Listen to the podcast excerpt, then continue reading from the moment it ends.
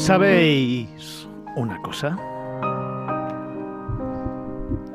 Un eh, nuevo sábado, todo el equipo de Miradas Viajeras de nuevo estamos aquí contigo.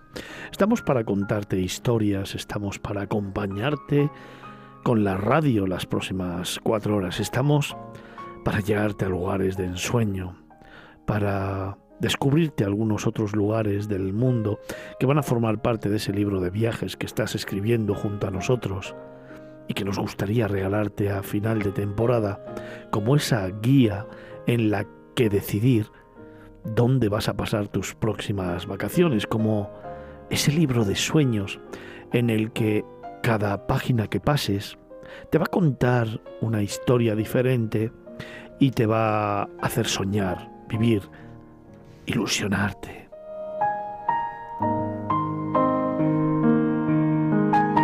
Hoy, como cada mañana de sábado, a eso de las 9 y 2 de la mañana, de nuevo comenzamos un camino y un itinerario en el que venía pensando que, que es importante poner las cosas en su sitio.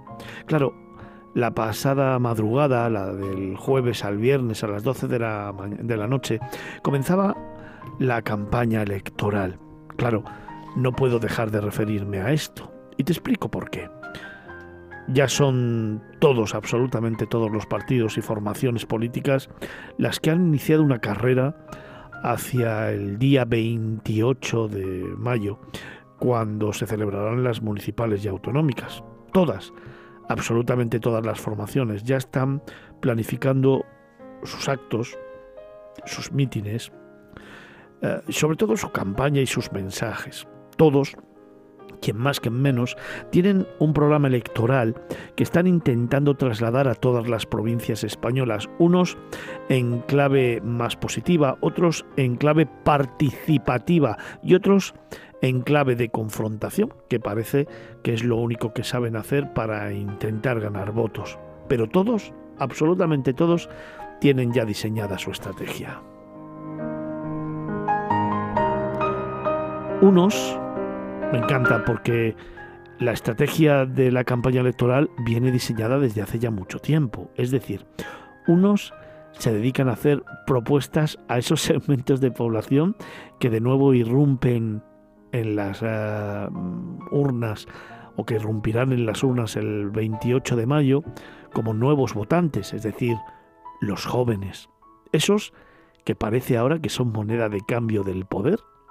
Fíjate, hace ya unos meses que dije que los jóvenes iban a tener la llave de muchos de los ayuntamientos y comunidades autónomas en este país en las elecciones del 28 de mayo, porque son más de 180.000 los que cumplen mayoría de edad y van a votar por primera vez. Y de pronto la facción de izquierda se pone a trabajar a tope para intentar hacer propuestas para esos chavales que con 18 años, por mucho que tengan la mayoría de edad, y te digo que sé de lo que hablo, no tienen ni idea ni de la vida, ni de la política, ni de las dificultades, ni de lo que o a lo que se enfrentan en una sociedad absolutamente polarizada donde la gran mayoría, como ese programa que hay en una televisión eh, nacional, todo es mentira.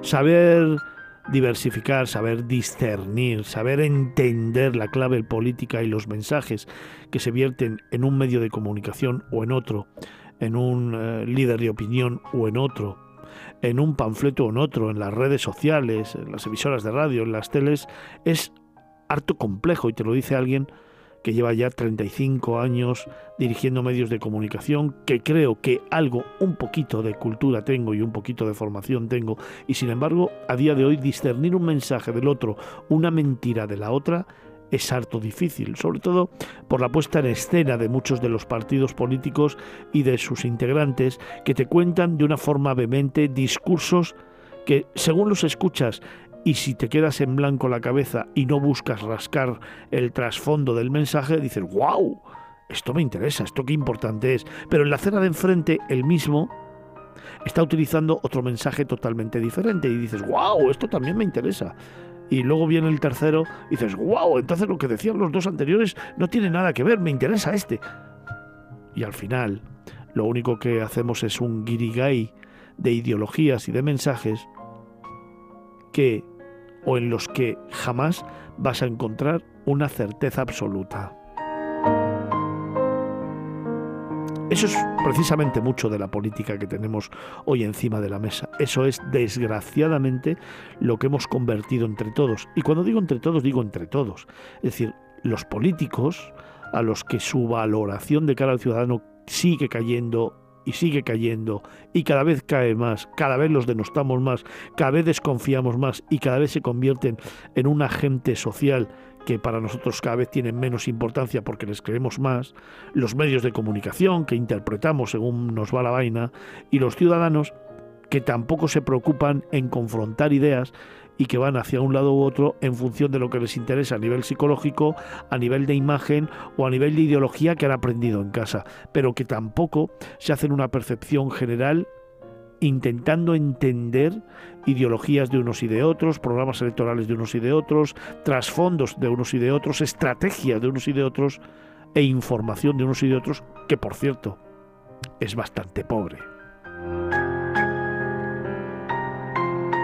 Lo que está claro es que nos enfrentamos a unas elecciones el 28 de mayo, en un momento para España, el peor momento para España desde que yo tengo uso de razón, gracias precisamente a la actitud de un presidente que ha hecho de su capa un sayo, que ha negociado con independentistas intentando destrozar el país, intentando desmembrar el país y al mismo tiempo, después de no conseguirlo, intentando promulgar leyes que intenten suavizar las penas y los delitos que han cometido los golpistas para que puedan volver a España, estén contentos, le sigan votando y ayudando en sus intervenciones en el Congreso y en sus votaciones para sacar adelante determinadas leyes o presupuestos. Nos encontramos con un país que no solamente se desmembra físicamente, históricamente y culturalmente, sino que también es capaz de integrar un gobierno con listas, ya lo sabéis, con listas de gente que ha matado a gente. Integrarlo, el poder y gobernar con partidos políticos cuyas listas se presentan a unas elecciones con integrantes que tienen delitos de sangre, que son asesinos y que van a recorrer los pueblos de Euskadi mirando a la cara a las familias de aquellos a los que han matado. Ese es el gobierno de España y eso es lo que está haciendo nuestro presidente.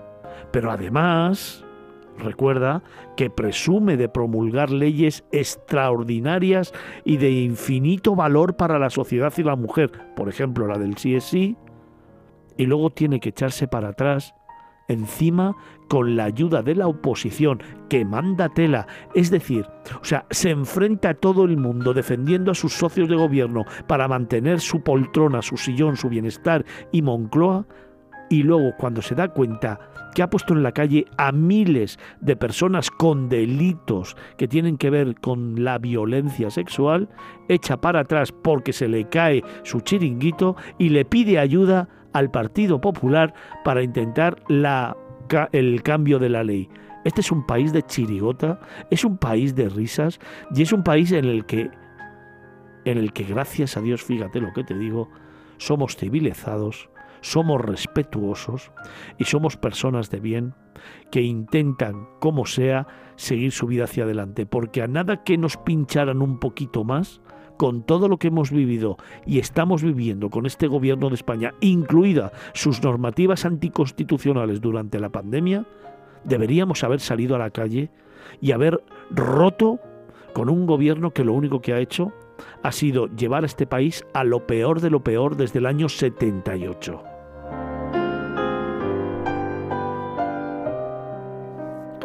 Y aún así, nos estamos planteando todavía si hay ciudades que se van a vestir de rojo el día 28 o se van a vestir de azul. ¿De verdad? ¿De verdad todavía nos planteamos si hay que votar a unos o a otros? ¿De verdad en esta campaña electoral llena de mentiras, de reproches, de polarización, de enfrentamiento y de desdén a la hora de hablar de la derecha? O de la izquierda nos planteamos uno u otro voto? ¿De verdad nos estamos planteando si merece la pena volver a reconstruir España? ¿Si merece la pena volver a trabajar la economía, generar empleo? ¿Volver a un periodo de paz y de calma? intentar darle el poder a alguien moderado que es capaz de hablar con todos los agentes sociales, de derogar toda, toda la en fin, bueno, no quiero decirlo.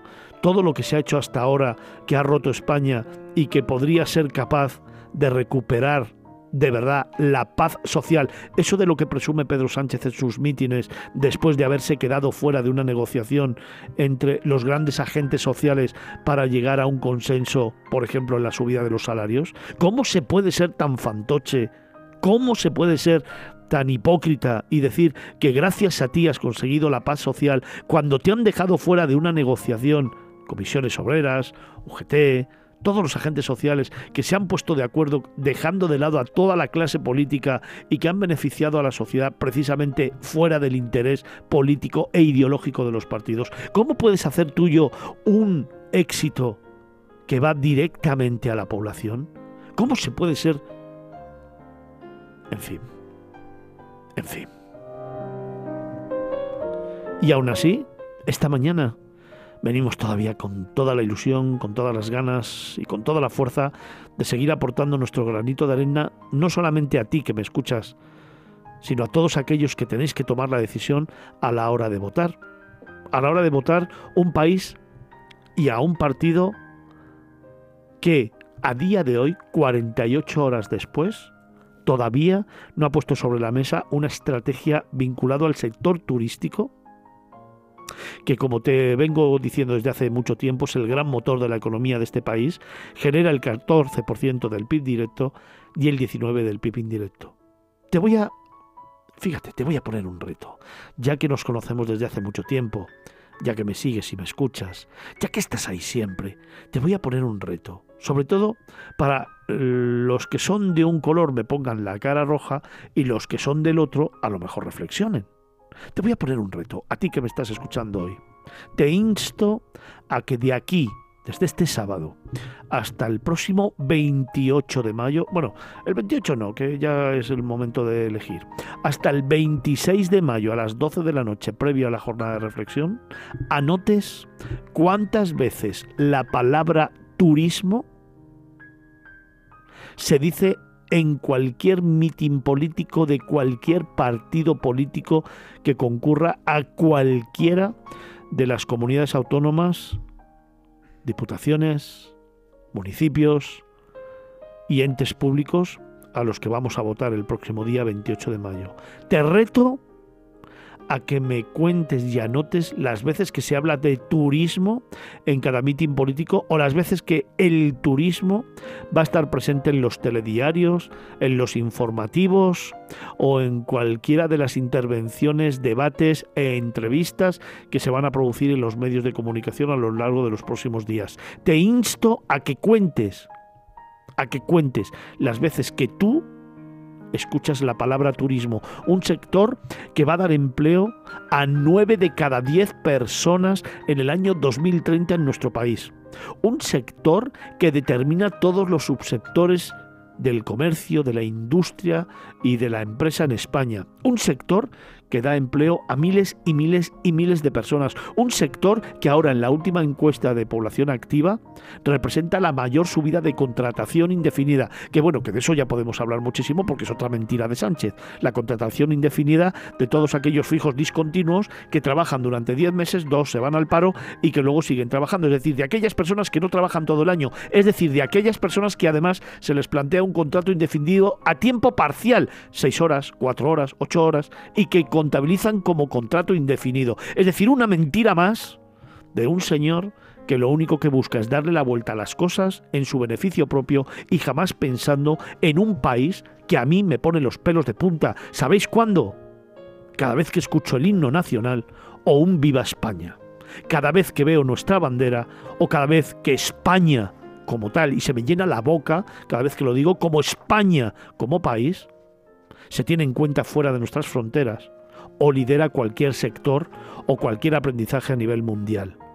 Os insto a todos de verdad que nos escribáis en nuestras redes sociales y a nuestro número de WhatsApp y que nos digáis cuántas veces habéis escuchado turismo en las próximas tres semanas. A todos aquellos que lo hayáis escuchado más de diez veces en tres semanas y en cualquier, en cualquier discurso político, de verdad que os doy un premio. A cualquiera, ¿eh? Justificármelo. Decidme dónde, en qué partido, en qué mitin, en qué ciudad. Y entonces yo me callaré, pediré perdón y seguiré mi camino intentando defender el mayor sector productivo que tenemos en nuestro país. Seguiré defendiendo de otra manera el turismo. Que por cierto, ya es hora de que alguien se plantee que debiera tener un ministerio propio y que esa debería ser el primer paso para reconocer el trabajo de toda una industria que es la que sostiene, afortunada o desgraciadamente, este país.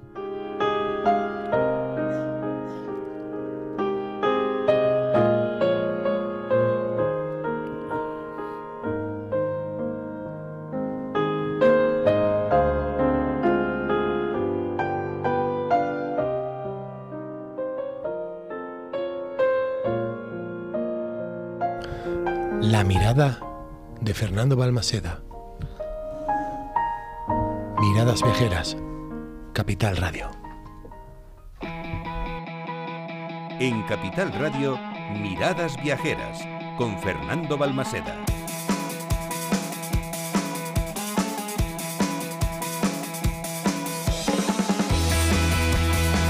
Muy buenos días.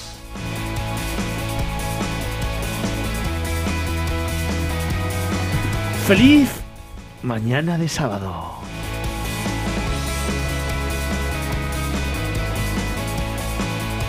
Hoy una mañana ilusionante, una mañana fresquita porque están bajando las temperaturas, pero una mañana calentorra después de todos los mítines y mensajes que empieza a ver con esa campaña electoral que el jueves a las 12 de la noche del, del jueves al viernes comenzó y en la que ya empieza a ver los primeros mensajes divertidísimos de los unos y de los otros. Y luego si a eso le sumas los politólogos que hacen unos análisis espectaculares, los periodistas que también se nos va la olla de vez en cuando, los telediarios informativos en los que interpretan según la línea ideológica un resultado u otro. Luego ya, evidentemente, lo más divertido de todo es ver las cifras del CIS de mi amigo Tezanos, que es que, te juro que es que estoy deseando cada día que sale una nueva cifra analizarla un poquito porque es divertidísimo, súper divertido, de verdad. Este señor que solamente hace sus cifras al compás, a la orden y al dictado del presidente del gobierno y que nos cuenta cómo su sanchidad va a gobernar en no sé cuántas comunidades autónomas porque todavía el país está vestido de rojo en las principales capitales de provincia. Eso sí, wow, le da la mayoría absoluta a Ayuso en Madrid. El Tezanos le da la mayoría absoluta a Ayuso en Madrid. Esto debe de ser un dolor de muelas. Vamos, que espero que le manden un mensajito rápido de WhatsApp y le digan, oye, cámbiame un poquito del rojo al del azul al rojo, dale algún maticillo así y tal, para intentar ayudar a Reyes Maroto en la comunidad y en el ayuntamiento. Venga, va, va. En fin, súper divertido lo que nos queda por delante. Y además me voy a reír un montón eh, con ese reto que os acabo de mandar a todos, a ese más de medio millón de seguidores que tenemos todos los fines de semana. Escribirnos a nuestras redes sociales y a nuestro número de WhatsApp para saber cuántas veces escucháis la palabra turismo en las próximas tres semanas. Hasta el 26 de mayo voy a abrir este concurso y ya me buscaré yo un premio a aquel que lo haya escuchado más de, como te decía antes, cinco veces. Seis, diez a lo máximo. Fíjate, tenemos diez deditos, ¿no? Pues venga, a lo máximo diez veces. Carlos. Oye, ¿es válida la palabra turismofobia? Lo digo porque algunos de los, algunos empiezan, ¿eh? algunos de los partidos que se presentan en sus programas electorales hay una turismofobia Oye, hoy, clara y evidente. Hoy eh, he leído unas, unas declaraciones declaraciones precisamente en las que también mi amigo Tezanos, como no, le daba igual la mayoría de nuevo a Ana Colau en Barcelona. Digo, pues ya no Ada, le- Ada. Ada, Ada Colau, Ada Colau. Y, y- y digo, pues va a ser ya el repunte, o sea, el, el- el- estoque final, ahora que también estamos en época de toros, ¿no? El estoque final. Debe ser que los ocupas al que- final votan también. sí, Pero, debe perdona, ser, ¿no? Ada eh, sin H. Sí, sí, Ada, Ada, sí, sí, sí. Ada sí, sin. H. Sí, sí. Igual es la hada maligna, pero con H, ¿no? Le- bueno, en fin, ya. Bueno, ya sabemos cómo funciona. ya, ya, ya. Bueno, que estamos comenzando un nuevo camino, que estamos comenzando un nuevo programa, que tenemos cuatro horas por delante maravillosas, en las que dejando un poco de lado lo que nos vamos a encontrar a nivel eh, nacional, en esos análisis que te decía antes que van a ser súper divertidos cada día, tenemos que contarte muchas historias y seguir viajando, porque todos los lugares siguen llenos. De hecho, Ayer hablaba con tres grandes gestores del sector turístico, en tres grandes eh, subsectores del sector, y me contaban, por ejemplo, que los cruceros fluviales están llenos para este verano, llenos, ya no hay plazas. Qué ganas tiene la gente de viajar, qué ganas tiene la gente de hacer cosas y yo creo, fíjate, qué ganas tiene la gente de olvidarse de todos estos pamplinas que salen delante de mil o dos mil personas con banderitas, con sonrisas más falsas que otra cosa, con aplausos al sol de musiquillas, y alentando lo que es la política actual. Cómo mola llegar a los mítines y de repente ver a una serie de gente que lo que va a hacer es alentar al político de turno en lugar de que esos mítines se hagan precisamente en el bando contrario para intentarles convencer de que mi política es la correcta. Bueno, esto sería súper chulo, ¿eh? ¿Te imaginas a alguien del PSOE llenando una plaza con gente del PP para intentar convencerles de que sus argumentarios y sus eh, decisiones son las correctas? ¿O viceversa? ¿Te lo imaginas? Eso sería una política chula, ¿eh? Sí, pues chula por lo menos entretenida. O sea, es que claro, si, si os dais cuenta, al final los mítines están formados por gente de tu propio partido al que simplemente que le aplaudan. lo de siempre para que te aplaudan. Ya está, Aplaudan, punto. claro. Eh, no, no habría que hacer política de calle. No habría que intentar, como siempre digo desde hace mucho tiempo, humanizarla, salir a la calle, dar la mano a alguien que te critica y fundamentalmente escuchar. ¿No sería la nueva política, la política real? ¿No sería salir a la calle los grandes líderes políticos y por supuesto no protegidos por un gran círculo que te acordone y no deje que nadie entre y sentarte en un banco de un parque a escuchar cómo está la gente? ¿Qué necesitan de verdad? ¿Cómo viven? ¿Qué, qué- cuáles son sus demandas? ¿Cuáles son sus críticas? ¿No sería humanizar la política hasta el extremo de entender al votante?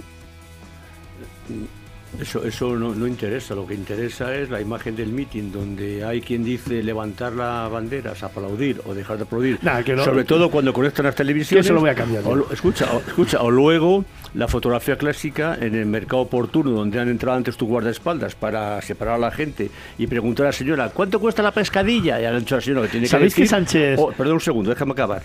O abrazar al niño y darle un besito a un niño que le han colocado allí para que eh, se hacerse la fotografía. ¿Sabéis que Sánchez ha anulado varios mítines, varios mítines que tenía previsto porque en los lugares donde iba a ir le iban a zurrar? ¿Qué os parece? Eh, Javier, tú querías decir algo, ¿no? Me parece bochornoso que se quiera pegar a nadie independientemente de su partido. supuesto, ¿no? Creo que hay formas de, de responder a alguien con el que no estás de acuerdo. Yo te iba a decir lo que decías, esa imagen humana, esa imagen del político hablando con la gente de a pie. Eso será importante o será relevante mientras haya una cámara delante, porque lo que, a, lo que hemos, a lo que hemos desembocado es a, a un concurso perpetuo de popularidad, de, estar pendientes con tan constantemente de las encuestas, de, de- de estos, de estos estudios que por favor, que alguien que esté en sus cabales se crea estos estudios del CIS y demás, yo creo que alguien con dos dedos de frente se tiene que echar las manos a la cabeza y reírse. Hemos llegado a la política de la imagen y a la imagen de la política, que no es lo mismo. Y es de verdad. Y es, un, es una sucesión de ideas vacías, ideas efectistas, de arrancar aplauso fácil, sin análisis, sin reflexión. Entonces, para mí, yo me estoy. Ya estoy hablando como si viniera, me lo decía Carlos esta mañana, y dice: Ya llevas aquí un tiempo y parece que estás quemado. No es que esté quemado, pero es que vengo ya un poco de, de, de, desilusionarme un poco, de ver que pocas cosas cambian. Yo creo que no hay esa, esa verdadera vocación, esa verdadera voluntad de hacer algo realmente bueno por este país.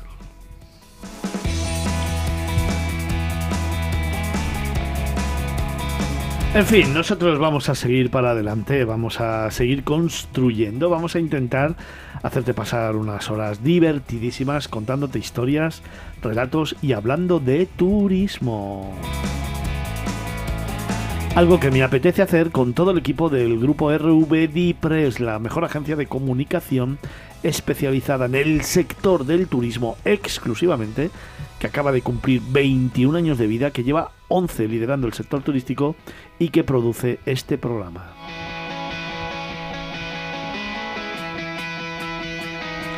En las redes sociales y en el marketing digital, como cada fin de semana, José Baciero y Vincenzo Tancorre.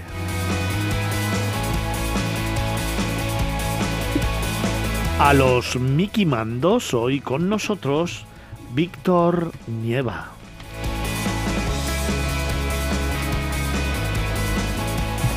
Y como siempre, junto a nosotros, los colaboradores y tertulianos de este programa, a saber.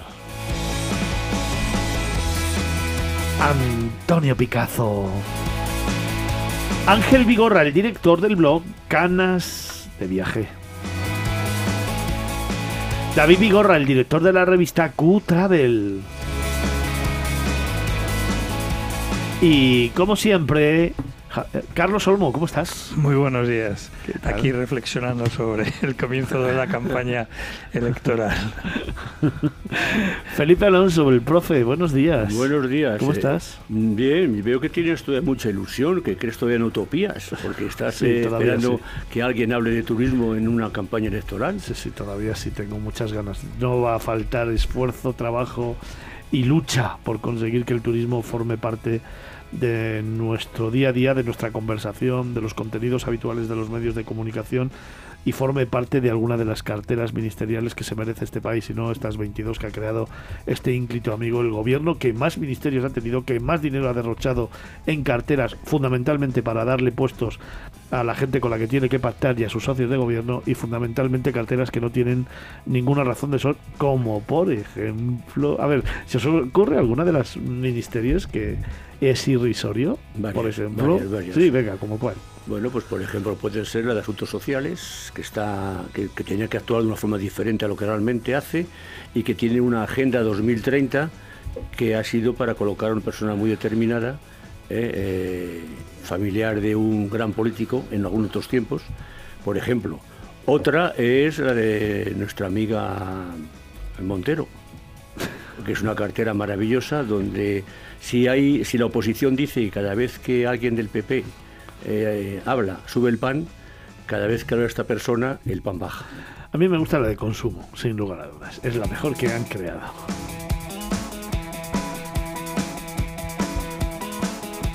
En fin, vamos a ver qué pasa con, con, las elecciones del 28 de mayo. Mientras tanto, lo importante, lo verdaderamente importante, darle los buenos días a Vincenzo Tancorre.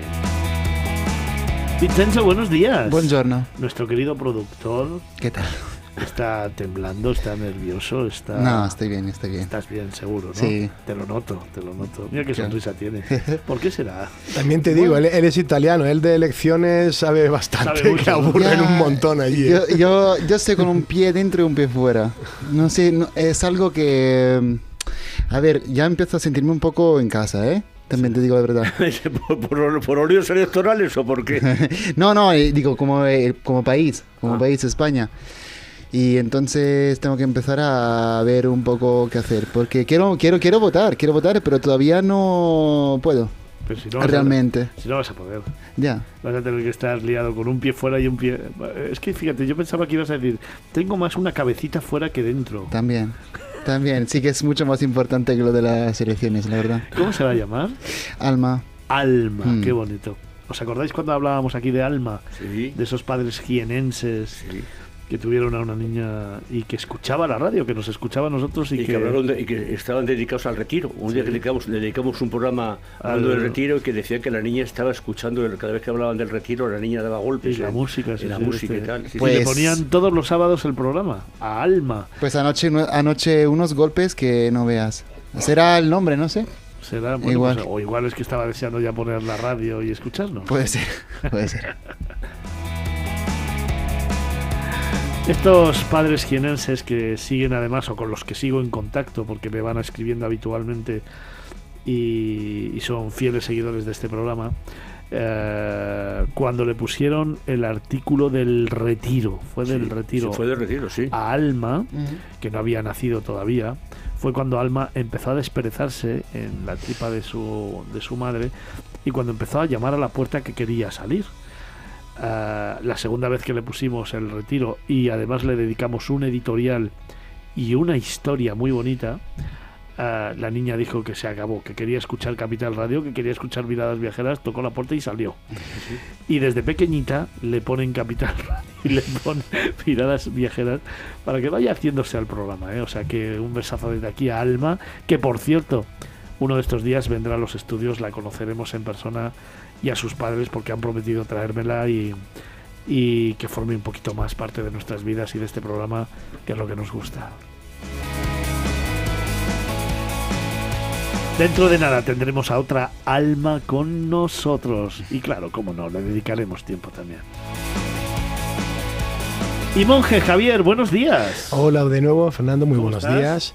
Pues nada, animado.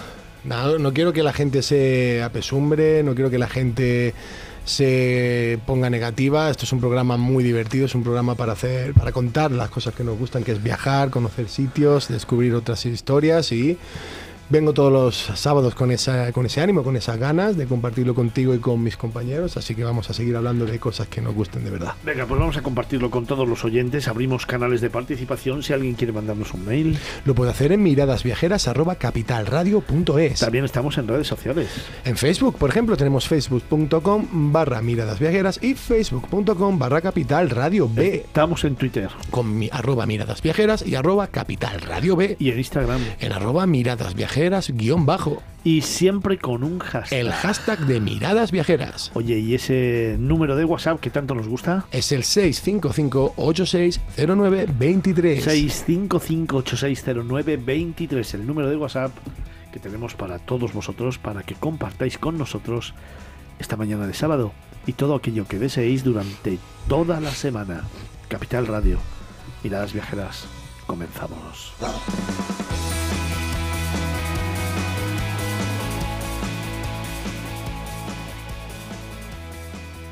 Miradas Viajeras en Capital Radio.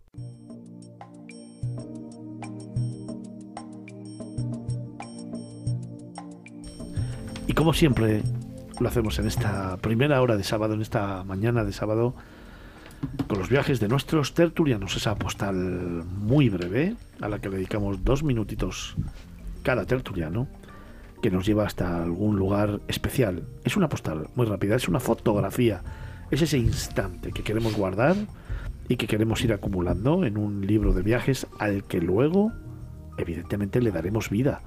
Esas postales que luego te contaremos más ampliamente cuando nos acerquemos a ellos de la mano de sus protagonistas, nuestros tertulianos, los número uno del sector turístico, los mejores. Son las postales de miradas viajeras. Antonio, buenos días. Eh, buenos días. ¿Cómo estás? Pues según Tezanos, muy mal. Ay, tezanos, tezanos de mi vida. Le estamos haciendo famoso. Yo el día que se consiga sacar a Sánchez de la Moncloa y este tenga que salir, será un gran momento para la humanidad, será un gran momento para este país, pero le habremos construido casi una imagen, vamos, impertérrita para toda la vida, ¿eh? Por eso, por eso te digo que según te salen muy mal, con lo cual estoy muy bien. En fin, bueno. Eh, Picazo, Antonio, nuestro número uno, ¿dónde nos llevas tú hoy? Venga. Pues nos vamos a ir a Colombia, al pueblo de Barichara, y con una historia y un paisaje muy, muy curioso. Mira, eh, sabes que los gentilicios de los habitantes de un pueblo y una ciudad, incluso de a veces de todo un país, no se parece mucho a la derivación que es directa y lógica de un nombre, del nombre del lugar.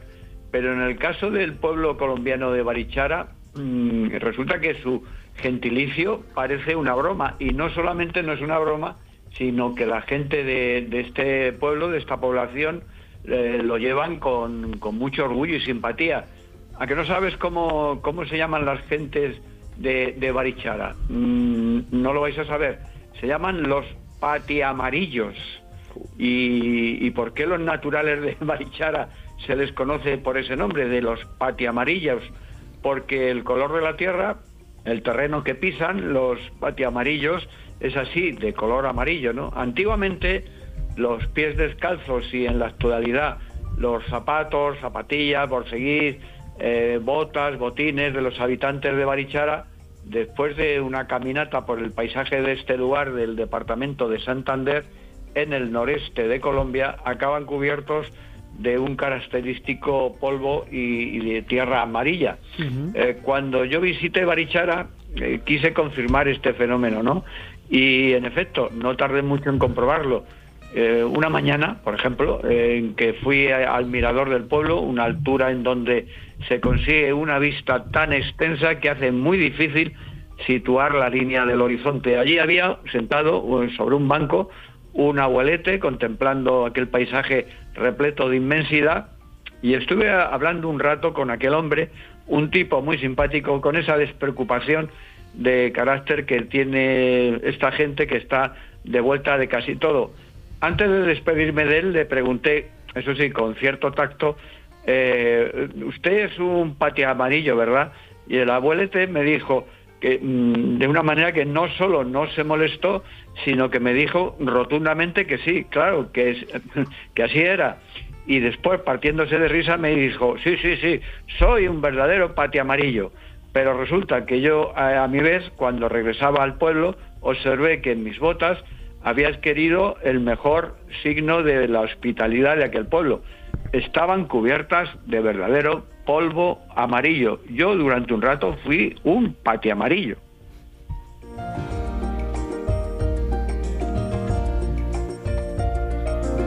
Oye, luego te veo, ¿no?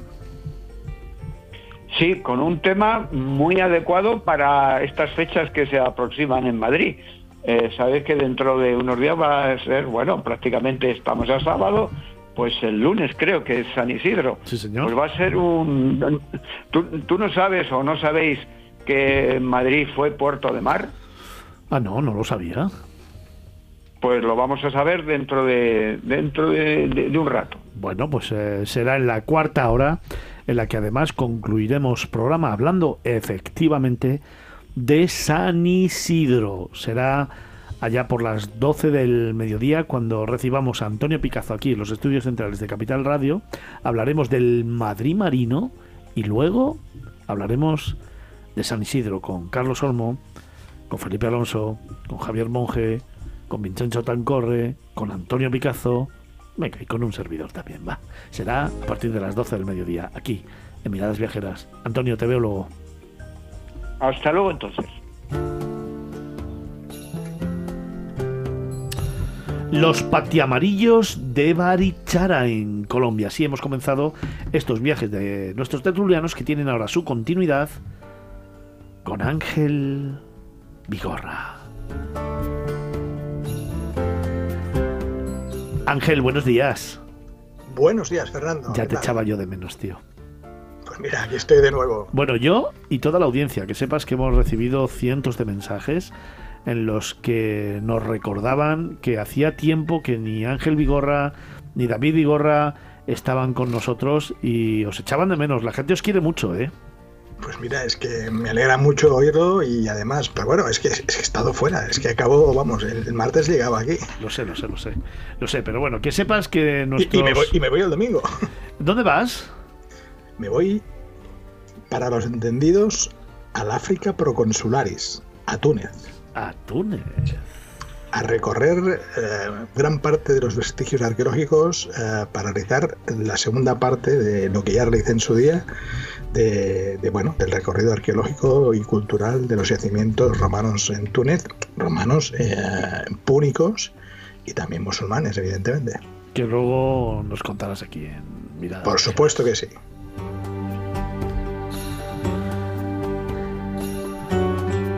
¿Dónde me llevas esta mañana? ¿Qué, ¿Cuál es tu postal? Recuerda. Pues mira, mi postal es una postal muy reciente porque además me dejó impactado. Mm, Acabo de regresar de eh, realizar un crucero fluvial por el canal de Midi, desde Castelnaudari hasta Port de Casafiers, que luego os lo detallaré en la segunda hora.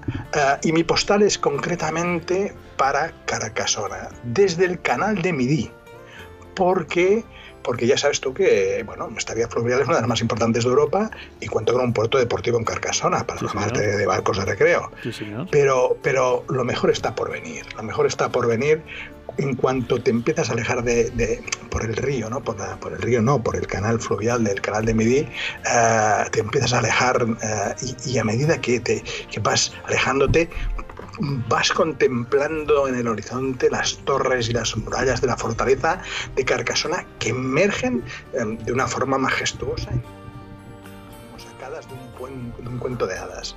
Y conforme vamos avanzando ah, por el canal de Midi, la bruma que la envuelve va desapareciendo ah, mágicamente, ¿no? Y va revelando poco a poco las impresionantes murallas almenadas. Ya sabes que en esos momentos los rayos de sol empiezan a fluir y van iluminando gradualmente cada rincón de la fortaleza, creando un espectáculo visual impresionante que realmente nos deja sin aliento. A mí me gusta mucho esa, esa postal. La tuve, tuve oportunidad de hacerla hace muy poquito, Sí, muy poquito, creo ¿verdad que sí? un par de años o tres.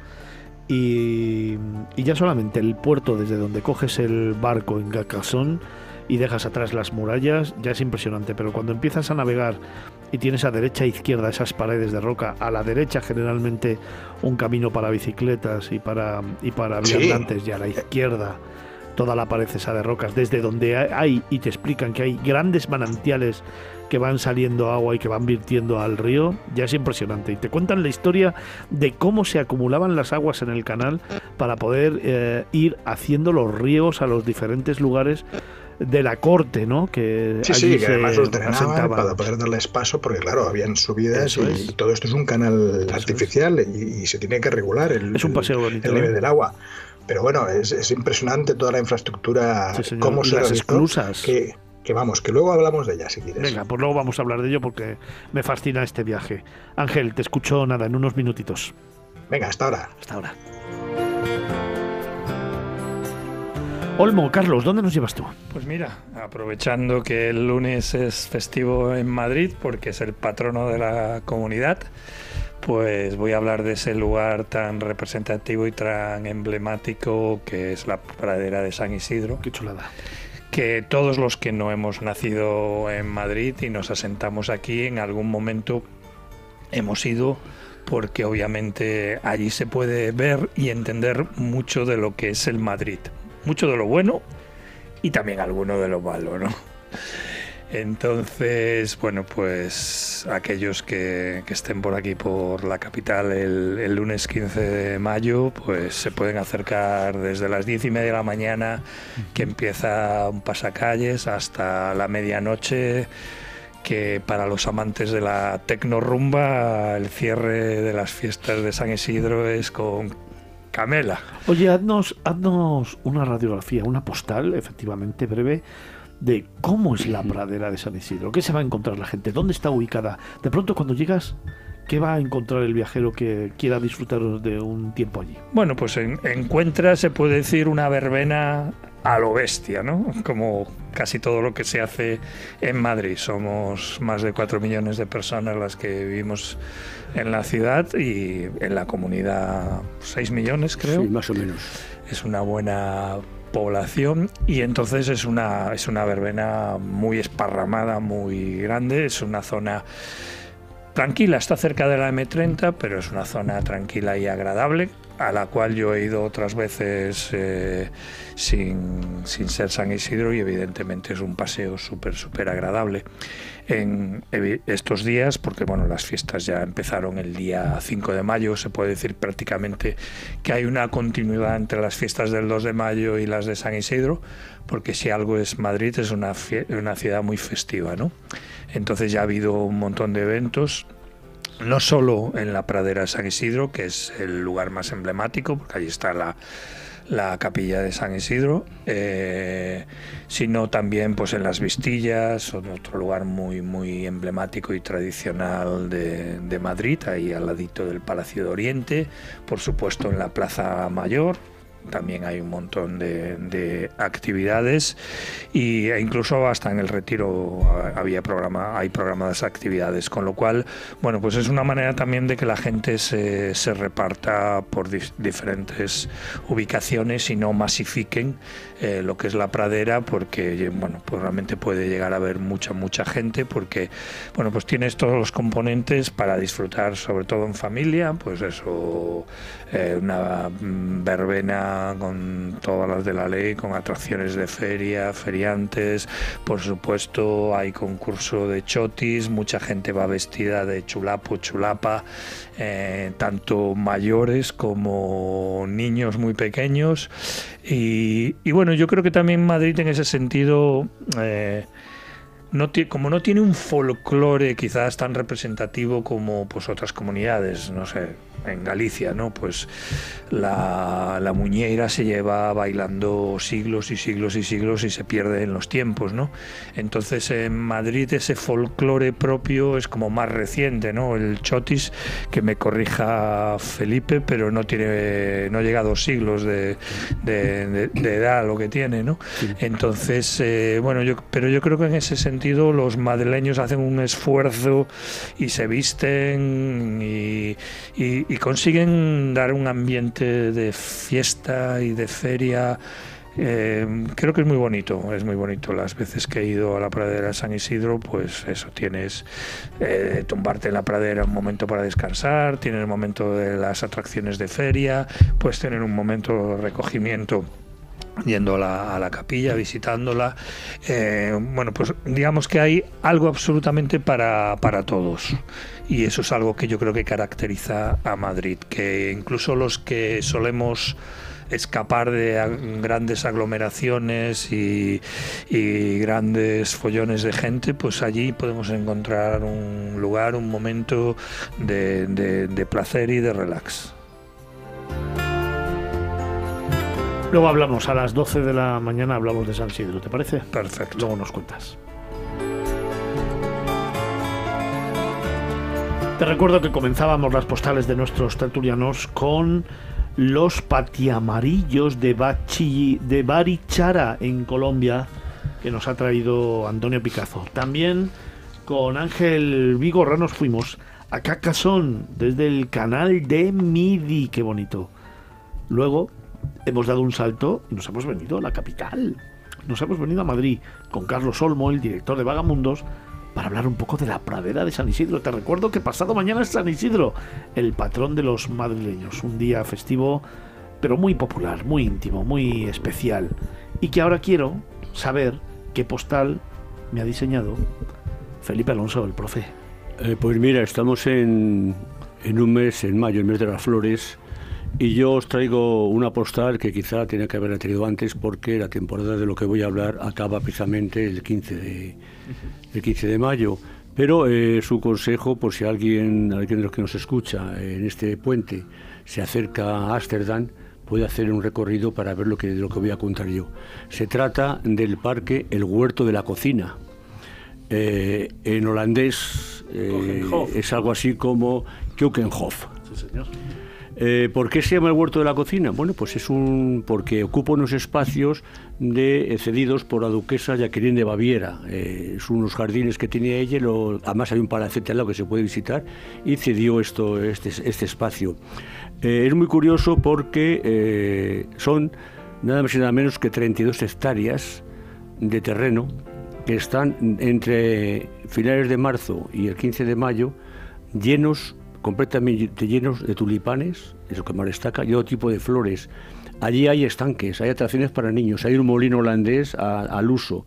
Eh, para que la gente se haga la idea, son eh, algo así como 35 metros, 35 eh, campos de fútbol, lo que ocuparía esta, esta superficie, o sea que es gigantesco. En las redes sociales van a poder ver un montón de fotografías de tulipanes que Vicencio irá pasando poco a poco, porque le mando unas cuantas.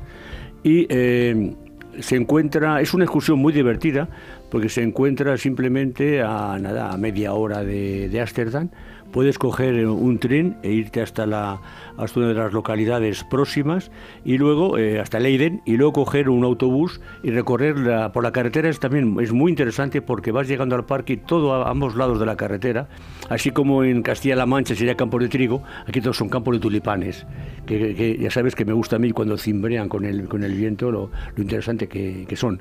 Eh, es un parque que, bueno, el origen viene que en 1949 un grupo de agricultores floricultores, mejor dicho, eh, hicieron una exposición y venta en esta zona y eh, vieron que tenía éxito y entonces pensaron en hacer algo superior y ya en 1950, fíjate si hacía tiempo, se eh, constituyó la primera muestra de tulipanes y flores diferentes en este lugar. al año, porque además es muy curioso, se plantan y son como 7 millones de, plantas y cuando acaba el, digamos, el festejo en mayo, se arrancan la mayor parte de ella y se vuelven a sembrar. A eso se añade, yo añado a ello otra visita que hay muy interesante junto a, junto a este a este parque, que es en la ciudad donde está, donde se puede ver, en la ciudad de Lille, ahí hay un centro donde se puede ver, centro de venta, almacenaje y venta de tulipanes. Entonces ahí se puede ver, por ejemplo, desde cómo se vendían los tulipanes en el siglo XIX, cómo se pesaban, cómo se vendían, hasta ahora cómo se empacan y cómo se, se distribuyen por todo el mundo. Yo lo que le diría a nuestros oyentes que aquellos que no tengan la posibilidad de irse este fin de semana a Ámsterdam, en el Jardín Botánico de aquí en Madrid también han plantado 20.000 tulipanes y estamos hablando de uno de los jardines botánicos más importantes del mundo, que es patrimonio de la humanidad. Si a eso le añades esos 20.000 tulipanes, bueno, pues es una visita recomendada. Y hay un rincón que acaban de también preparar, evidentemente no tiene nada que ver con lo que estáis contando ambos, que es frente a la Catedral de Salamanca.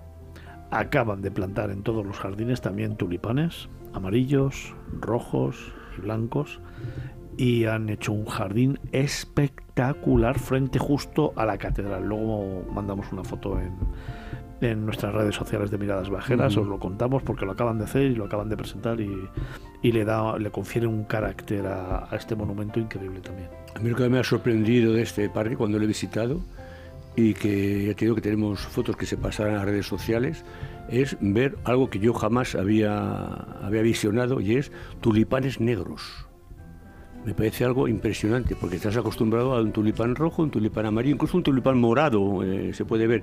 Pero que es un tulipán negro. A mí me da un mal rollo que Aparte de un buen, aparte de un buen jabón. también hay rosas negras, son sí, Pero las rosas negras tienen una fama peor que los tulipanes negros, aunque, aunque a Fernando le dice yuyu. Pero además, ves eh, tulipanes negros con los pistilos color amarillo, y vamos, es, increíble, me parece una sensación. Eh, vamos espectacular. Las tengo que decir, ¿eh? Eso como regalo a nuestros oyentes. Oye, me quedan escasamente cuatro minutitos. Javier Monge, ¿dónde nos llevas? Pues yo te voy a llevar a un sitio que seguro, seguro, seguro, por lo que te conozco, te va a encantar. Te voy a llevar a Cantabria, a una playa espectacular, yo también me sumo al carro, que es la playa de Ollambre. Es una playa kilométrica, dos kilómetros concretamente, de una arena bien firme para los pesados como yo, pesados en el sentido literal de la palabra, que somos grandotes, que nos hundimos en la arena, en esta no te va a pasar, te puedes dar un paseo espectacular mirando el Cantábrico durante esos dos kilómetros que tiene de, de, playa, tanto para ir para volver, lo puedes disfrutar, puedes llegar incluso hasta la zona en la que se une con la playa de la Rabia y ver también la ría de ese mismo nombre y disfrutar Me gusta sencillamente mucho. La disfrutar. playa de Ollambre, me gusta Es mucho. muy bonita. Además está cerquita de Santiago, de San Vicente de la Valquera, perdón, que es un pueblo también muy bonito, con un castillo precioso. Me gusta muchísimo. Y la visita, la verdad que puede ser maravillosa, porque tienes un pueblo pesquero muy bonito, Muy con un puerto muy agradable, un sitio donde pasar y comer muy bien. Sí, sí. Y luego tienes ese paseo que es maravilloso. Si tienes un día tranquilo, con una brisa suave, te puedes pasar una tarde la mar de a gusto. Puedes bajar un cocido lebaniego que te hayas comido y luego tranquilamente reposarlo mientras que lo vas rebajando poquito a poquito con el Cantábrico de fondo. Así que yo creo que puede ser una postal. Y el puerto espectacular que decía, sobre todo cuando baja la marea y ver los barcos de pesca hundidos en, la- en- en la, La tierra, ¿no? sí, sí. Sí, es has muy usado curioso. dos veces la palabra espectacular. Ponte. Hoy sí, hoy poneros las Ya hemos cubierto el cupo, ¿eh? Hoy lo llevábamos bien y. No, no, Felipe, no vamos bien, ¿eh?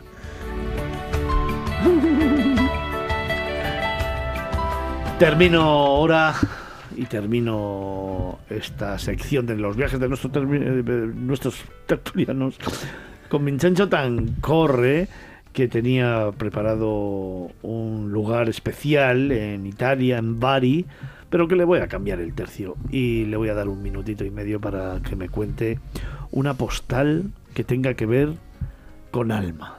Con alma. Sí, una postal. Quizás. Quizás tu mujer sentada en un sofá con la tripa desnuda eh, y tú apoyando tu cabeza en ella, intentando escuchar lo que va a ser tu hija. Pues la verdad que es pensarlo y, y me emociona mucho. La verdad que espero, espero poder em, transmitirle todos los valores que me ha transmitido mi padre y mi madre. Espero poder, eh, digamos, eh, enseñarle, bueno, eso, eh, respeto a los... eh, Saber convivir con la gente. Pero ¿cuál es tu postal? Eso es lo que les vas a enseñar. Pero yo quiero Sí. una postal. ¿Una postal? Sí, una postal. Pues nada, el, el- La luz en penumbra. tiene mucha calma, tiene mucha tranquilidad, quizás un poco de música, porque últimamente estoy escuchando mucha música que me está acompañando en este momento tan bonito y quizás una música así como de guitarra acústica con ese olor a madera de la típico de la guitarra acústica Ujú. y nada no sé eh, la verdad que estoy pasando un momento muy bonito de mi vida y lo estoy disfrutando un montón Una banda sonora con alma. Con alma, sí señor. Bueno, eh, ya haremos nosotros una Bueno, postal. toca- to- tocas música, ¿no? Sí. Una postal.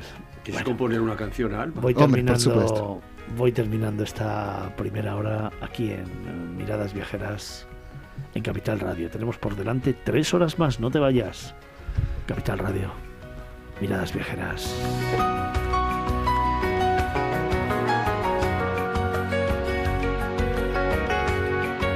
Miradas Viajeras en Capital Radio. En Capital Radio, Miradas Viajeras con Fernando Balmaseda.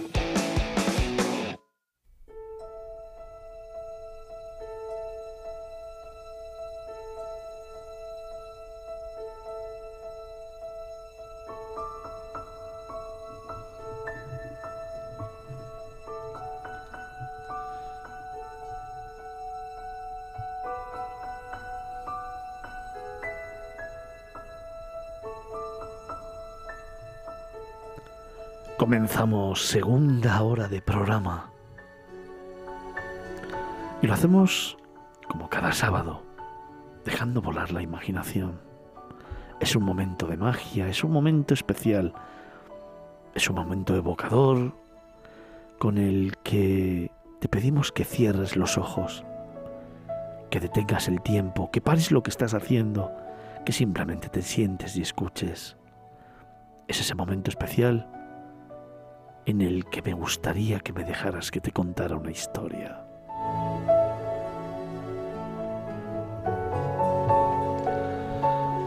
Déjame que te cuente que hoy venía pensando que ante que ante tanto ruido, que ante tantas voces, que ante tanta música estridente y mensajes diferentes, quizás hay un momento del día en el que es tiempo de parar y reflexionar, respirar muy profundamente. Déjame que te cuente que quizás cuando va llegando la tarde y el azul del cielo se torna grisáceo y al mismo tiempo te muestra una imagen diferente, existe en el firmamento un fenómeno que solamente vas a poder ver y disfrutar en aquellos lugares donde la luminosidad, esa que nos acompaña en el día a día y en nuestra vida, se apaga por completo y da paso a la magia.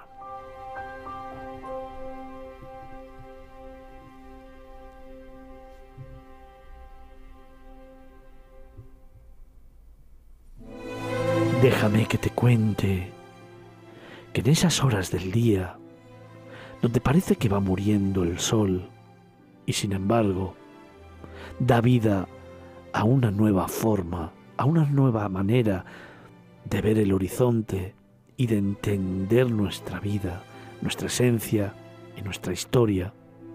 Las estrellas comienzan a brillar y es entonces cuando el viajero empieza a sentir un irrefrenable sentimiento de pequeñez ante tanta grandeza.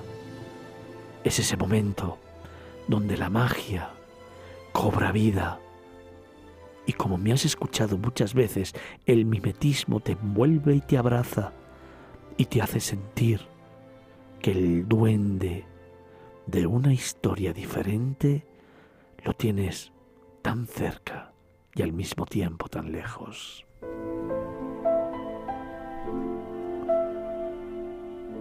Déjame que te cuente que es momento de quizás buscar un lugar recóndito, apartado, incluso escondido, en el que parar el tiempo. Déjame que te cuente que reposar sobre la tierra, simplemente una sábana, y dejar caer tu cuerpo, hace que ese instante se convierta en una historia para toda la vida. Fíjate la fuerza de las estrellas, fíjate la fuerza del firmamento, fíjate la esencia de lo que quiero hoy contarte.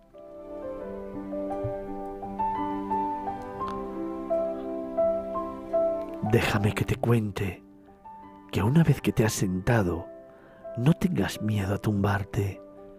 Rompe estereotipos, rompe con las normas, rompe con lo que es lo correcto y simplemente déjate llevar. Túmbate en la tierra, pon una música sencilla y abre los ojos de pronto. Tan solo sumérgete en el firmamento y empieza a interpretar esa historia que solamente tú puedes contar.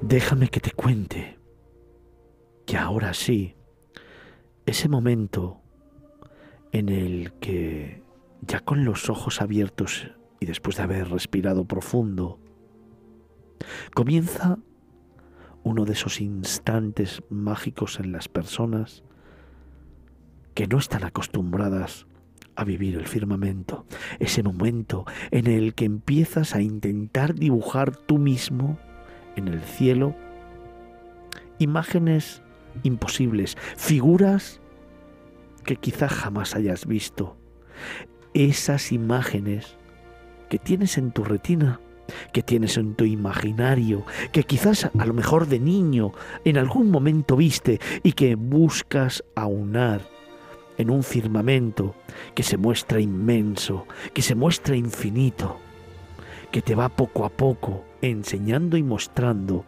la esencia de la vida y del universo.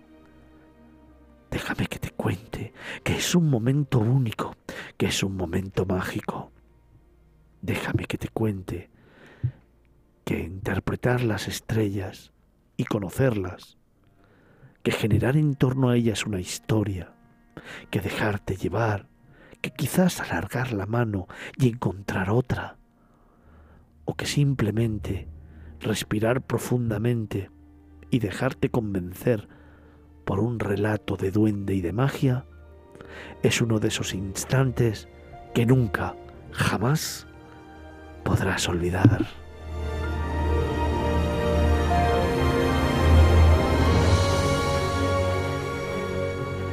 Déjame que te cuente que lo puedes hacer en lugares más lejanos o más cercanos, que quizás allá donde tú estés, en este instante, puedas descubrir precisamente uno de esos rincones del mundo donde disfrutar de esas experiencias e historias que te regala el universo y que te regala el viaje.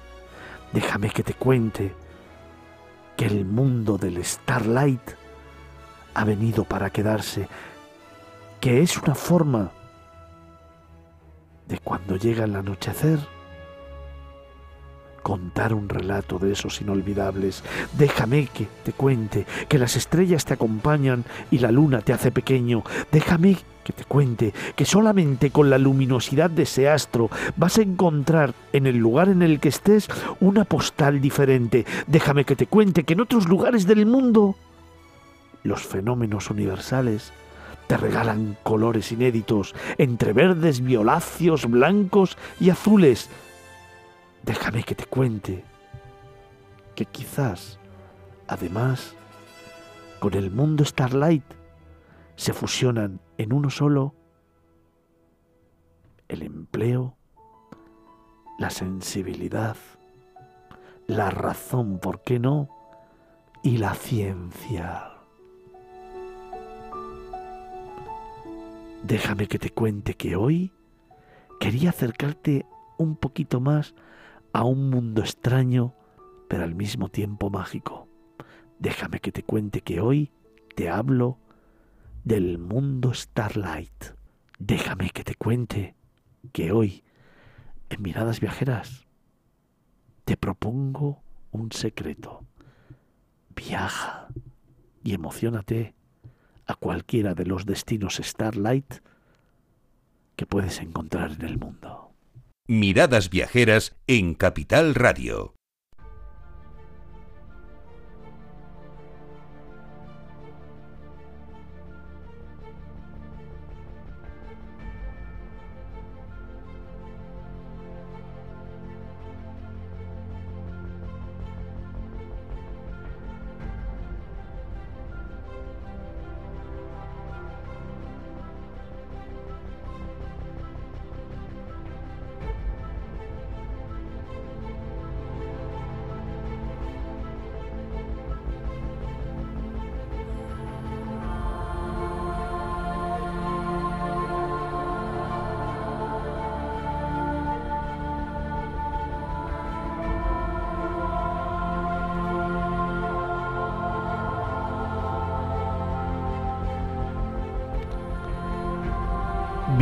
Bienvenidos a una nueva historia.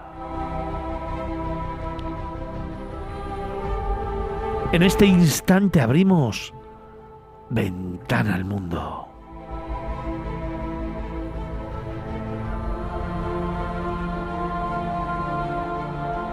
Hoy comparto contigo una aventura fluvial por donde navegaremos y nos adentramos en una de las maravillas del siglo XVII que se ha convertido en uno de los destinos turísticos más destacados del sur de Francia.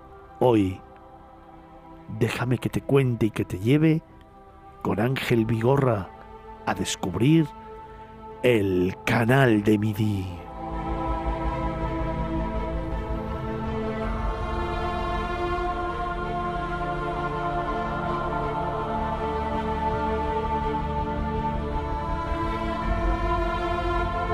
Hoy en esta sección internacional te llevo a navegar una vía fluvial artificial impulsada por el rey francés Luis XIV, que fue diseñada con el objetivo de conectar el Océano Atlántico con el mar Mediterráneo.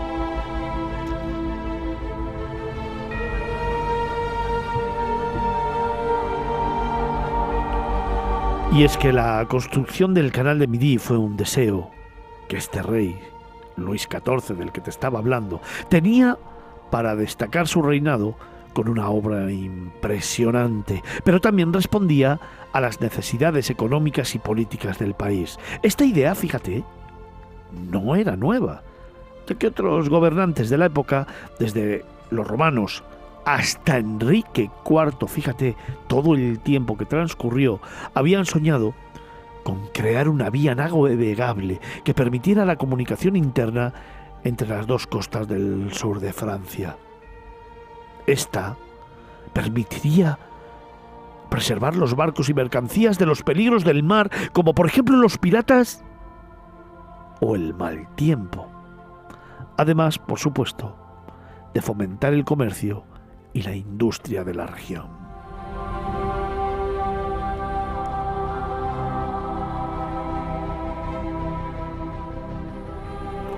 Pero fue el sueño del ingeniero Pierre-Paul Riquet, barón de Bon-Repos, nacido en Bessiers en el año 1609, el que desarrolló el proyecto encargado de diseñar y supervisar la obra del canal de Midi. Riquet destacó en la administración de impuestos y fue el recaudador general de impuestos de sal. Quizás, pienso yo, quizás, fue esa visión comercial que tenía lo que le llevó a realizar la monumental obra del canal de Languedoc, que es como inicialmente se llamó este canal.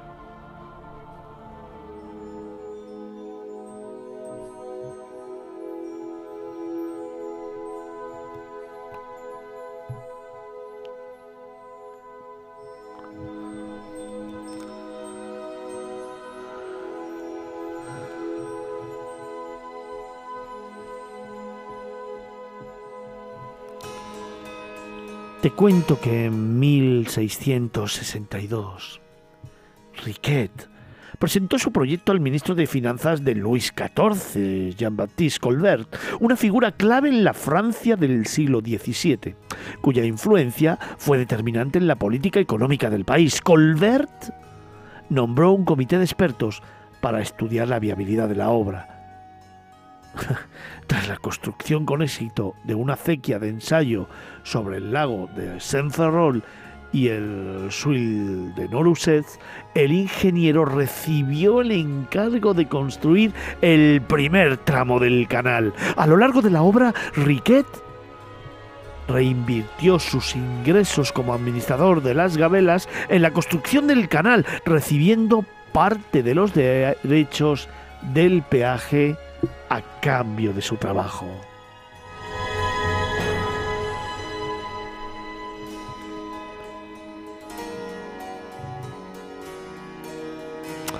Ángel Vigorra nos cuenta que Riquet demostró una tenacidad sorprendente ante los desafíos que surgieron en la construcción del canal. Incluso desobedeció las órdenes del ministro de Finanzas Colbert al excavar el túnel de Malpas, convirtiéndolo en el primer túnel de la historia creado para el paso de un canal artificial.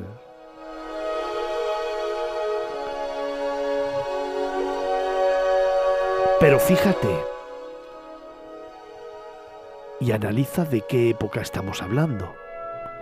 Riquet fue un innovador en materia de derechos laborales, ya que él mismo instituyó para sus obreros las pagas mensuales y la seguridad social.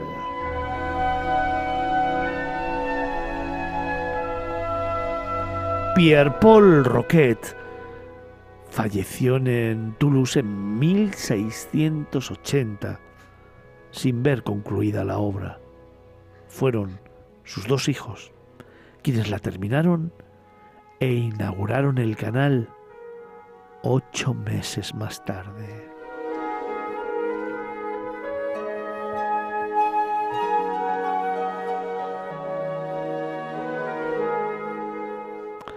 El canal de Midi fue declarado Patrimonio Mundial por la UNESCO en 1996.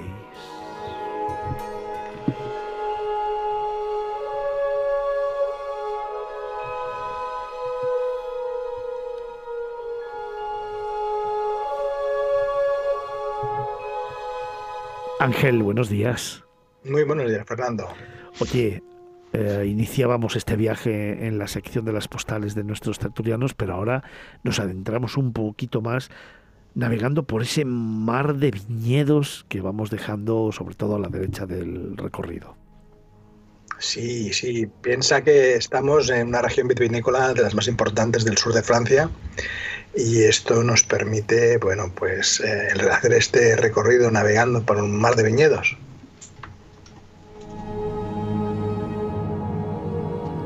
Oye, eh, aunque ya los hemos dado un poquito en esta introducción que he hecho, el canal Midi es una gran obra de ingeniería que estoy convencido que somos capaces de contar y de magnificar si somos capaces también de transmitir a nuestra audiencia algunos datos que yo creo que son relevantes. Eh, mira, eh, primero de todo hay que tener en cuenta de que para hacer posible este recorrido hay que, hay que navegar en un barco. Y en este caso eh, hay que pensar en una compañía de bandera y, poder, poder tener esa experiencia que es única para poder después ir asimilando todos esos datos que van influyendo a medida que vayamos navegando. En mi caso, eh, fui con la compañía Leboat, eh, ya te digo, una compañía de bandera, y empecé a asimilar que iba a hacer un recorrido de aproximadamente 156 kilómetros de forma muy lenta, porque la velocidad máxima a la que se puede navegar son a 6 kilómetros por hora, aunque el recorrido total son de 241 kilómetros, eh, desde Marseillán a Lerold hasta Toulouse. Y, la verdad es que estamos navegando por un, por un, canal fluvial artificial, como bien has dicho, que tiene una medida de profundidad de 2 metros y 20 metros de superficie de anchura. ¿no? O sea que mm, hay tramos que sí, tendremos un poquito más de, fondo, quizás 11 metros, pero bueno, es en sí un, viaje muy accidentado porque estamos navegando por, por diferentes niveles, ¿no? Y, y, tenemos que pensar de que todo esto se, se va a superar a través de 63 esclusas y pasaremos por 126 puentes y siete de ellos están sobre el canal, además de seis presas. Fíjate.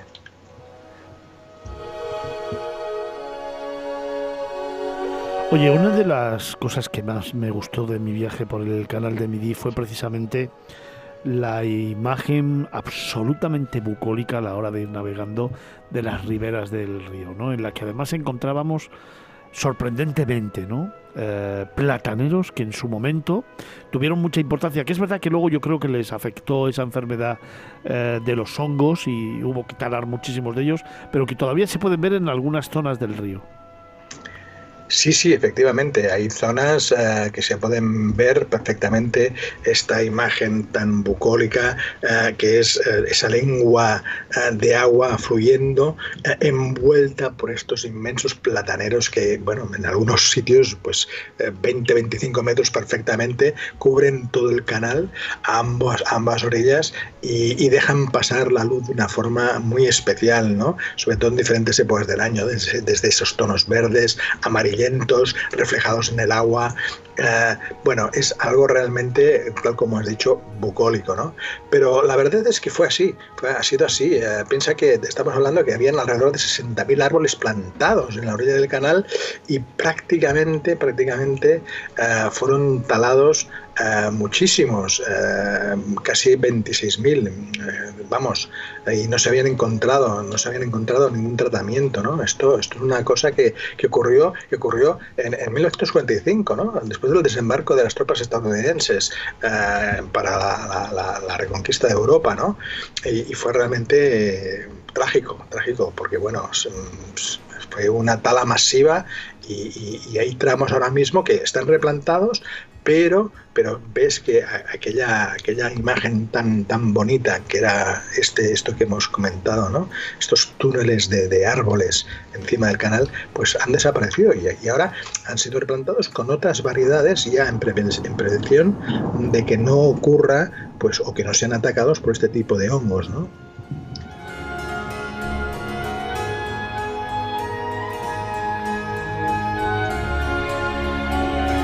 Oye, pero a lo largo y con toda la historia que tiene este canal de MIDI, tanto en su conceptualización como en su diseño, su desarrollo, su ejecución, y luego, claro, esa parte histórica, ¿no? Que hizo que los hijos del creador tuvieran que terminar el canal, seguro que hay mil anécdotas o que tienes historias que contarnos. Pues, pues mira, sí, hay, hay multitud de anécdotas. Uh, de hecho, um, casi yo recomiendo encarecidamente que quien lo quiera visitar uh, vaya a uno de sus puntos claves, que es uh, el lago de San Ferrol, y, porque debajo mismo está el gran museo dedicado a, a la figura de Riguet y se encuentran incluso las antiguas llaves para dar los caudales. pero una de las anécdotas destacables, uh, yo mencionaría la de, la de Thomas Jefferson. Thomas Jefferson, que fue presidente norteamericano, en 1789 visitó, visitó el canal uh, y quedó fascinado, ¿no? Uh, era su época en que fue embajador de Francia y, y, quiso, quiso hacer una obra similar para unir el río Potomac con el lago Erie en Estados Unidos. Pero bueno, mm, no hubo, no hubo una voluntad política en ese momento, como, como, bueno, como suele suceder en muchas épocas, no hay voluntad política y finalmente no se llevó a cabo la construcción de este canal en el territorio estadounidense. Y esta es una anécdota que vale la pena nombrar porque en muchos de, los, de, las esclusas uh, hay una placa conmemorativa de la visita de Thomas Jefferson.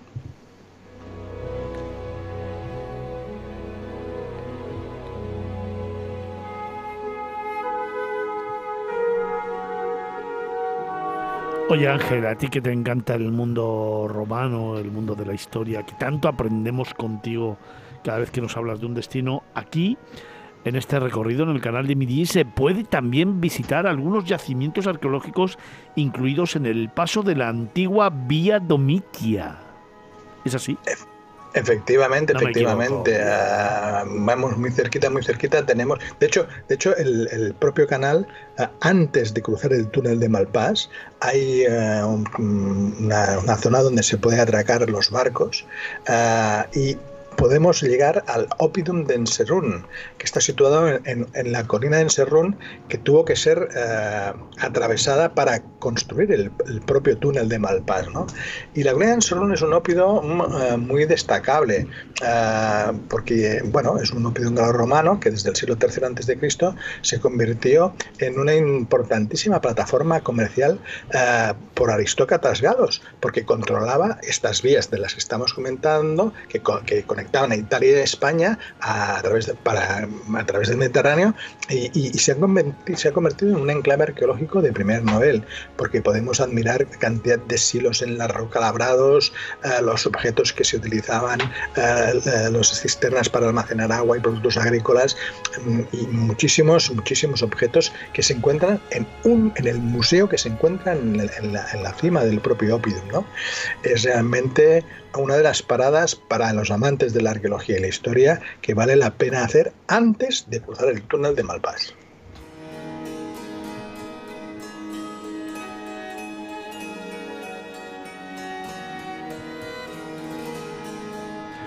Oye, David, una vez eh, hablado de estas curiosidades, de estos detalles que nos van acercando un poquito más, cuéntame cuáles son para ti las paradas más importantes, esos rincones. Ya sabes que a mí me gusta plantear o preguntaros siempre el lugar y el instante. Bueno, pues ¿cuáles son esos lugares que para ti son los imprescindibles en el recorrido por el canal de Midi?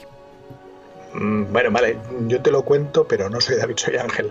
Ay, Ángel, Ángel, perdona, perdona, perdona, perdona, Ángel. No hay problema, no hay problema. Eh, fíjate, son siete, son siete y te voy a nombrarlos así correlativamente, eh, porque uno de ellos es Castelnaudari.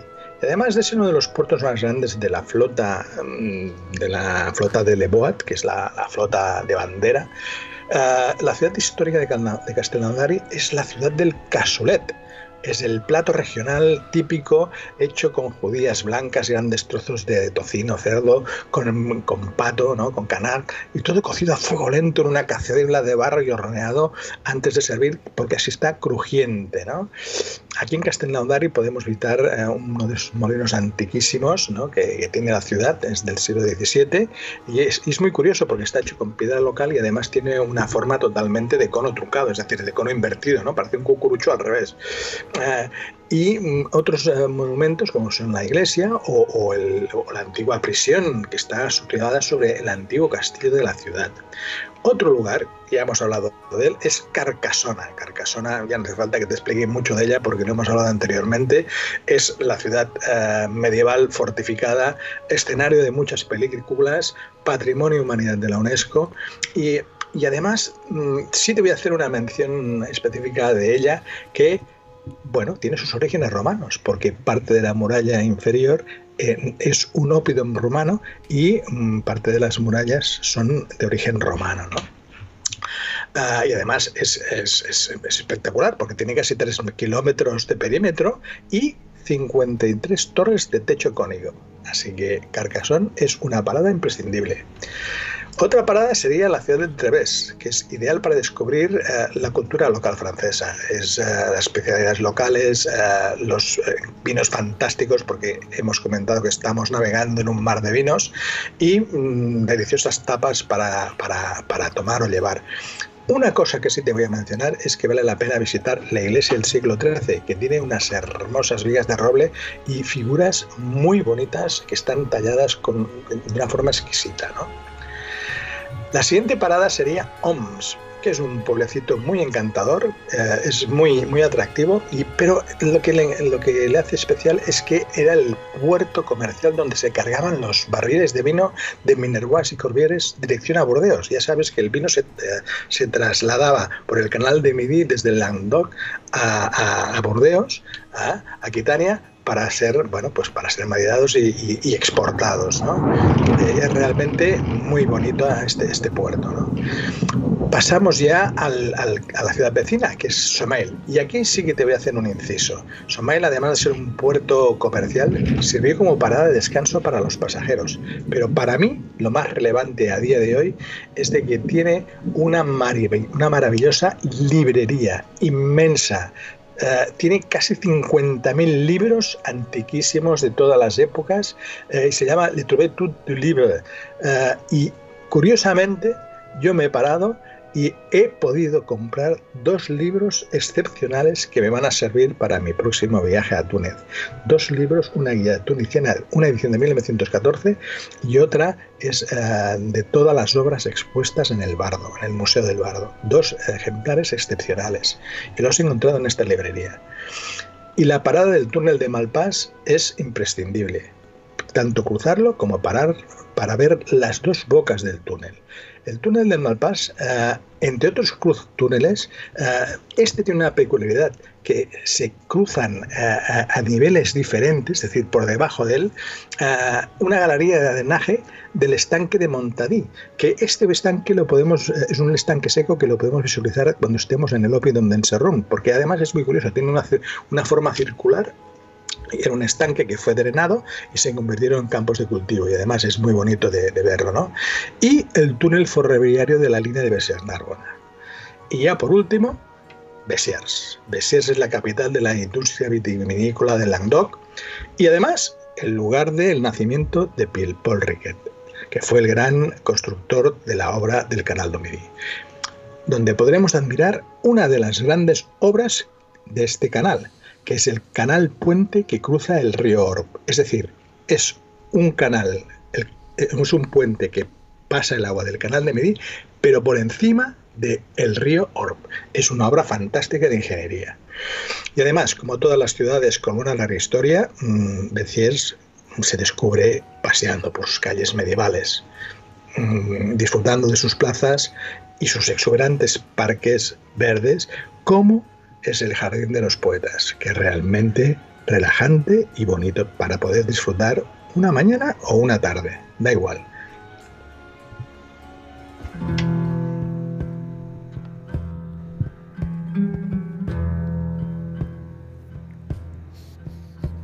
Qué viaje más fascinante, qué viaje más emocionante nos está contando en esta ventana al mundo Ángel Vigorra.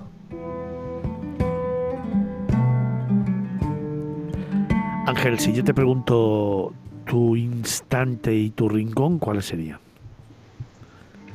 Pues eh, mira, mm, eh, quizás, quizás eh, un bonito momento fue en Pecenas. fue, hay una, una, de las bodegas insignes de, esta zona donde nos pasó un hecho muy curioso, que, fue que según íbamos a dirección a hacer eh, una cata de vinos, porque mm, una cosa sí tengo que decir a todos los oyentes, eh, que mm, se pueden, casi todos los pueblecitos de, la ribera tienen multitud de bodegas en las cuales se pueden realizar catas gratuitas de vino, después cada cual puede comprar lo que quiera. Nosotros nos dirigíamos hasta esta bodega y nos sale una señora, una anciana del lugar, y nos dice, por favor, por favor, si nos podíamos ayudar, ¿no? De que se le había, se le había estropeado el televisor. y bueno, nosotros, bueno, sin, sin más dilación, pues echamos una mano, ¿no? Y, bueno, fue un momento gracioso y curioso porque la mujer encantadísima, eh, vamos, desbordante de alegría, nos invitó a unas cervezas. Eh, fue aquello entrañable, fue bonito por, por, el lugar, por el momento, por las circunstancias y, y decir, hay buena gente por el mundo. Ostras, qué bien. Buena gente, como uno de nuestros líderes, uno de nuestros tertulianos, Ángel Vigarra, el director de Canas de Viaje. Ángel, fantástico trabajo, amigo. Gracias, Fernando. Un abrazo muy fuerte. Un abrazo.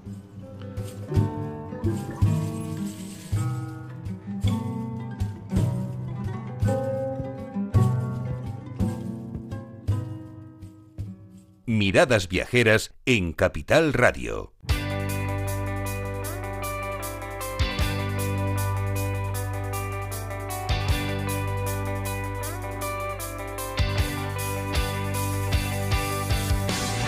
Nosotros continuamos nuestro camino. Tendremos que contarte muchas cosas. Vamos a estar hasta la una del mediodía contigo. Así que en este instante y antes de irnos a contarte un nuevo pueblo de España con el profe, con Felipe Alonso, déjame que te cuente algunos mensajes de los que nos habéis enviado durante todo este tiempo. Por ejemplo, Javier Elena, desde Madrid necesita un consejo. Pues así es, Fernando. Nos dice, este puente de San Isidro me toca quedarme en casa porque a mi chico le tocó currar, pero para la próxima semana nos largamos por piernas sí o sí. No queremos un viaje muy largo por carretera y no está la economía en casa para unos vuelos, así que ¿qué destino a unas cuatro horas máximo de coche nos recomendáis? Venga, pues a ver, vamos a que se mojen nuestros tertulianos. Carlos, un destino. Pues mira, yo me voy dentro de dos días a Galicia y, por ejemplo, en estos momentos ya los días primaverales son muy largos. Entonces, pues, terminar un atardecer en el faro de Fisterra, que ya ahora mismo la puesta de sol está sobre las nueve y media, diez menos cuarto. De la noche y luego, por supuesto, comernos una mariscadita el pueblo de Fisterra, que es uno de los eh, paraísos de la gastronomía gallega. Sitios como Tirado Cordel son muy populares, muy famosos, pero realmente cualquier bar, cualquier restaurante de Fisterra va a tener un producto de primera mano, de calidad, eh, recién pillado muchas veces ahí al lado. Felipe, algo un poquito más cerca, va. Más cerca, pues mira, yo estaba pensando en, en una parte de Andalucía, pero como quieres que sea más cerca... ¿Qué parte de un destino que no esté a más de cuatro horas de camino no hemos entendido? Oye, oye, de, camino caminando. Vamos a ver, vamos a ver. Eh, por ejemplo. Te ha faltado decir Málaga y ya por lo bordamos entre Fisterra y Málaga, pues eso, eh, eh, ¿cómo se llama esta gente? Elena, ¿no? No, mira, pues mira, Elena, para no, por como Fernando no quiere que hable de Andalucía en estos momentos, te voy a recomendar un sitio que está a menos de cuatro horas de camino. Hombre, en Andalucía tenemos a tres horas, tenemos Baeza, tenemos, Córdoba, tenemos Cazorla, tenemos Úbeda, pero bueno, como vamos a cambiar para que te quedes un poquito más tranquilo y más a gusto con las horas. Eh, Extremadura. Yo iría, por, Bien, yo, iría, ¿ves? yo iría, por ejemplo, en estos momentos es precioso el Valle del Jerte. Claro. Del Valle del Jerte eh, es una, una maravilla para tomarte unas cerecitas allí, eh, que están, están muy buenas, y aprovechar pues para ver, pues por ejemplo, pasando hacia allí, pues puedes ver, pararte en Trujillo, por ejemplo, puedes pararte en- y ver la judería de Herbás, y, eh, y si me apuras, incluso podrías eh, darte una vuelta y volver, en lugar de por Extremadura, volver por Salamanca. Muy bien. No son cuatro horas, Venga. son menos. A ver, Rubén nos habla del libro del profe. Sí, es un lector que nos cuenta, Felipe, vaya libro más entretenido que has escrito. Me lo he leído en un par de guardias en el trabajo y me ha encantado. Siempre me ha gustado moverme por Madrid en metro y me he preguntado muchas veces por qué una u otra estación se llamaba así. Te felicito por el libro, me ha encantado y ya se lo he dejado a mi padre que es otro lector empedernido. Fíjate, Felipe está por el bien y por el. O sea, por encima del bien, hermano. Es, oye, Rubén, muchísimas gracias. Encantado de que te haya gustado. No, deja, ya lo- deja ya que lo fluya. sobreentiende, que le ha encantado. Deja- le ha encantado, lo sobreentiende que ya. No, yo estoy esperando, tal, yo estoy está, esperando que el director del programa me haga una indicación para poder hablar, si no, no hablo. Claro, claro, Que pues luego, me, luego me echa la bronca Vamos- porque dice que hablo mucho. Vamos a seguir con los demás porque este está pasado. Hala, David, desde Sevilla. Dice, gente, me piro de viaje a Nueva York y me gustaría saber si es recomendable hospedarse en un hotel en el centro de Manhattan o en alguno de los barrios aledaños. ¿Qué opciones me recomendáis y por qué? Gracias por la ayuda. Hombre, yo creo que en Manhattan, yo desde luego no le diría que se, que se alojara allí, pero si quiere alojarse en Manhattan, Además es caro. Sí, Caro sí, no, caro. lo siguiente. Sí, sí, por eso. Yo, desde Claro. luego, no. ¿Que quieres alojarte en Manhattan? Pues el Frederick, que tiene cinco estrellas, que está fenomenal. Y luego hay un hotel que es el Riu Times Square, eh, que es cadena española, y que es muy interesante. Cuatro estrellas y un precio suele estar en torno a los 150, 160 dólares. Con lo cual es asequible dentro de una cosa normal. Si no, a otro barrio. ¿no? Brooklyn. Brooklyn, en ¿verdad? estos momentos, yo la última vez que estuve en ¿Verdad? Nueva York Sí. me alojé en Brooklyn y tiene Sí. un encanto Sí, sí, a sí. los que nos gusta el cine, la televisión, eh, Estoy de los cafés. Yo también estoy de acuerdo. Y además es que yo creo que lo, lo suyo es meterse en cosas tipo Airbnb más que hotel en, en Estados Unidos, o sea, en lo que es Nueva York. Bueno, en Brooklyn hay un hotel que es el Marriott, que está Mm. muy chulo, ¿eh? que también eh, y es muy asequible. ¿eh? Es que hay que recordar que eh, Nueva York prohibió los Airbnb Sí, en Manhattan sí. precisamente Sí. para evitar Para la evitar gen- gentrificación y, y eso ha hecho florecer algunos barrios como Brooklyn, porque yo me alojé en este caso en Airbnb, era un apartamento súper bonito, recién renovado y a un precio más o menos la mitad de un hotel. Por eso. Por ejemplo, Daniel de Durcal en Granada también nos ha escrito. Nos dice, hola equipo de Miradas Viajeras, quería saber cuál es su opinión sobre las excursiones organizadas en los destinos turísticos. ¿Creen que son una buena opción para conocer los lugares o es mejor aventurarse por cuenta propia? Gracias por vuestro consejo. Depende, si te encuentras un guía como Felipe, Te Por- puede aburrir te un refieres montón. por el metro de Madrid, ¿no? Bueno, yo, yo te diría que, mm, a ver, si vas a un lugar que no conoces y dependiendo, claro, del profesional que te acompañe, puede ser una experiencia súper bonita. Por ejemplo, me viene a la cabeza así, eh, porque el otro día hablaba con mi sobrina, tener un guía que te explique Edimburgo puede ser espectacular. Claro, la segunda vez, evidentemente, ya lo puedes conocer por tu cuenta. A mí particularmente me encanta descubrir los lugares por mi cuenta, sin que nadie esté dándome el coñazo. Ahora, entiendo que en esa modalidad o te lo preparas muy bien el viaje o pierdes muchos detalles fundamentalmente históricos. Yo, por ejemplo, soy un poco cotilla eh, como profesional del sector Claro. del turismo Claro. y en Madrid cuando veo grupos estos con guías, hay que recordar también que muchas veces son estos tours que son gratuitos con la voluntad y todo esto, o sea que no, no sabes realmente si el guía va, va a ser un profesional. ¿no? Eh, yo me quedo muchas veces ahí en segundo plano escuchando lo que dicen los guías y, y bueno, hay de todo. Realmente hay gente que es muy amena explicando, siempre te cuenta una historia Sí, o una leyenda o una anécdota de un edificio por el que has pasado miles de veces y, y nunca te habías fijado. O sea que yo mismo me sorprendo y eso que llevo 33 años viviendo en Madrid y realmente creo que lo he mirado con todos los ojos posibles, ¿no?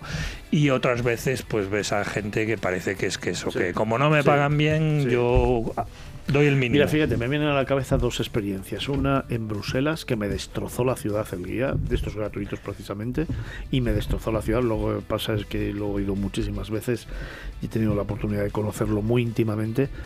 Y sin embargo me viene a la cabeza otra experiencia en el monasterio de San Pere de Rode, en Girona, donde encontré y conocí al mejor guía que he visto en mi vida, un chavalito joven que se sabía perfectamente la historia, las anécdotas y la interpretación de cualquier personaje que te pudieras encontrar en retablos, en columnas, en esculturas, y que lo hace de tal manera, tan ameno, contándote historietas, que para mí ha sido la, la- la visita más bonita e interesante de un lugar. O sea, es- depende de la persona y de su formación. ¿eh? Sí, sí, es que además un- Y de la un- comunicación.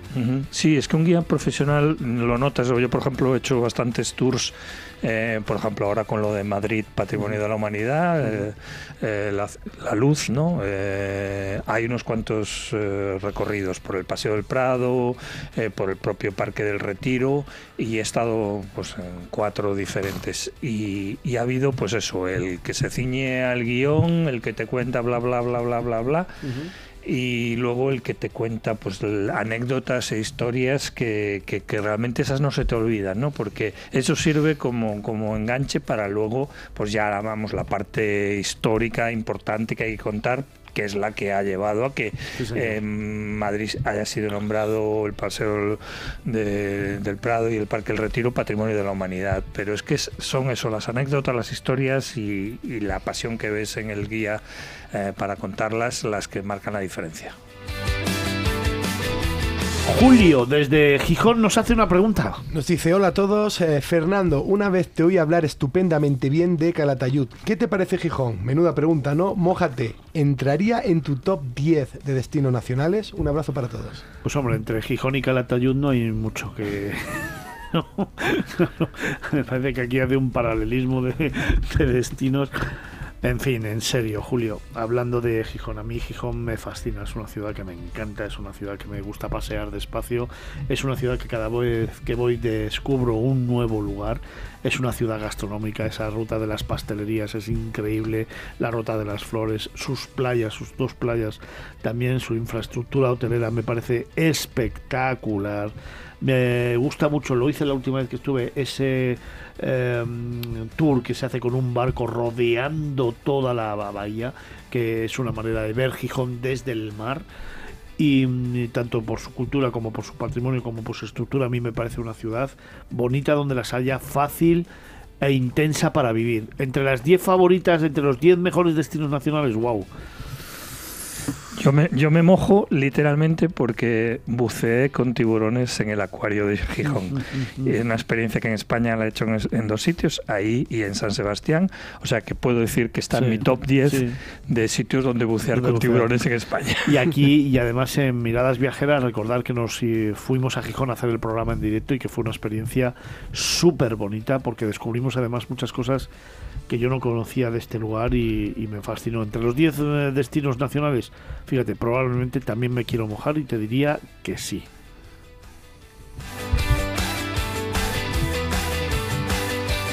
Y también habla con nosotros César desde Guecho. Dice, hola viajeros, acudo a vosotros en busca de sabio consejo. A ver, bueno, esto es para, bien, esto es piensa- para Felipe, bueno, ¿no? ya entienden que Ya aquí damos sabios consejos, vamos a ver.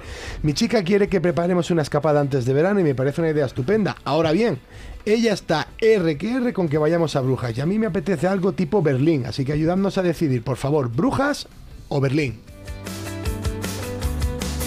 Es que son destinos totalmente diferentes, Totalmente- muy totalmente complementarios. Si tu chica es romántica, Brujas, no te queda otro remedio que ir a, a Brujas. Si eres algo más alternativo, más de cultura, de artistas eh, novedosos, Más, generalista, más, un poquito más- algo más generalista, Berlín. Hombre, es que Berlín al final no deja de ser una ciudad mucho más grande que Brujas, con mucha diferencia, en la que vas a poder encontrar cultura, un patrimonio brutal, reminiscencias de la guerra mundial, vas a poder imbuirte en la historia de la vieja Europa, vas a poder descubrir momentos muy, muy, muy, muy, muy dolorosos de la historia de, de la historia moderna de, de Europa, de nuestro continente y sobre todo también vas a poder descubrir un montón de museos, un montón de... O sea, es que lo tienes absolutamente Claro, claro, todo. es que- Y si Brujas te- es otra cosa. isla- Si te gusta el chocolate, también no hay discusión posible. Claro. Brujas. Claro, es Ya, que pero- igual a lo mejor lo que teníamos que hacer es eh, saber cuánto tiempo vais a ir, porque a lo Claro, mejor un combinado Brujas-Berlín no estaría de más. Tú conoces muy bien Berlín, Sí, ¿eh? el Berlín además tiene muchas opciones al lado, Claro. tipo Potsdam. Y cultural, bueno, Y es que culturales, culturalmente claro. es, es una Eh, ciudad bueno, fascinante. Tiene varias cosas patrimonio de Claro, la humanidad. Claro, o la, sea, is- la isla de los museos. Berlín es fascinante. Sí. o sea.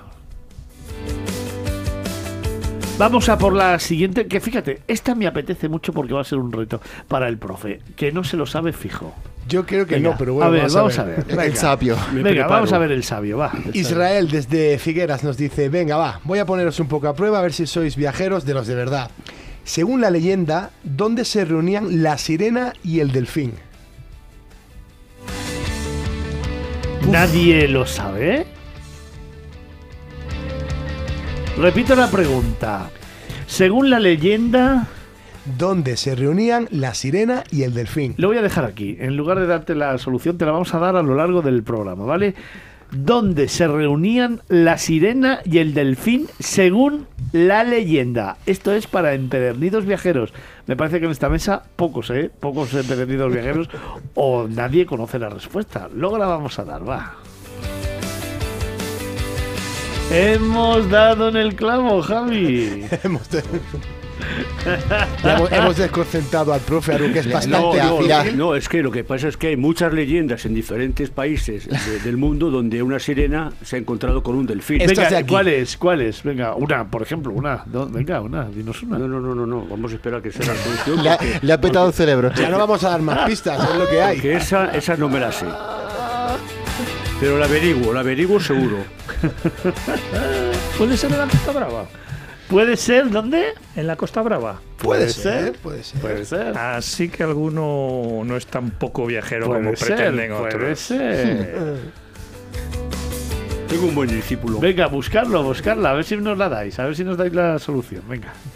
Uy, fíjate cómo están echando humo ya los móviles, ¿eh? Les hemos pillado San contra pie. Google. Les hemos pillado contra pie.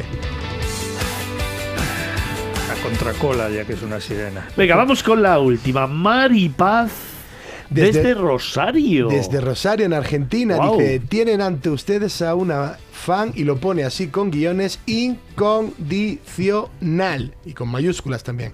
Estuve este año en Fitur trabajando en el stand de Argentina y de casualidad pasé por el estudio, el estudio de miradas viajeras, les escuché y desde entonces les oigo a través de las redes. Qué delicia de reportajes y postales. Maripaz, pues gracias de corazón, porque yo a partir de hoy también soy incondicional tuyo y trataremos de intentar hacer mejor las cosas cada día para que sigas siendo incondicional nuestra. Un beso fuerte.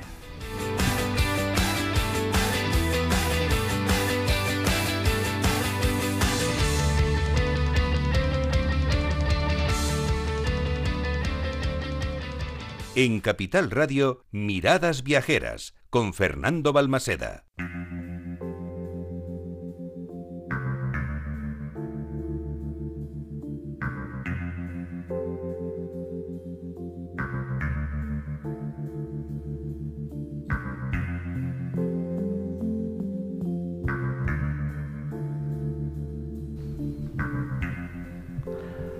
Cuenta la, leyenda que la tacita de plata tiene numerosas historias, pero hay una muy curiosa y que tiene que ver con la Casa de los Espejos, en plena Alameda Gaditana. Son las historias y leyendas del profe de Alonso Felipe.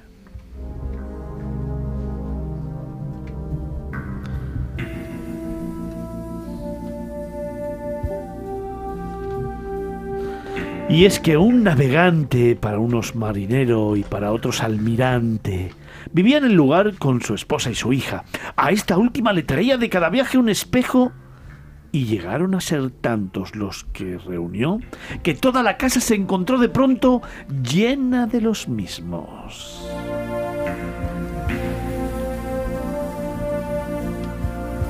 La madre, celosa de su hija, y aprovechando un viaje de su marido, envenenó a la niña en secreto y al regreso de su esposo le contó que había muerto de una enfermedad que se la había llevado rápidamente a la tumba.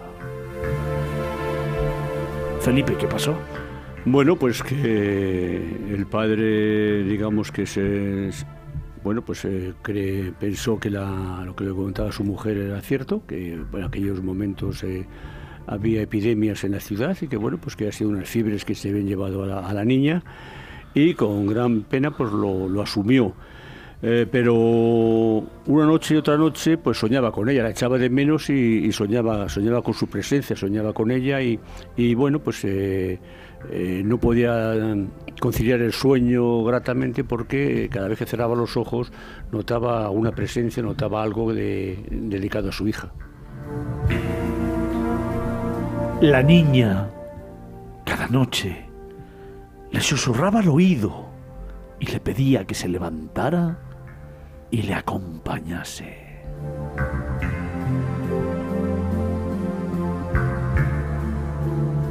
Un día, el marinero o almirante. Así lo hizo.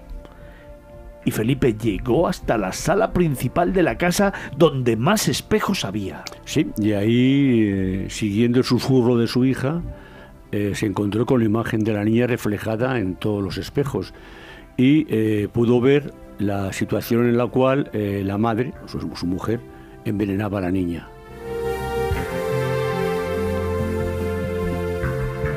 La mujer entonces confesó el crimen y fue entregada a la justicia por el marinero, quien a continuación desapareció y nunca más se le volvió a ver quedando la casa vacía.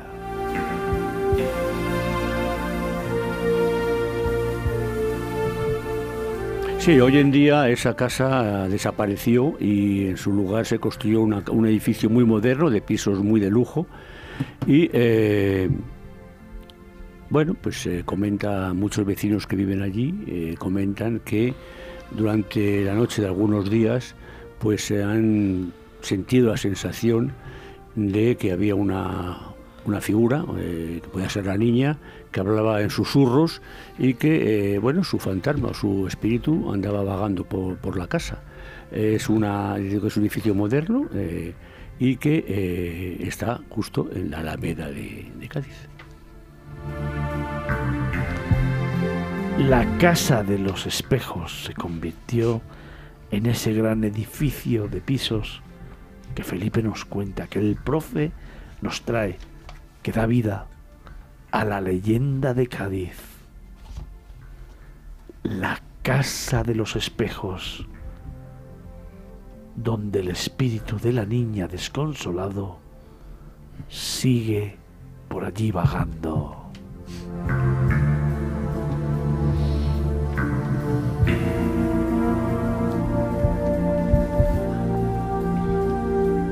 Nos vamos acercando a las 11 de la mañana con esta historia, una más, de las que el profe nos trae a miradas viajeras y nos muestra nuestra España, el sentido y significado de lugares que forman parte de nuestra historia, de nuestras ciudades, de esos lugares que tú deberías visitar en tu próximo viaje.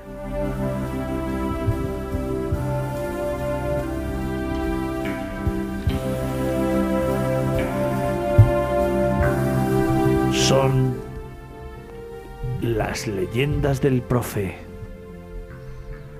Miradas viajeras. Capital Radio. Alonso. Felipe.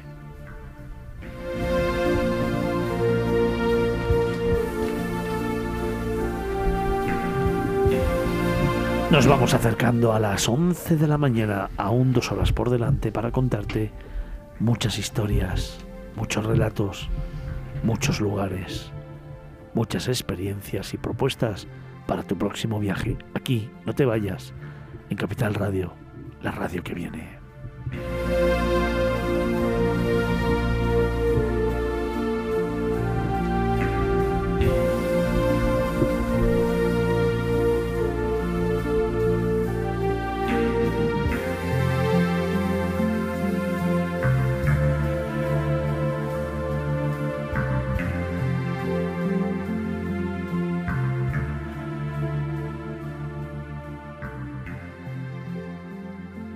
Miradas Viajeras en Capital Radio. En Capital Radio, Miradas Viajeras con Fernando Balmaseda.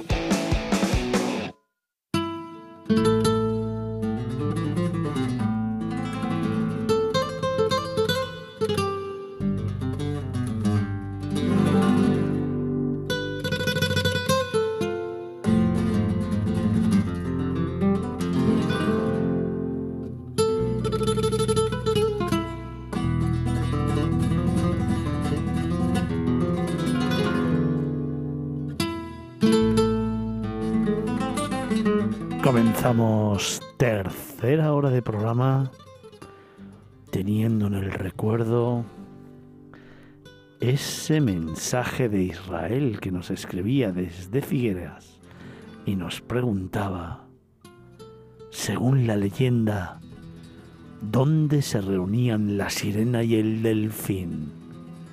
Nadie lo sabe. Pendientes estamos de conocerlo.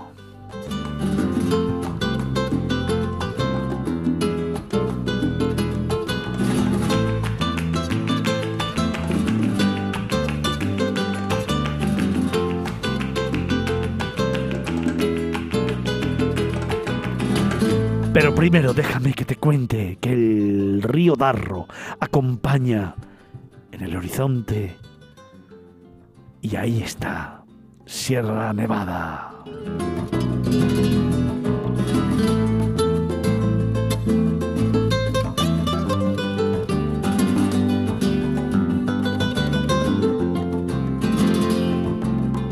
¿Sabes dónde vamos? Abrimos ventana a nuestro país. Te contamos que hoy visitamos Granada.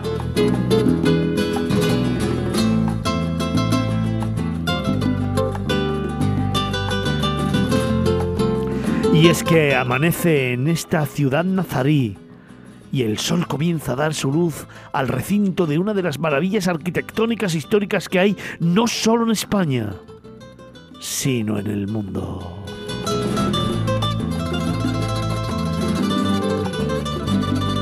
Ahí se encuentra el símbolo principal de la cultura árabe española, de la estirpe nazarí. Es el mejor momento, tradiciones aparte, de atravesar la puerta de la justicia y penetrar en el interior de la joya. En el interior de la Alhambra.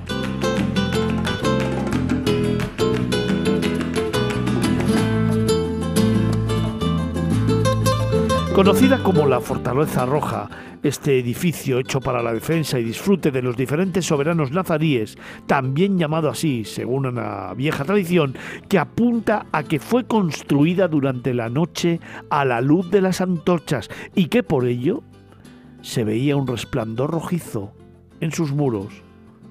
Fue concebida por Al-Amar y redecorada en sus interiores palaciegos por su hijo Mohamed II.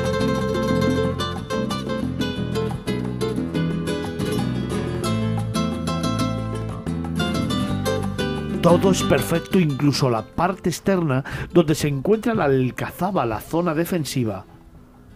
El castillo con sus diferentes torres, desde las cuales se puede obtener una visita maravillosa de Granada y de su barrio del Albaicín, porque la población andalusí no es solo la Alhambra, también es todo un bloque, un todo maravilloso y perfecto que nos deslumbra en todo momento.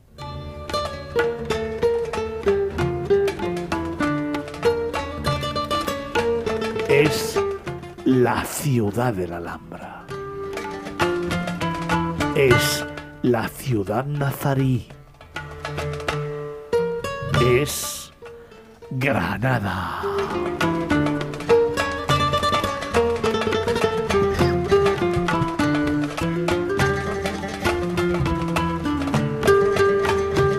Pero antes de bajar hacia la ciudad es conveniente refrescarse visitando los cercanos jardines del Generalife, concebidos como zonas de descanso para los reyes granadinos con casas rurales, pero sobre todo con agua y flores por doquier, con el silencio tan solo quebrado por los chorros de un agua limpia, que ofrece unos arcos de gotas constantes.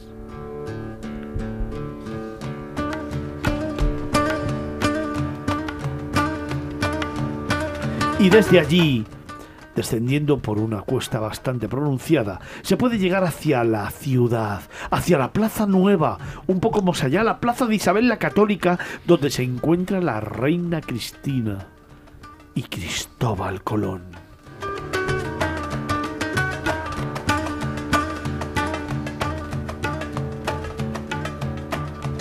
Es el momento de callejear, de entrar en la zona donde antiguamente estaba el zoco, ese conjunto de tiendas en las que se ofrecía un poco de todo, la plaza de Rambla y antes, unos metros más atrás, la catedral, una joya que conocer y visitar con detenimiento, donde, entre otras maravillas, se puede ver la capilla real, el mausoleo de los reyes católicos.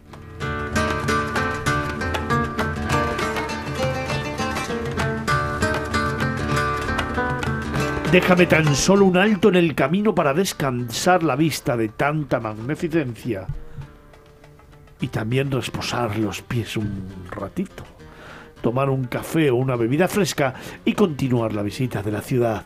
Y después de reponer fuerzas, otro paseo, cuesta para arriba, dejando a la derecha la Alhambra, subir por la cuesta del Darro, de ese río que aparece y desaparece a su antojo, y llegar al Albaicín, a ese barrio popular de Granada, el más popular, que fue germen de la Granada actual, que fue el barrio árabe, que por excelencia hay que conocer callejeando.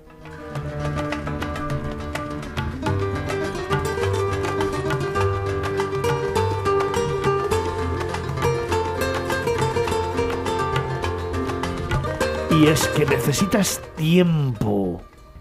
Tiempo para pararte en alguno de los miradores como el de San Nicolás, del, que se tiene una vista magnífica de la Alhambra, y de la Sierra Nevada al fondo, que apunta con sus picos hacia el cielo.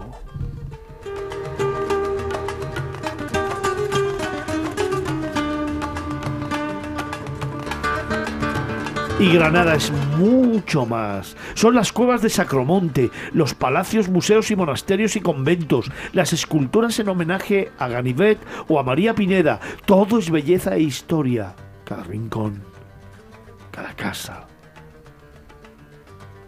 cada lugar.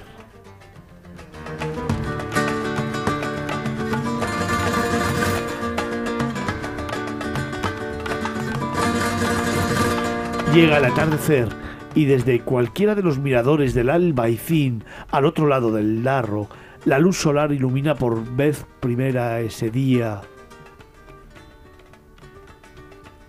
en el que la Alhambra te regala un destellante color rojizo, refulgente a la vista.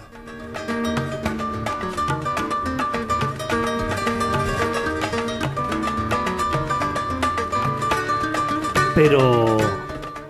Pero hay que esperar que cuando las luces de la noche la iluminen, también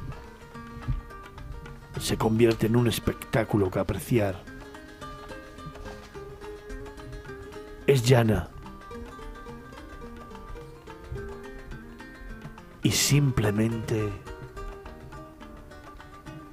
es ella. Es la Alhambra es Granada.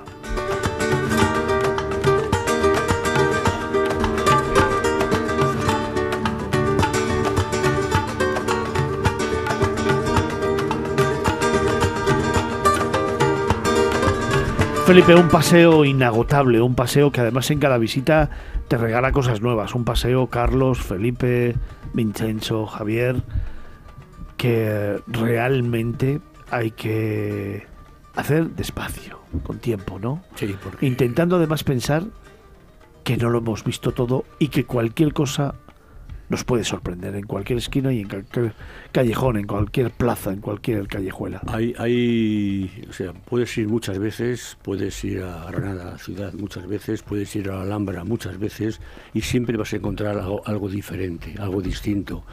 Eh, quizá también porque, eh, como a nosotros nos suele gustar, el juego de luces también marca mucho la, visita a los lugares, ¿no? Eh, hablamos de, la Alhambra como, como símbolo eh, de, Granada.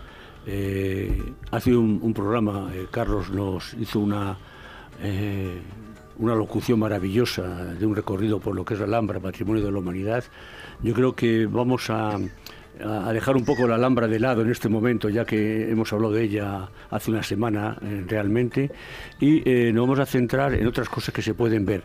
Os voy a dar una, antes de nada, os voy a dar una, una curiosidad que la gente no suele saber, es una curiosidad histórica, es decir, em, uno de los principales eh, políticos que hubo entre la conquista de la Alhambra y la conquista de Granada fue el cardenal Cisneros, que era, bueno, pues como todos sabemos o deberíamos saber, era el confesor de Isabel la Católica y uno de sus eh, consejeros, eh, se le acusa, se le acusa, de haber sacado de la Alhambra todos los libros que había nazarís y en la plaza principal, la que hemos mencionado antes, que estaba al lado de la- que está la catedral ahora, que está construida sobre una mezquita, haber hecho una gran quema de esos libros. Eh, hay quien dice que no, que solamente fueron los libros eh, místicos, eh, los Coranes y libros místicos musulmanes, y que otros libros de cultura y filosofía los dejó libres. Pero bueno, es una, es una reflexión más que añadir a Granada y demostrar la importancia que tenía en su momento como centro de cultura nazarí.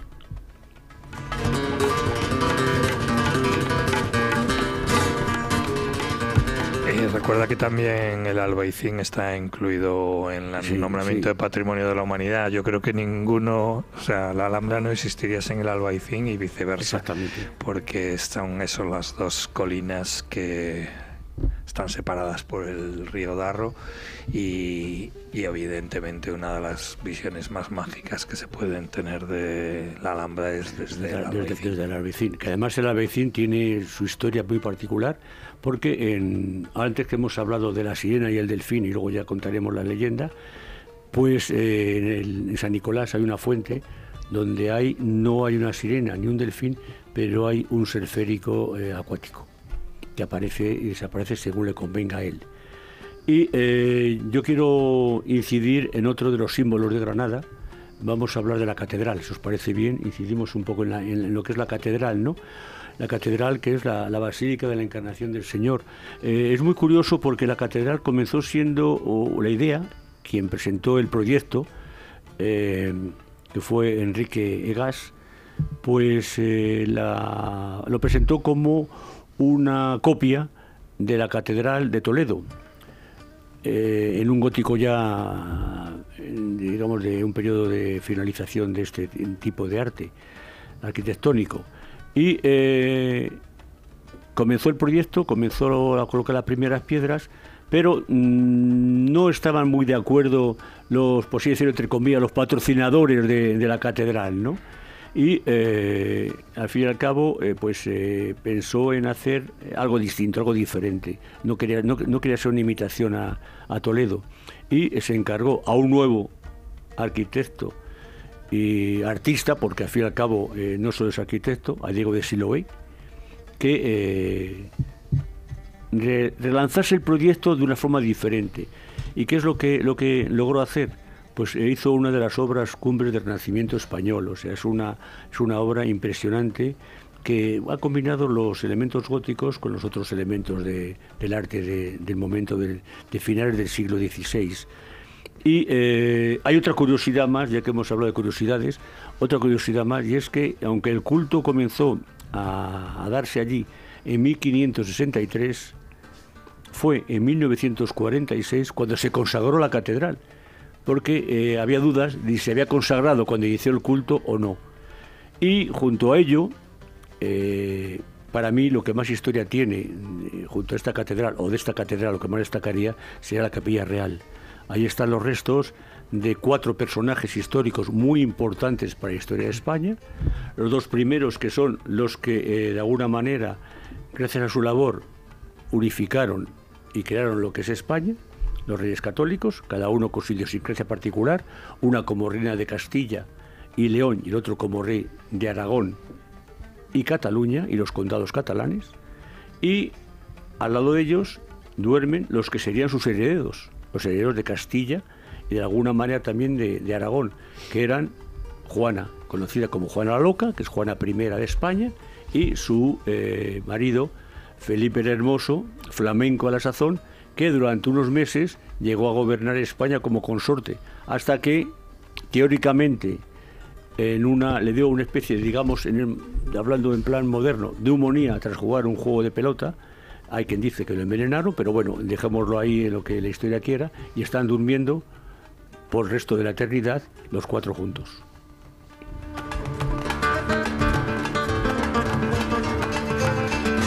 ¿Cuál es nuestra siguiente parada, Felipe?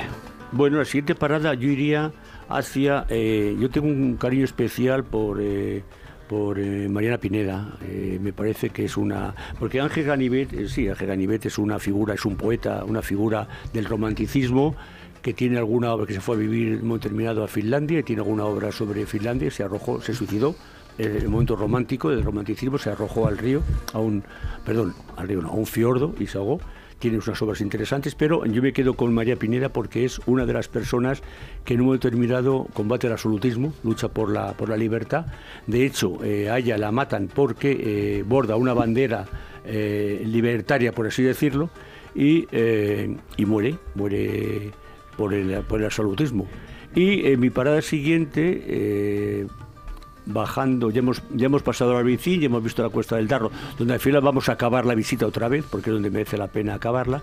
Vamos a meternos en la plaza del Ayuntamiento y por detrás vamos a aprovechar la, la calle que hay por detrás, donde hay un montón de lugares para tapear. Porque Granada, si la fama del tapeo la tienen eh, las ciudades vascas, sobre todo la tiene San Sebastián y Vitoria, el tapeo en Granada no desmerece para nada. Y esa parte de atrás se tapea de maravilla, tomas unos, unas cervezas o unos finos, unas pocas etapas, descansas y te preparas para eh, atacar lo que para mí es, y lo hemos comentado un poco antes, lo más importante del atardecer en Granada, que es volver a subir la Cuesta del Darro, irse hasta la Vicín, ver cualquier mirador, el de San Nicolás a mí me gusta mucho, pero hay dos o tres más, y de allí esperar al que el sol empiece a caer y que eh, la luz rojiza de la Alhambra comience también a morir un poco. Si tienes la suerte de que vas en invierno y al fondo tienes la Sierra Nevada, nunca mejor dicho, Nevada, pues claro, ese contraste de luces es impresionante. Si no, da igual, da igual, da igual porque en cualquier momento ese juego de luces, yo creo que a, mi juicio, yo imagino que igual Carlos prefiere el amanecer, pero a mi juicio es el momento ideal para sentarse allí y mirar. Déjame que te haga un pequeño matiz. El tapeo no es de ciudades como Bilbao y San Sebastián. Bilbao y San Sebastián son más los pinchos, el tapeo es Valladolid bueno, y León. Sí, bueno, es una forma, es una forma de hablar. Linares, maravilloso, y luego Granada, ¿no? Bueno, y, si vamos de pinchos, Alcalá de Henares. Que son conceptos diferentes. Sí, sí, bueno, pero, más o menos es, para que, para que, o sea, por no diferenciar, para que nos entiendan lo que es el, porque también de tapeo podemos hablar en Madrid. Claro, claro. O sea, que es un poquito para, para hablar de Fíjate si me gusta Granada, que cuando esquiaba y iba mucho a Sierra Nevada, nunca me alojaba en Sierra Nevada. Prefería darme la paliza de irme en el coche por la mañana y a veces encontrar atascos en la subida a Sierra Nevada. Pero es que para mí acabar la jornada de esquí, pues regresar a Granada y pasarte la tarde tomándote, pues eso, unas cañas, eh, paseando eh, subir hasta el Albaicín para ver el atardecer, era absolutamente impagable y, siempre hacía eso, me alojaba en, Granada y no en Sierra Nevada. Oye, hablando de alojamiento, Vini, eh, mm. creo que tú has tenido un par de experiencias eh, muy recientes en Granada, ¿no? Sí, muy recientes. Y, y a mí, perdóname que a mí Sierra Nevada me encanta. O sea, casi... Yo al revés, fíjate tú.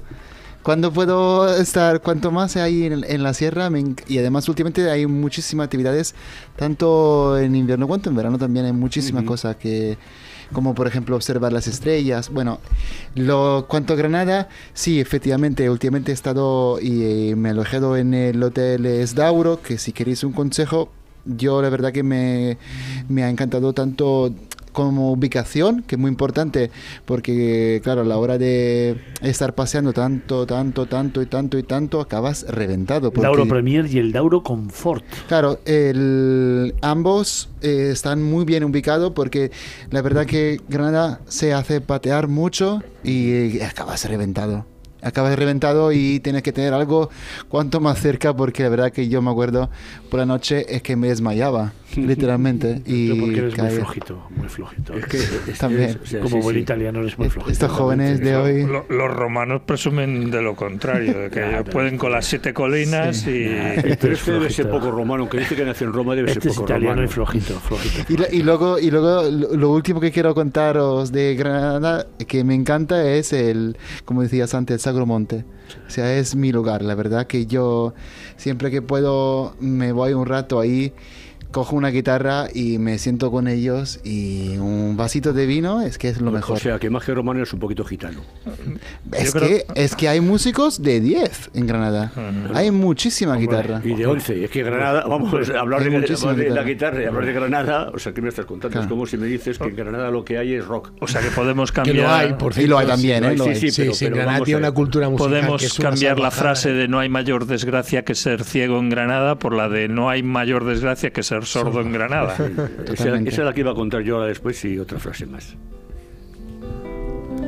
Javier, tú también conoces bien la ciudad, ¿no? Sí, me pilla muy cerca de casa. de- muchas de mi familia vive allí, muchos de mis amigos viven allí en Granada. Es una ciudad preciosa, es una auténtica maravilla. Yo fíjate, eh, profe, yo me quedo más con la zona de los palacios, pero que no son nazaríes. Porque hay, si te vas recorriendo el Realejo, Sí, sí. encuentras, eh, porque claro, Granada era una ciudad fue, donde fue, los reyes católicos dejaron su impronta, donde Carlos V dejó su impronta también, entonces atraía mucha nobleza. El, el que, el que era alguien en la realeza de España tenía que tener una residencia en Granada, aunque solo fuera para veranear, da igual, ¿no?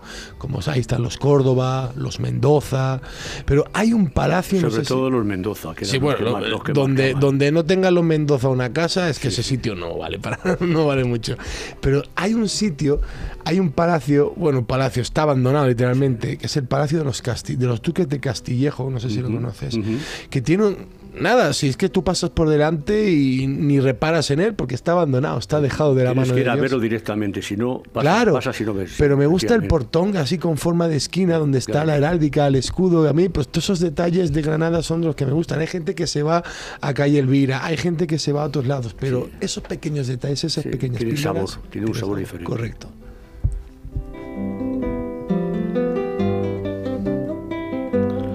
Felipe, nuestra próxima parada.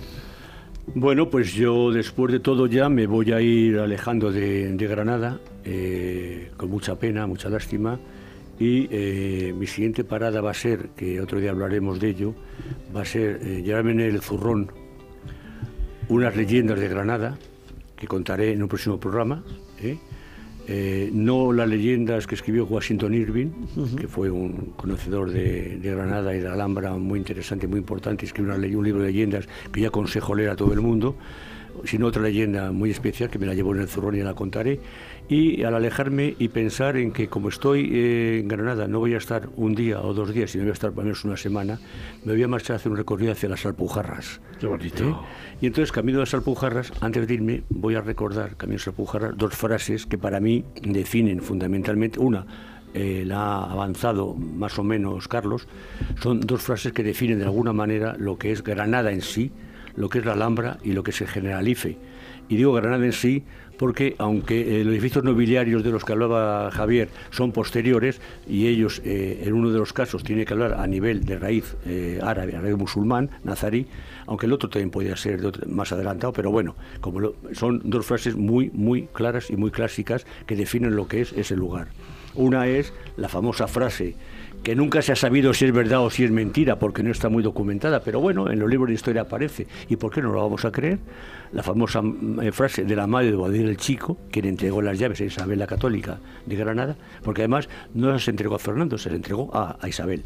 Y eh, dice cuando se, alejaba de la, ciudad en lo que se llama la ruta de Boadil, que es un camino que se hace con senderismo también después, hacia las Alpujarras, le dijo, llora, llora como mujer, ya que no ha sabido defenderla como hombre. Para mí eso es muy interesante y muy importante. Y luego viene una segunda... Muy propio de la mujer.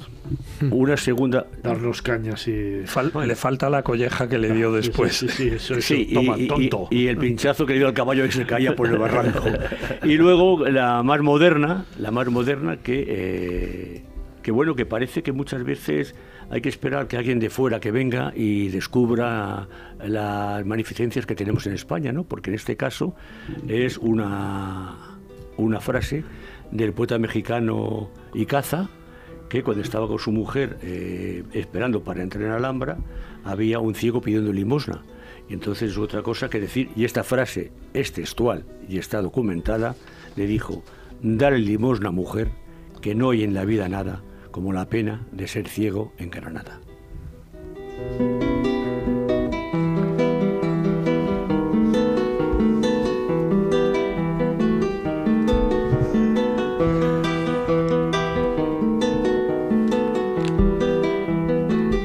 Oye, pues dejadme que para cerrar este tema os hable también de otro lugar que me parece absolutamente emblemático que es el Alhambra Palace de las terrazas mejores para, para atardecer o, para desayunar, como me gusta Carlos, al amanecer desayunar en la terraza viendo la Alhambra. Un sitio emblemático, 115 años, un 5 estrellas, uno de los 5 estrellas mejores del mundo, en una ubicación privilegiada. Yo el otro día que tuve la oportunidad de ir a Granada, según entras en Granada lo ves ahí arriba, señorial, eh, grandioso, vigilante, perfectamente mimetizado con el entorno, con la vegetación y con la, el recinto de la Alhambra, porque recordemos que la Alhambra Palace está dentro del recinto de la propia Alhambra y que se ha convertido en uno de los hoteles más emblemáticos del mundo. Y como bien decía Felipe, uno de esos lugares donde reposar, donde tranquilizarse, donde sentarse, donde respirar profundamente y disfrutar de un vermucito mientras ves el albaicín. Bueno, impresionante. Es impresionante. Ahí tienes en la Alhambra, no tienes más que dos. Es un lugar privilegiado porque no tienes más que dos lugares privilegiados para alojarte. Uno es el Alhambra Palace y otro es el Parador. Son los dos lugares que tienes. Pero hay una cosa que cambia. El Parador que está dentro también no tiene esa terraza para poder disfrutar de la Alhambra, ni el amanecer, ni el atardecer. En cambio, el Alhambra Palace Sí lo tiene. Tiene, lo tiene, con lo cual... Y tiene unos torreones, yo he estado alojado en una de las suites que está en uno de los torreones, sales al torreón a la que se convierte en una terraza y desde esa terraza ves perfectamente la estructura de la Alhambra, ves ese atardecer, ves el amanecer y es, eh, es increíble. Así que yo recomendaría que si podéis un día ahorrar y haceros el esfuerzo, daros el capricho de alojaros en el Alhambra Palace y de, y de disfrutar de una experiencia de verdad absolutamente inolvidable. Recordar y regalar a quien más deseéis una estancia en el Alhambra Palas porque de verdad merece la pena. Al margen de los establecimientos de Dauro Hoteles, que nos permite estar en el centro de, Granada, en el corazón de Granada, y que son punto de partida o para subir a Sierra Nevada o para descubrir el casco viejo de, Granada. Eh. Cuidado, que, que, los dos, el Premier, Dauro Premier y Dauro Confort son también dos establecimientos absolutamente únicos. Pues vamos cerrando capítulo, vamos cerrando ventana a nuestro país y les voy a pedir a los cuatro contertulios que no me pregunten, digo que me digan, que me señalen cuál es su momento y su, su instante y su lugar en Granada. Súper rápido. Venga, Javier. Pues mi momento. Lugar el lugar, las cruces de mayo, quizás las fiestas del Corpus, que es donde se ve esa calle, esa calle, esa gente que, que, que está por Granada, da mucho ánimo, es, es mucho, muy colorido, muy floral todo, todo está perfecto, es precioso y la verdad que son fiestas maravillosas para vivir la ciudad. Eso igual debería ser el momento, ¿no? El lugar me falta. Bueno, el momento, vale, sí, también me he ido yo, ¿no? El lugar, el lugar cual- pues cualquier parte en la que te puedas parar a ver, a sentarte a la, a la orilla del, río- del río Darro y quedarte tranquilito ahí pensando en tus cosas, quizás sería ese el, el momento. Carlos, instante y lugar. Parafras- parafraseando a Bill Clinton, ponerme en el mirador de San Nicolás y decir, como presidente de los Estados Unidos de América, puedo decir que este es el mejor puesto de sol del mundo. Fíjate, hayas logrado una perfecta simbiosis ¿eh? entre instante y lugar. Mirador de San Nicolás, puesta de sol. Joder, lo has clavado. Gracias. Thank you very much, Mr. Fernando. Vincenzo, tu lugar y tu instante. Eh, poneros eh, YouTube y ver Andrés Segovia, eh, Recuerdos de Alhambra, tocando la guitarra ahí sentado. Para mí es eso. Wow.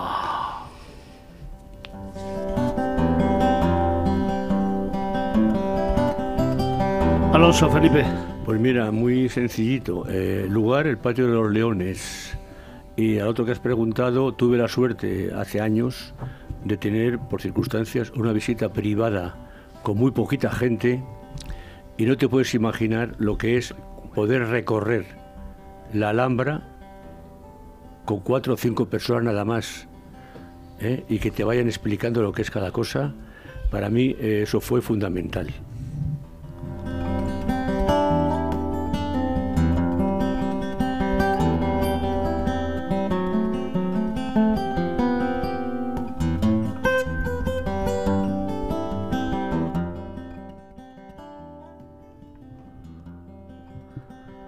Vamos terminando este paseo por esta ciudad ensueña y mágica.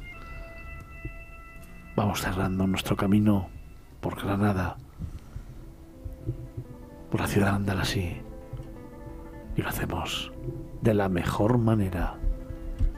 Recuerdos de la Alhambra.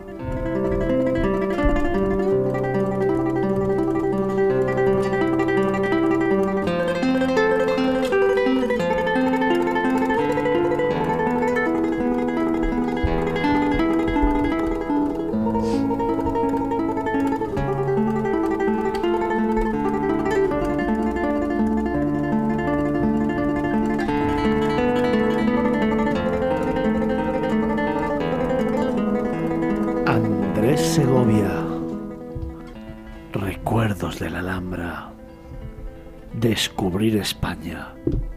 En la firma de Felipe Alonso.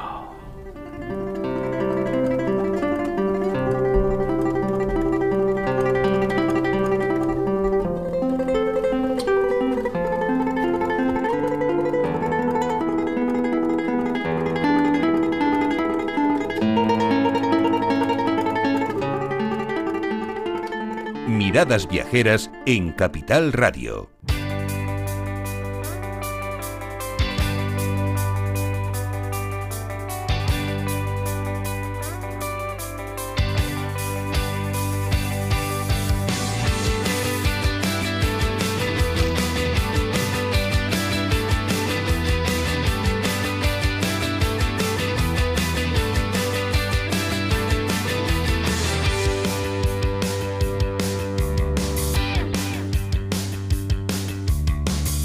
Vamos acercando a las 12 del mediodía y es el momento, tras haber disfrutado de Granada, de proponerte un concurso. Siempre con una pregunta, Javier. La pregunta es, ¿cuál es tu mejor experiencia en el metro? Y siempre con un regalazo. Pues esta vez vamos a regalar dos libros Metro de Madrid porque sus estaciones se llaman así, la última obra de nuestro tertuliano Felipe Alonso. Y a todo esto sigue rondando una pregunta en el ambiente. Es la cuestión que nos planteaba Israel desde Figueras. Nos decía, según la leyenda, ¿dónde se reunían la sirena y el delfín? Ya ha pasado un tiempo suficiente para consultar la inteligencia, los archivos y la hemeroteca de nuestro profe. Profe, ¿sabes cuál era la Sí, respuesta? sí, la sé, la sé. Bien, venga. la sé. ¿Ya la puedo contar? Puedes contarlo. Bueno, Según pues, San Google, Según, según San- no, según, bueno, sí, sí, San Google bendito, porque eh, yo conocía otra leyenda, pero era en los fieros Venga, vamos, en ¿cuál los fieros es? noruegos. Bueno, vamos a ver, esta es en España, el Cabo de Creus.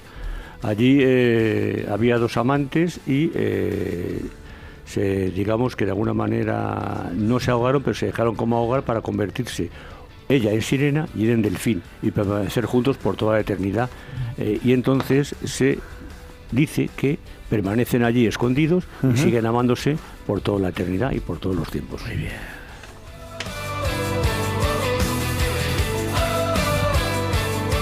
Yo tengo una versión cinematográfica que no tiene nada que ver con esto, pero que fue la primera película de Sofía Loren fuera de Italia, en Estados Unidos, 1957, en la cual ella era una pescadora de esponjas, Sí, sí, de la cual sí. se enamora Alan Ladd, Sí. acordaros del famoso actor norteamericano que había hecho tantos westerns, en este caso se enamora de ella, y la película se llama precisamente La sirena y el delfín. No, os quiero contar la cosa de la pero la contamos luego fuera de micrófono. No viene, ahora la cuento. de todas maneras, Javier, tú fíjate, ¿eh? Ah, yo creo que vamos a tener que volver a leer este tuit que nos llega, esta consulta que nos llega a las redes sociales, porque creo que siguen sin enterarse de lo que estamos contando y de lo que nos están preguntando. ¿eh? Mucha historia, mucha meroteca, muchos en Google, pero siguen sin decirnos exactamente Claro, han dado unas pinceladas eh, así muy Aquí- difusas, eh, Costa Brava, Ya, Cap de Creus, ya, vale, sí, pero yo quiero que atinemos más el tiro, o por lo menos Israel. quiere- Rosas. Que no, Claro, que no, claro, que claro. no, que no. ¿Dónde? Según la leyenda, ¿dónde se reunían la sirena y el delfín? Al final Israel va a tener razón. Nadie lo sabe. Nos ha destapado a todos. Pues por ahora Yo, yo nadie creo, lo sabe. yo creo en el metro de Madrid. ¿Eh? A lo mejor en el metro de Madrid, Oh, ¿no? Ahí, ya el italiano. ¿Algún ya delfino? En la Madrid estación de Chamberí. Ya lo Claro, italiano. puede ser. Bueno, déjame que tengo que seguir. Pues Israel desde Figueras todavía, efectivamente, nadie lo sabe. Así que vamos a volver a nuestro concurso. Una pregunta, Javier. ¿Cuál es tu mejor experiencia en el metro? Dos libros, Metro de Madrid, ¿por qué sus estaciones se llaman así? Que ha escrito Felipe Alonso, el profe, con el prólogo de Carlos Olmo. Una pasada, una obra literaria que te recomiendo y cuya lectura debería ser obligada para conocer toda la historia del Metro de Madrid. El próximo fin de semana te damos el ganador.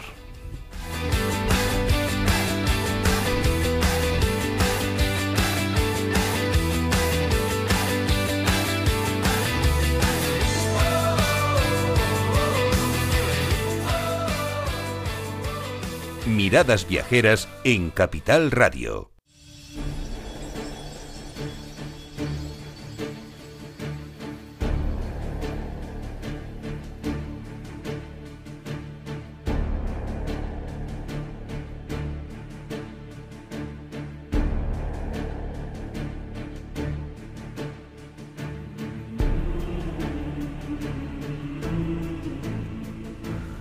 Nos vamos acercando a las 12 del mediodía y es tiempo de hablar de patrimonios de la humanidad. De nuevo en la firma de Carlos Olmo, el director de Vagamundos, te descubrimos un nuevo lugar del mundo especial. Hoy nos vamos a Italia, Patrimonio UNESCO desde 1996. Hoy te descubrimos los Trulli de Albero Velo.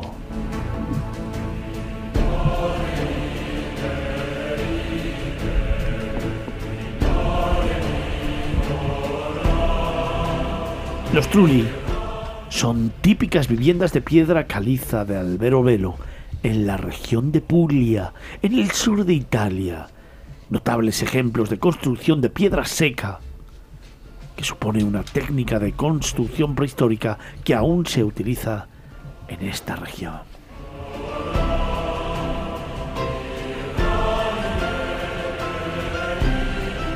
Carlos, estructuras que datan del siglo XIV. Sí, son estructuras, eh, bueno, con técnicas milen milenarias y que además son muy comunes y habituales en el Mediterráneo. Ya hemos hablado, por ejemplo, algunas veces de Palma de Mallorca, todo lo que es la Tramontana, que es eh, eh, patrimonio de la humanidad, donde allí se hacían los, los bancales, las terrazas y las acequias de, agua eh, desde la época de los, de los árabes con esta técnica de piedra seca que, bueno, mm, para resumirla a nuestros oyentes, básicamente es que no utiliza ningún tipo de elemento de unión entre las piedras, ni argamasa ni cemento es, eh, sencillamente hay que tener una técnica muy depurada para cortar esas piedras y sobre todo para luego apilarlas unas encima de otras y que no se nos caiga el muro a los dos días o en el momento que lo haces, que algunas veces ha pasado.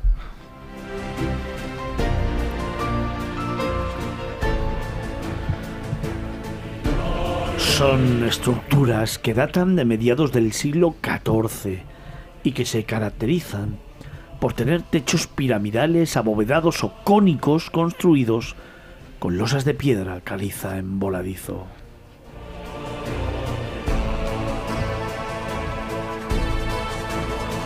Que piensa además lo seguro que tienes que estar de cómo es tu construcción cuando el techo de tu casa, de tu vivienda, o de que muchas veces también se utilizaban como almacenes o como refugios eh, en el campo para cuando se trabajaba en el campo. Eh, lo seguro que tienes que estar de esa técnica de construcción para estar bajo un techo que no tiene ningún tipo de unión entre las piedras. Eh, pero bueno, son siete siglos, desde el 14 de aprendizaje y además también la maestría de estos artesanos que por supuesto ni usaban planos ni consultaban a aparejadores o arquitectos, eh, hicieron, podemos decir, usar la palabra, la virguería de tener estos techos cónicos o, o, circulares en una estructura que es rectangular, que en principio solo añade complejidad a la cosa, ¿no? Pero ellos encontraron un sistema que se llama de arcos de esquina, en el cual eh, eso, el, tejado se apoyaba en, esos, en esas esquinas de la estructura cuadrangular que, del, del, trulo. Eh, y además eso también servía, estamos hablando de muchos casos usos para agricultura, para recoger el agua de la lluvia que se deslizaba por el tejado y a través de una canaleta de piedra llevarla a una cisterna subterránea que, y es para mí también muy, muy notable, esta gente ya era muy sostenible y muy ecológica cuando no, esa palabra no estaba de moda, porque muchas veces la piedra para construir el trulo salía de eh, huecos que se excavaban en la tierra de piedra caliza, toda esa región es de piedra calicia, estamos hablando de la Puglia, y cuando menciono Puglia, aquí a, Vincenzo se le pone una sonrisa en la boca porque parte de su familia viene de ahí, y yo creo que por eso es, no es tan romano como, como él dice, sino que tiene su corazoncito en, la Puglia, que además de Albero Velo, que es bueno destacable sobre todo eso porque eh, la UNESCO lo nombró Patrimonio de la Humanidad con 1.500 estructuras de, de Trulli eh, pues eh, toda la región es muy atractiva y muy interesante.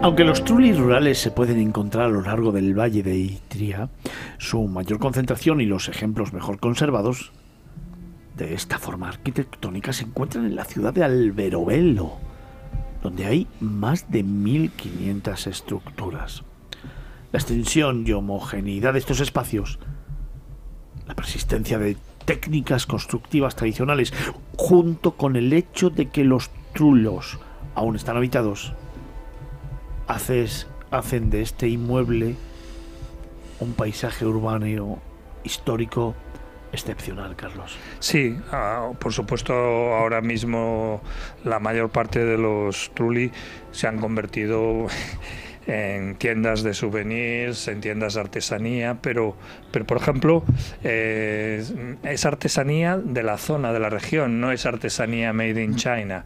Eh, algo tan tonto y sencillo como los paños de cocina, allí eh, tienen unos coloridos y tienen unas formas que, bueno, pues si te interesa un poco tener en tu cocina algo más, eh, algo diferente con respecto a, un producto denostado como es el paño de cocina, pues allí tienen unos paños realmente eh, fantásticos y de muy buena calidad, ¿no? Entonces, pues esos, esos trulli en muchos casos se han convertido en restaurantes con sus terrazas, están además, como, como decía antes, en calles, pues, pues que, completas las calles a un lado y al otro, con, con, estas construcciones.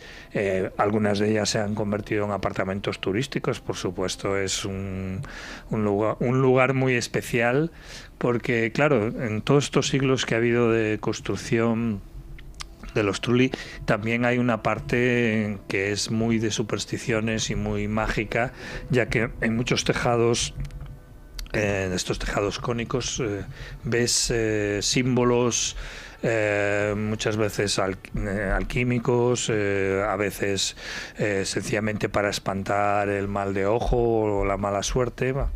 Bueno, pues que, que le añaden un encanto especial a cuando recorres estas calles que en verano ya lo digo están completamente abarrotadas de gente porque además se ha convertido en uno de esos destinos eh, fantásticos para instagramers y tiene que ser una pesadilla moverse por ahí en verano digo tiene que ser porque yo fui para evitar eso precisamente en noviembre tuve muy buen tiempo y había muy poquita gente y fue un paseo absolutamente maravilloso.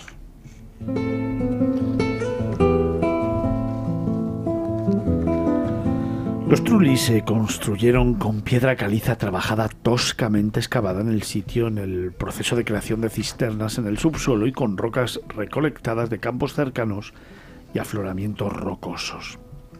Son o se utilizaban como refugios de campo temporales y almacenes o como viviendas permanentes por parte de pequeños terratenientes o trabajadores agrícolas. De hecho, hoy son alojamientos turísticos se caracterizan, sobre todo los edificios, por esas formas rectangulares con techos de voladizo cónico de lo que nos está hablando Carlos Olmo.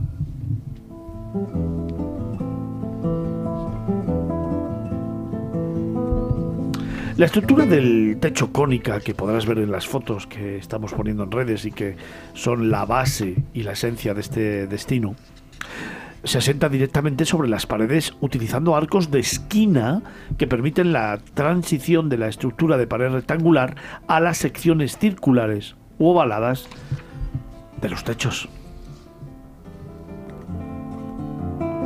Por cierto, Carlos, si alguien comienza a pasear por Albelovelo y ve todas estas construcciones, se dará cuenta que en los techos de los edificios hay marcas mitológicas o religiosas hechas en ceniza blanca y que terminan en un pináculo decorativo cuyo propósito, inicialmente, claro, era alejar las malas influencias o la mala suerte. Sí, lo que decía antes, y ahora, bueno, pues eh, en algunos casos se han, como dicen los italianos, aggiornato, se han puesto al día y encuentras, por ejemplo, uno que te llama la atención porque es la famosa carita sonriente de los emojis, ¿no?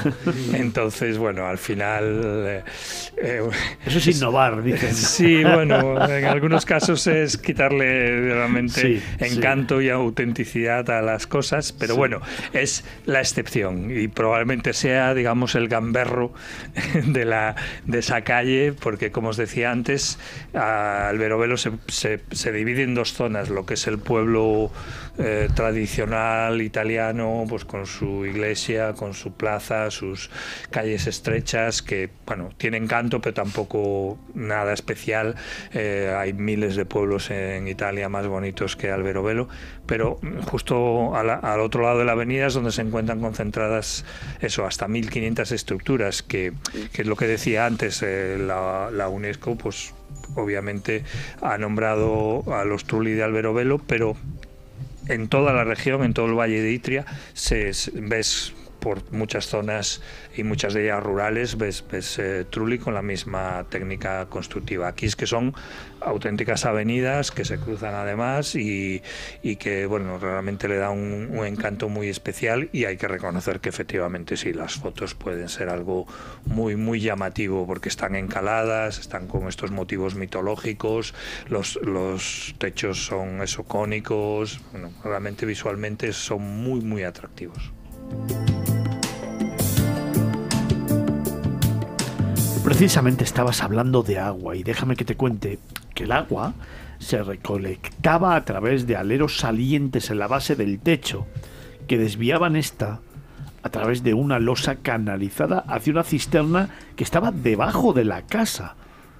Tramos de estrechos escalones de piedra dan acceso a los techos. Sí, exactamente. O sea, realmente era un elemento constructivo muy práctico, ¿no? Porque recogía el agua de la lluvia, la almacenaba en esas cisternas subterráneas eh, que se insisto, la piedra que se quitaba al hacer esos agujeros era la que se utilizaba para construir el, el trulo, o sea que cuando luego, por ejemplo, eh, había que eh, renovarlo, había que repararlo, pues bastaba con que profundizaras algo más la cisterna o hacer otra cisterna, eh, porque toda esa zona es de roca caliza, que es una roca... Mm, no, no, tan dura como por ejemplo el granito, o sea que es relativamente fácil horadarla para, para convertirla en cisternas.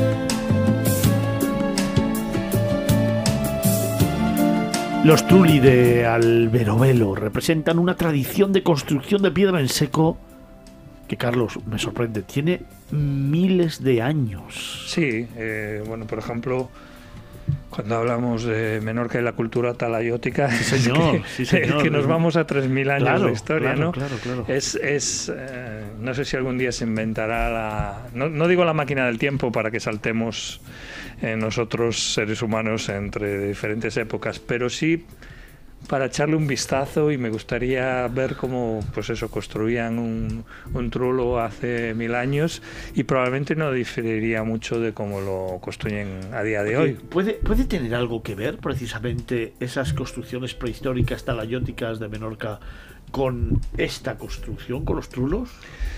Bueno, a ver. Quizá la base pueda ser la misma.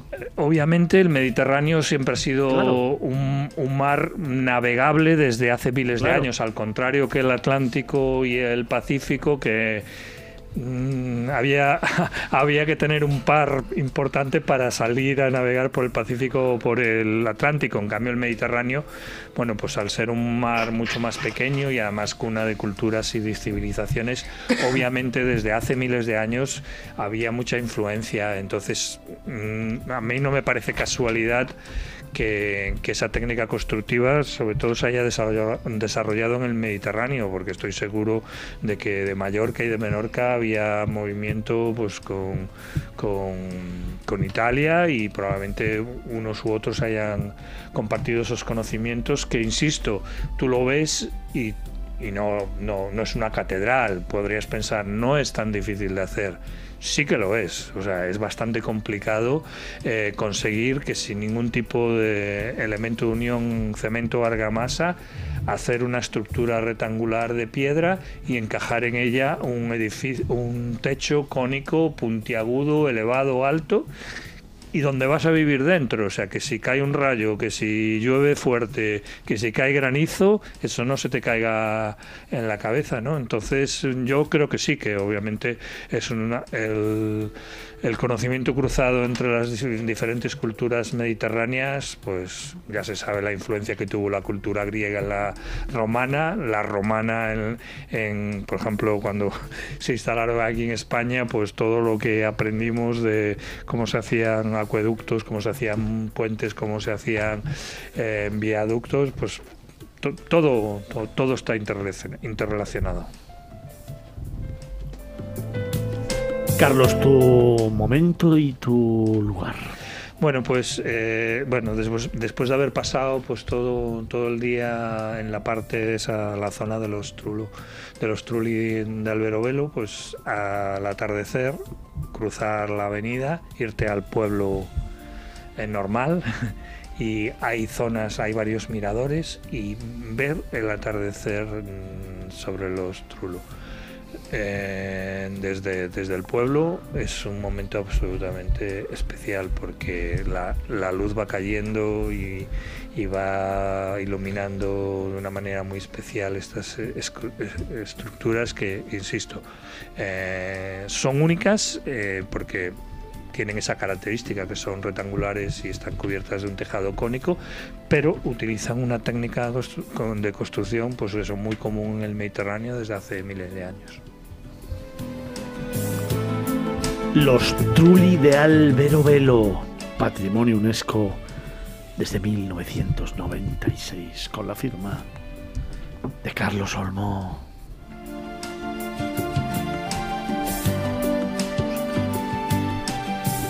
Nos vamos acercando a las 12 del mediodía. Carlos, fantástico trabajo. Muchas gracias. Muchas gracias, amigo.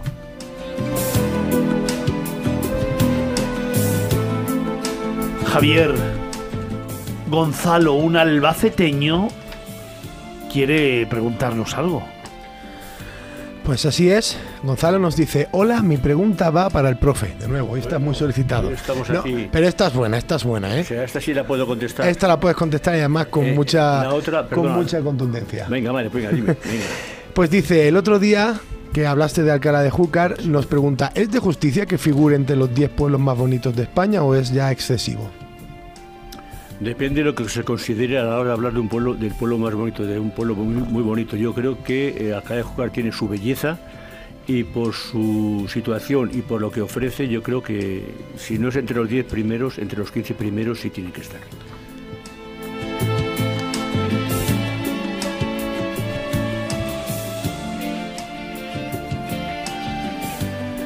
Y también Sara, una coruñesa afincada en Madrid, quiere hacernos una propuesta. Dice, ¿hay alguna forma de ir a veros en directo? ¿No aceptáis público en los estudios? Jope, me da un poco de envidia porque me gustaría ver cómo os tiráis pullas y tenéis vuestros debates. Creo que hay gente que pagaría por, por. De hecho, de hecho, es mucha gente la que nos dice venir a vernos. Claro que puedes venir a vernos siempre que hagamos el programa fuera, en directo, y que lo anunciamos eh, convenientemente. Puedes venir a vernos, estar con nosotros y compartir tiempo con nosotros. Te encantará divertirte y no todo es solo lo que parece. Ahí lo dejo.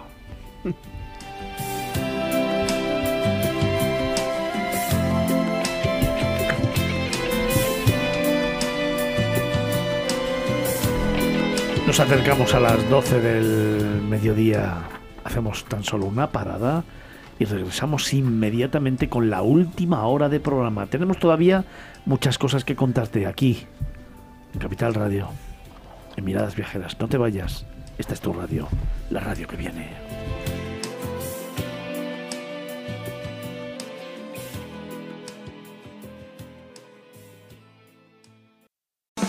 En Capital Radio, Miradas Viajeras, con Fernando Balmaseda.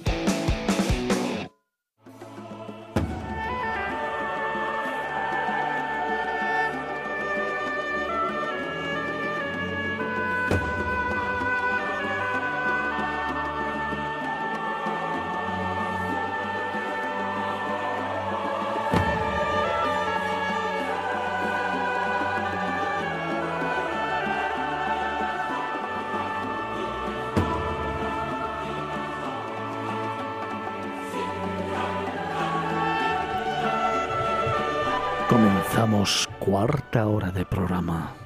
Lo hacemos como siempre con esta sintonía. Otros mundos.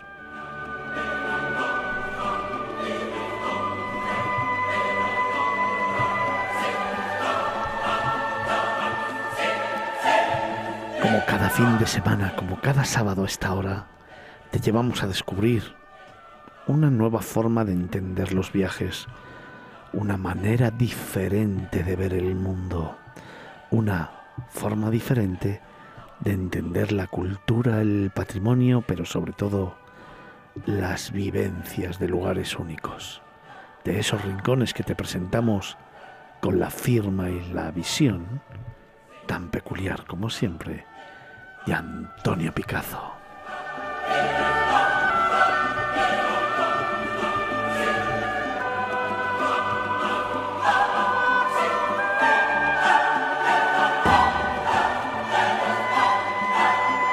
Hoy hablamos de las huellas de la cultura. Hoy está con nosotros Ana Cristina Herreros.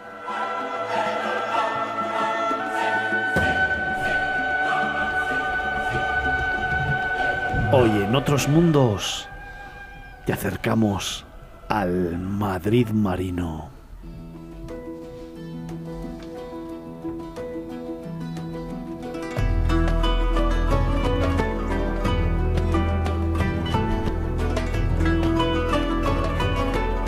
Sí, sí, al Madrid Marino. Madrid, puerto de mar. ¿Quién sería capaz de creer hoy que Madrid podría estar rodeado de malecones, de navíos mercantes, de cruceros, de barcos pesqueros y demás embarcaciones, y sin embargo aquí existe, o existió, una ciudad marino, o al menos una ciudad acuática.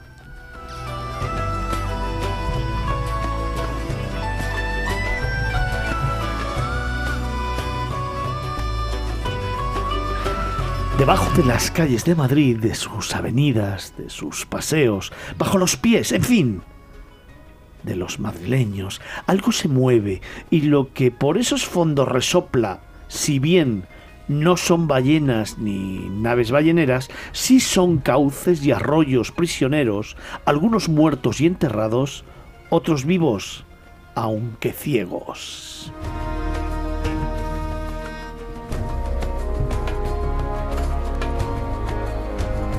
Fíjate, hasta es posible seguir una ruta de búsqueda y captura de ese pasado, incluso presente silencioso, con fuentes, arroyos o, por ejemplo, ese antiguo embarcadero que todavía existe de cuando se quiso hacer de Madrid un puerto de mar cuyas flotas llegaran hasta la misma América.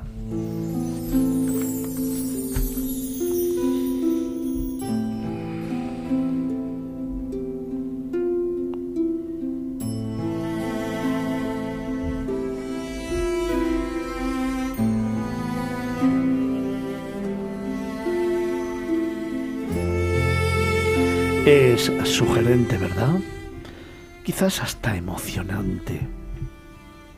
Es una propuesta que te hacemos hoy y que queremos compartir contigo con ese más de medio millón de seguidores que todos los fines de semana nos estáis escuchando. Hoy queremos llevarte a descubrir un Madrid marino.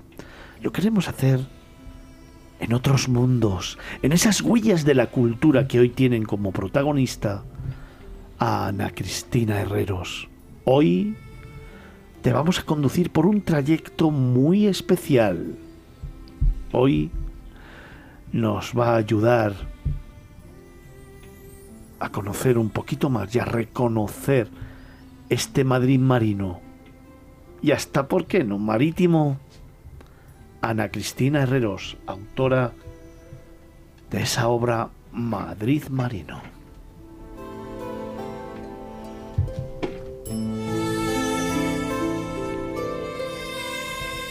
Ana, buenos días. Hola, buenos días, ¿qué tal? ¿Cómo estás? Muy bien, encantada de estar aquí con vosotros. Oye, ¿cómo era Madrid? Cuando era Madrid de mar.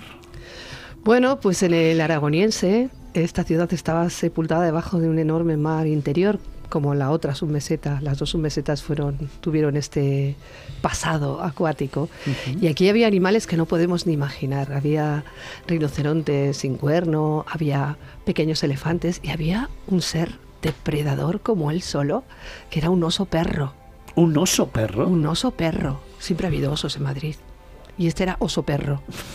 Y se cargaba, atentaba contra todos los animales que venían a beber agua y era una cosa tremenda de oso perro.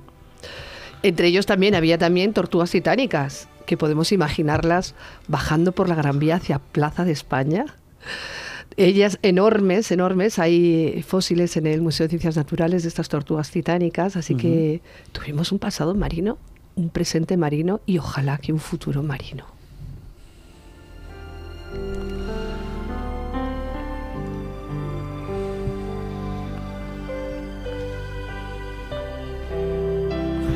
Ana Cristina Herreros, que hoy nos acompaña, nació en León y su abuela callaba cuentos, así que pronto aprendió a escuchar el silencio y a querer a los que no tienen voz, a los que no cuentan.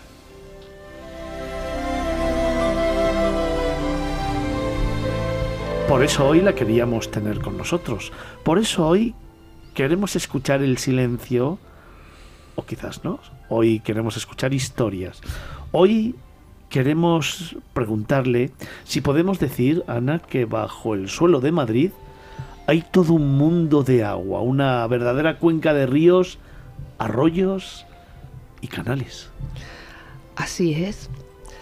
De hecho, en este afán por escuchar a los que no tienen voz, me he dedicado todo este año a escuchar ese cauce de esos arroyos que están debajo de nosotros, pero además vivimos encima de un acuífero que tiene 12.000 kilómetros cuadrados. Vivimos encima de un auténtico mar. Cosa que yo creo que No lo sabe nadie. No, nadie. Nadie, nadie se atreve con esas canciones del verano de aquí no hay playa. Aquí sí hay playa. Hay que saber mirarla y escucharla solamente. Oye, ¿cómo se hace eso? ¿Cómo se escucha algo que no sabemos que existe? Pues escuchando los ecos. Y los ecos de, ese, de esos arroyos que no podemos ver, pero que están, existen, están en los topónimos, en los nombres de las calles. El Paseo de la Castellana es el Paseo de la Fuente Castellana. El Paseo del Prado es el Paseo del Arroyo del Prado. Atocha es el, el paseo por donde confluía, y en la plaza, el arroyo Atocha. Pavones, el arroyo Pavones. Hay muchísimos, todas las calles, muchas de las calles. Leganitos, por ahí baja un arroyo, el arroyo Leganitos, el arroyo Maniel. Todas esas calles han mantenido la memoria de esos cauces, de esos arroyos, que son arroyos matriz. Son arroyos que emanan y fluyen al mismo tiempo, y de ahí una de las teorías sobre el origen de la ciudad de Madrid. Parece ser que los romanos llamaron a este lugar matriz porque eh, había arroyos que emanaban y fluían. Y, y que es gracias a eso, a la riqueza de agua de Madrid, que Madrid es capital de España. Efectivamente, así porque fue. la canalización de toda esa agua eh, hecha por los, eh, por los árabes en la zona de la Almudena y todo eso facilitó que luego Felipe II hiciera Madrid esa facilidad de agua, que fuera Madrid la capital de España, ¿no? Frente a Valladolid, un lugar más seco. Correcto, eh, Sí, eso sí, es. sí, así es. fue, así fue. Permitía esta cantidad de agua que había en Madrid, la posibilidad de que Madrid creciera de ser un, casi un despoblado con muy pocas casitas y se convirtiera en lo que es hoy la capital de España. Eso es.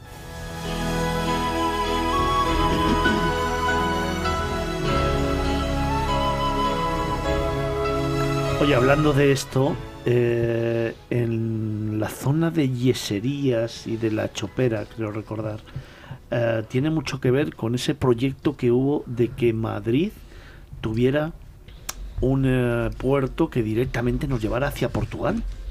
Así es, Madrid siempre ha soñado con ese mar a lo grande. A Portugal y América. A Portugal y Más- América. Más, Y más allá. Claro que más sí. allá.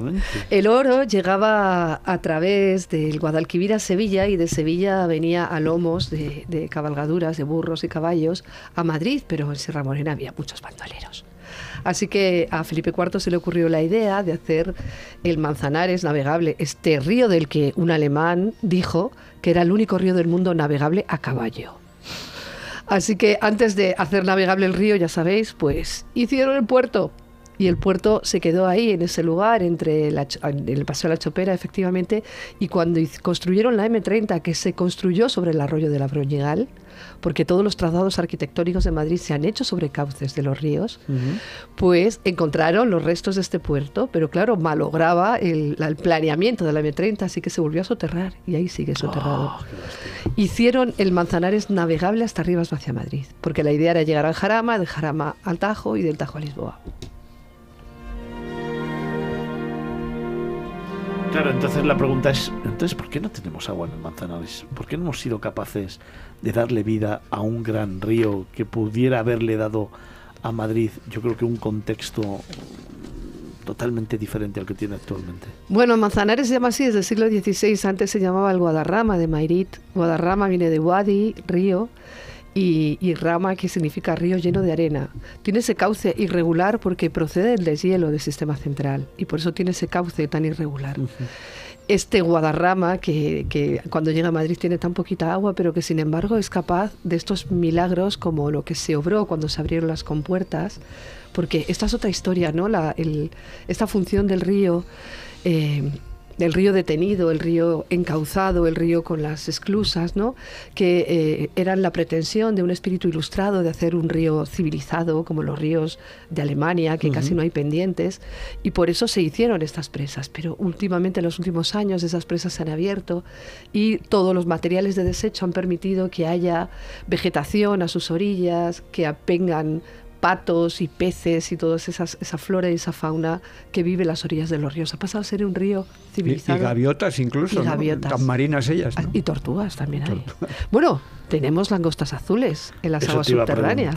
¿Qué es eso de que tenemos langostas azules en Madrid? Pues la gente cuando se va de viaje siempre se viene con especies exóticas y luego no sabe, le crece mucho, no sabe qué hacer con ellas y las echa por el desagüe. Que son de origen australiano. Sí, son australianas y estas han conseguido eh, adecuarse y adaptarse y están eh, metidas en las canalizaciones de los, del agua de Madrid, no. azules. Sí. sí, sí, sí, son increíbles.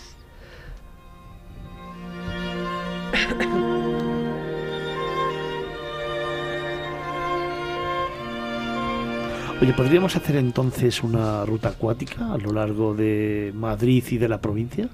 Se podría hacer más de una porque hay un montón eh, de arroyos perdidos y también las canalizaciones, los canat árabes que están ahí. De hecho, creo que algunos se puede visitar. Y toda esta red hídrica, que es eh, las venas acuosas de este Madrid, presidido por el agua, permiten hacer más de una ruta. Ahora, durante la Feria del Libro, vamos a hacer los viernes, eh, desde el retiro, un paseo por el retiro buscando el mar. ¿Pero mediante fuentes o algo así? ¿O, es secreto? No, había un arroyo en el retiro también. ¿Un propio arroyo? Sí, sí, sí, había un arroyo en el retiro del que quedan vestigios.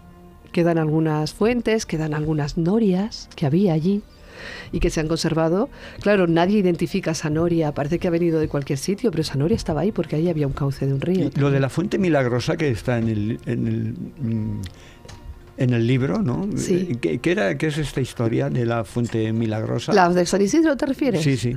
Bueno, pues la historia de San Isidro es una historia fantástica porque este santo labrador que tenemos no era labrador realmente, porque un labrador no pone a labrar a los ángeles. Era un, gran aguador, más que labrador. Era pocero, era pocero y zaorí también, ¿no? Y de hecho hay una teoría que cada vez va cobrando más pujanza. Han analizado los restos de San Isidro y tiene origen norteafricano. Tenemos un santo que posiblemente procediera de Mauritania, o sea, negro. Es maravilloso. Como ahora todo se convierte a San Isidro también.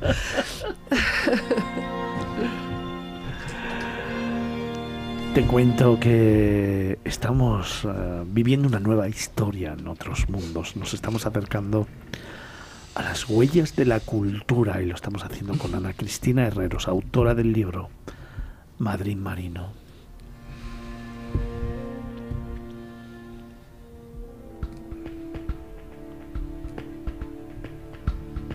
Y es que, como ella nos cuenta, Madrid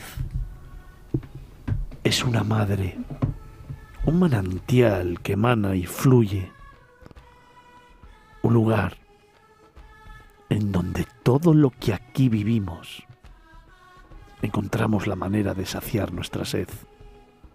Y este libro, el que hoy nos está presentando, es una guía de viaje por ese matriz que que nos descubre itinerarios ocultos, sumergidos bajo el asfalto o velados por la pátina del tiempo. También es un intento de traer a nuestra imaginación nuestro pasado, un pasado marino, para que nosotros podamos soñar con un futuro donde los arroyos vuelven a fluir.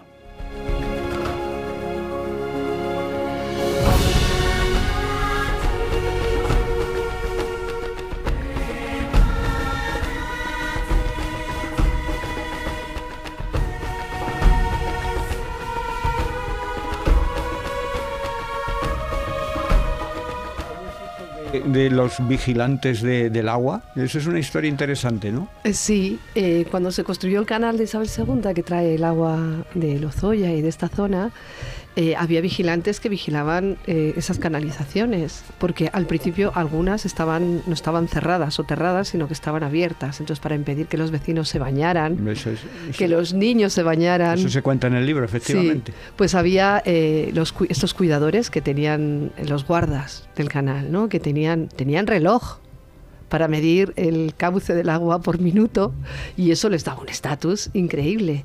Y además, bueno, tenían un uniforme y también tenían una vara, que es la vara, la vara de mando, ¿no? Así que estos guardeses y guardesas del canal tenían un poder o por lo menos estaban investidos de una autoridad que es eh, la autoridad del que tiene poder sobre eso que necesitamos para vivir más que comer, que es el agua. Oye, Ana, tirando de ese poder del que hablas, tirando de imaginación, de ciencia ficción, ¿sería posible que en algún momento se produjera la rebelión de las aguas? Que todo eso que tenemos ahí abajo estuviera en la superficie? Se produce, yo no sé si sabéis seguro que sí, que ahora en San Fernando de Nadres han, deriva- han desviado un cauce para hacer las obras de, de la ampliación del metro y el agua está minando los cimientos de una zona considerable de San Fernando de Henares. El agua busca un cauce para correr. Y Se si no, está no- revelando. Claro. Se está revelando. Y de hecho, en Carabanchel Bajo, cada vez eh, que, hay, que allí había muchísimos arroyos. De hecho, los, los topónimos guardan memoria mucho más cercana, porque la calle se llama Arroyo Valdecelada.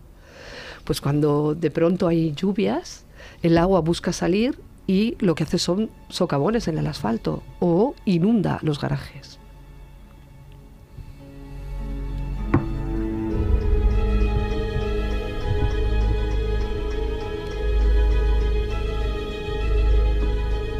O también puede ocurrir lo contrario, que el agua se vengue, como ocurre ahora, sin aparecer, ¿no? También, es verdad. De hecho, mm, toda esta alteración que estamos ejerciendo sobre el medio ambiente produce, eh, tiene consecuencias climáticas, obviamente, ¿no? Sin embargo, eh, Madrid tiene ese- esa reserva ahí en el subsuelo tan importante que yo creo que nos permite vivir con la confianza de que aunque haya una sequía, porque cuando hay sequías el canal pincha los acuíferos de Madrid, ¿eh? Entonces, bueno, pues también es verdad que los pozos ilegales, todos estos riegos innecesarios acaban minando el agua. Pero yo creo que Madrid especialmente es un sitio poco vulnerable a esas sequías, ¿no? A esa... Poco, dices. Sí, sí, justamente por todo el agua que Por hay en el todo lo que hay debajo, claro, claro, entiendo. Y lo, y lo que hay fuera en los pantanos próximos. Claro, también es verdad. Claro, porque todo lo que cuando Madrid, eh, bueno, me meto en la conversación, cuando, cuando, cuando Madrid tiene falta de agua, Mm. eh, es decir, el planteo del Atazar es uno de los que más contribuye al canal Isabel II, pero cuando te- falta, falta agua, eh, hay otros dos embalses, uno es el de Pedrezuela, por ejemplo, que sirven de, digamos, de eh, embalses de sumisión al, al canal Isabel II y, a- y al Atazar, y ahí viene todo, todo el agua que viene, que viene para acá, o sea que, que es de verdad, y que Madrid está bajo un acuífero también, también es cierto, Total. sí, sí, y atravesado por muchísimos arroyos. Si queremos soñar con un futuro donde estos arroyos vuelvan a fluir. Complicado, complicado, Sí. están todos por debajo, el de la Castellana está por debajo de la Castellana, no va a haber agua fluir, más que un poquito que fluye por las Cibeles. El Agroñigal se lo han cargado la M30, Bueno, ¿no? igual hay un momento ¿Tú, donde no tú vamos a hubieras necesitar preferido M30. una, eh, Ana, ¿Tú hubieras eh, preferido un Madrid acuático, marino, marítimo, llámalo como quieras, que el Madrid actual, central, sin salida al mar, etcétera, etcétera? Tú lo hubieras personalmente, ¿no? Porque de hecho has escrito este libro por algo, sí. ¿no? Bueno, este libro intenta un poco so- nos- nosotras, Malú Cayetano, María Tula y yo, creemos que cuando todo esto que no es ciencia ficción, es, está eh, basado en hechos científicos, Malú es ingeniera, eh, que si de alguna forma podemos volver a imaginar esos cauces corriendo por Madrid, quizás en un futuro no muy lejano podremos volver a, a tener esos cauces. Lo que sí que está claro es que el modelo hasta ahora, que tenemos hasta ahora, ¿no? de, de la... eh, del vaciado del campo no es sostenible y en algún momento habrá que plantearse volver al campo. Y quizás en ese momento los ríos y los arroyos puedan volver a fluir por este Madrid que tiene tanto de marino.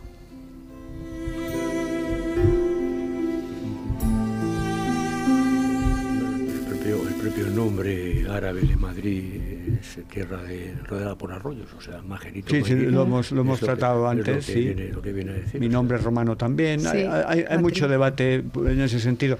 Amplíanos eso de que- lo que dijo Rodolfo II, de, de que el, el río Manzanares era el mejor río del mundo. Mm, porque era el Para único a na- navegable a caballo. ¿no?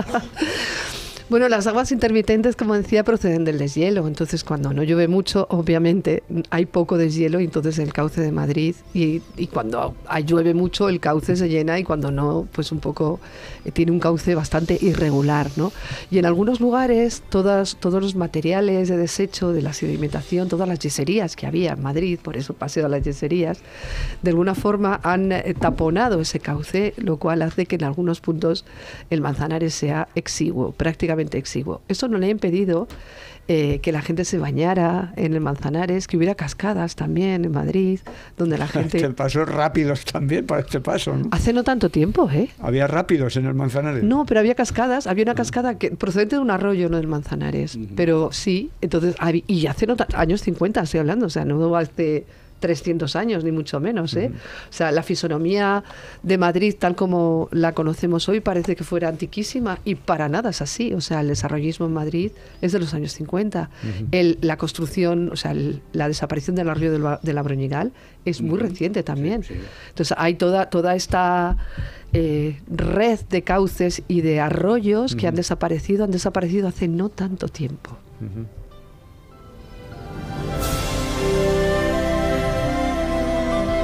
Nos vamos acercando a la una del mediodía, cuatro horas intensas en las que hoy te hemos contado muchos viajes, muchas historias y que estamos terminando de la mejor manera.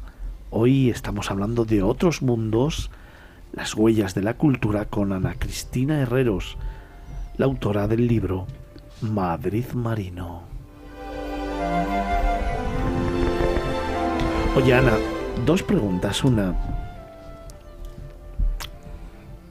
¿Cómo te gustaría que el Madrid Marino volviera a llegar al Madrid actual?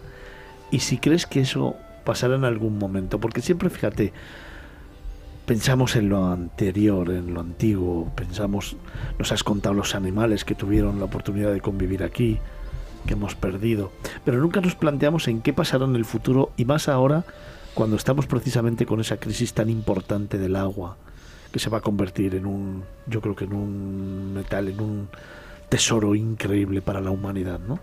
Y aquí lo hemos tenido y aquí lo hemos soterrado. Entonces, ¿cómo te gustaría que fuera ese Madrid del agua, lo primero y lo segundo? Si crees que a lo mejor en algún momento, a futuro, vamos a reencontrarnos con el agua en Madrid. Yo estoy convencida, nos, da, nos va la vida en ello, porque si Madrid fue elegido frente a Valladolid como capital por, por el agua, si despreciamos toda esa agua que tenemos ahí, que es un tesoro, como muy bien dices, acabaremos por perder esa capitalidad, esa capacidad de, recibir como una madre a todos los que llegan. Entonces yo creo que nos va la vida en ello. Y yo creo además que en un futuro, no sé si yo o tú lo vamos a ver, ¿no?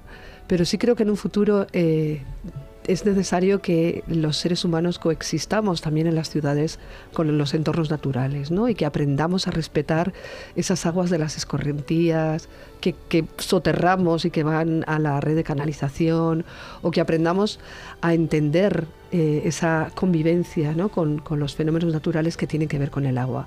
Y de hecho, la Filomena nos demostró sobradamente esto, que se colapsó Madrid durante semanas porque cayó nieve, porque de pronto era una ciudad que no estaba preparada para, para tal avatar, ¿no? para tal evento. Entonces yo creo que entender que los procesos naturales también se dan en la ciudad y que tenemos que aprender a respetarlos es súper importante y que la gestión del agua tiene que ver también con cómo gestionamos nuestro propio cuerpo, ¿no? porque somos seres de agua.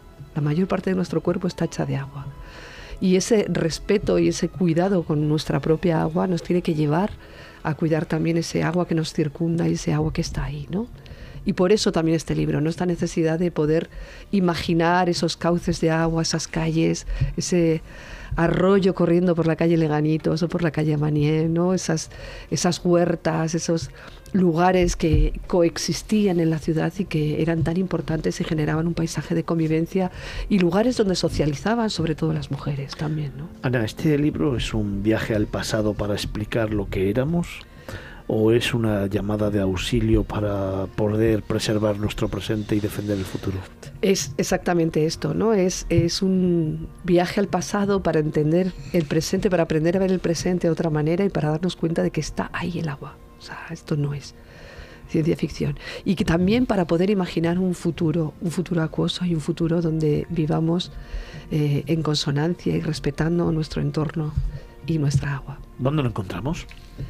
El libro Madrid Marino lo publicó Libros en las Malas Compañías y está pues en cualquier librería, la librería de tu barrio lo puedes pedir y, y la editorial se encargará de hacerlo llegar. Tenemos distribución también en, en, eh, en todas en las librerías eh, de Madrid. en Porque tú todas. eres editora, de, Yo soy de- de- editora, eres sí. editora del libro también, Sí, ¿no? sí, sí, sí, Co- sí, como la- de las malas compañías. ¿no? Libros de las malas compañías, somos Claro. desobedientes y caprichosas. Sí, sí, sí. Publicamos lo que nos da la gana. Como tiene que ser.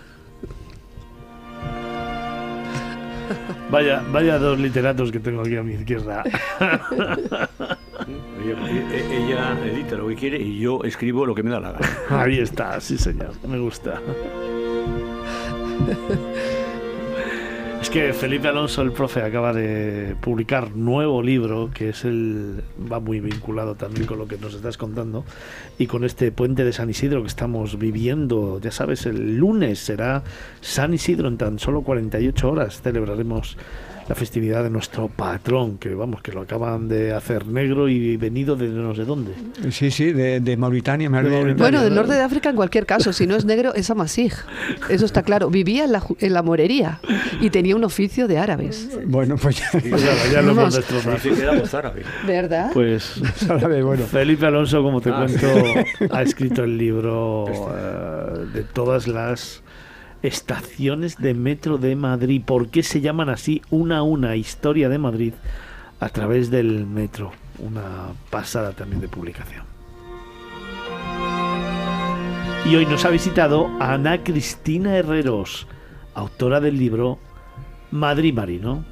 Pues porque me da la gana, pues claro que sí. Tiene que ser.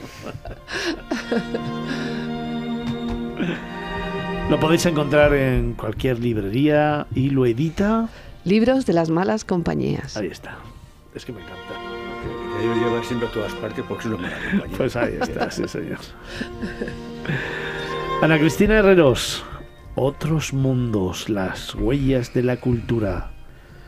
Madrid Marino, con la firma de Antonio Picazo. Antonio, muchísimas gracias. Nada, a vosotros y, A y a celebrar, a- Cristina. a celebrar San Isidro. Sí, San Isidro. Que te veo yo en la verbena, Antonio. Te Sí, veo sí, yo. sí, pero. Celebra, con agua, azucarillo y aguardiente. Ah, Y azucarillo negro, claro. Claro, claro, de Mauritania. No, De sí, Mauritania. ya, te, ya te veo yo venir. Azucarillo ya. moreno. Ya te veo yo Habrá venir. que hablar con Netflix. Ana Cristina, muchísimas gracias. A vosotros por prestarnos vuestras ondas y vuestros, vuestro público para poder hacernos eco de nuestro Madrid Marino. Un placer. Gracias.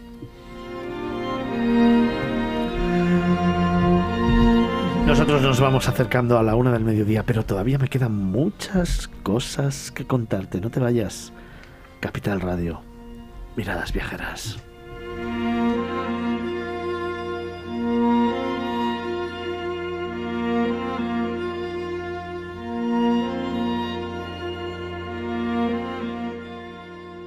Miradas Viajeras en Capital Radio.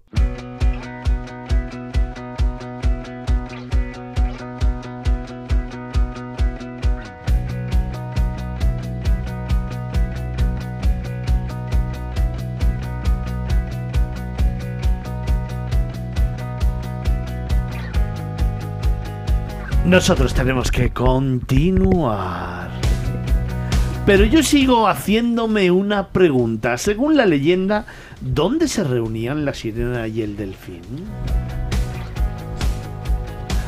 Ay, mira como en el cole. Ay, uy, El cole, salido- sí, en el cole he aprendido. Ay, mira, cómo. Qué mal me ha salido esto. Sí, por favor, salido me ha salido sí. un acento rarísimo. Sí. Es que lo teníais que ver. Aquí el profe, ahora ya después de tres horas de programa, ahora ya levanta la mano. Ya le dice que yo quiero, profe. Ahora pide, que ahora yo pide quiero, paso profe. ya, que ¿eh? yo quiero, profe. Es que le hemos herido en lo más profundo del alma. ¿eh? Es que eh, preguntarle algo al profe que no lo sepa, Ay, le no, no, duele- me das- le me das- duele lo más me des- grande. Cuando me deis 30 segundos, explico todo.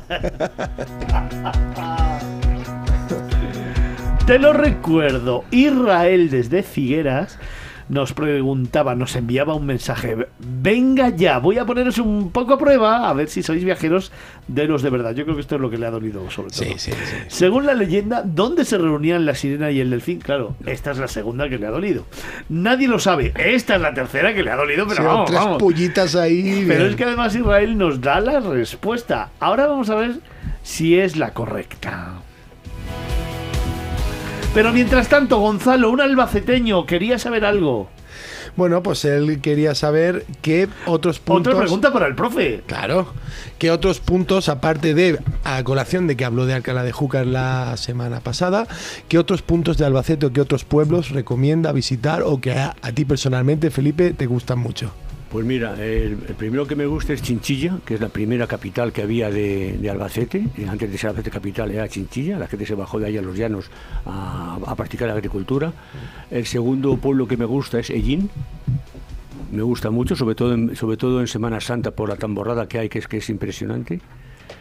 Y eh, luego, bueno, luego yo hablaría también de otro sitio muy cercano a Alcalá de Juca, que es Riopar, para ver el nacimiento del río Mundo. Del río Mundo, sí. Yo con esos los dejaría. Hay otros pueblos que también merece la pena conocer y no decir que la provincia de Albacete es muy fea, todo lo contrario, tiene cantidad de maravillosos, pero yo creo que esto que he dicho puede ser ya una forma de empezar a conocer una provincia como es la de Albacete.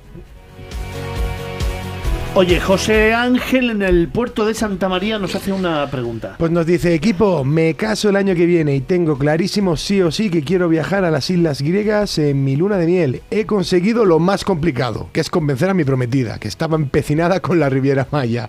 ¿Qué islas proponéis vosotros visitar? ¿Me hacéis un tour? Está la gente Hombre, es pidiendo que- que muchas hay- recomendaciones. pues ¿eh? ahí, vamos, yo, vamos, no sé, yo, las que yo claro, aconsejaría, claro, claro. yo aconsejo una fundamental para mí, que es Rodas. La de Rodas, por la historia que tiene y todo lo que hay de cultura, me- eh, creo que es una maravilla. Hay una playa que No se me llama... gusta. Bueno, a ti no te puede gustar, yo aconsejo... No hay me una, gusta. Hay una playa que se llama Lindos, que es una verdadera maravilla. Pero Eh, te, te están planteando un viaje de novios, Felipe. ah, un viaje de novios. Esto lo Claro, has dejado hace ya mucho tiempo. Felipe, Rodas no es para un viaje de novios. Miconos. No. No. Santorini. Santorini. Pero nunca, oye, a ver, nunca en verano. Claro que Vamos a ver, es lo que quiere... lo No, que- Dubrovnik es Croacia, perdona. no, es no un tour. No, pero está ¿eh? hablando de Islas Griegas. Claro, pues eso, el viaje por Vamos a entonces, griegas. aconsejable un crucero por las islas griegas. Eso el es. crucero vas parando en varios sitios, Eso no solo griego, ¿no? Eh, partes, y- eh, puedes parar en Atenas, vas a parar en Dubrovnik, que es Croacia, y que es un sitio que para mí, personalmente, es la ciudad más importante y más bonita del mundo.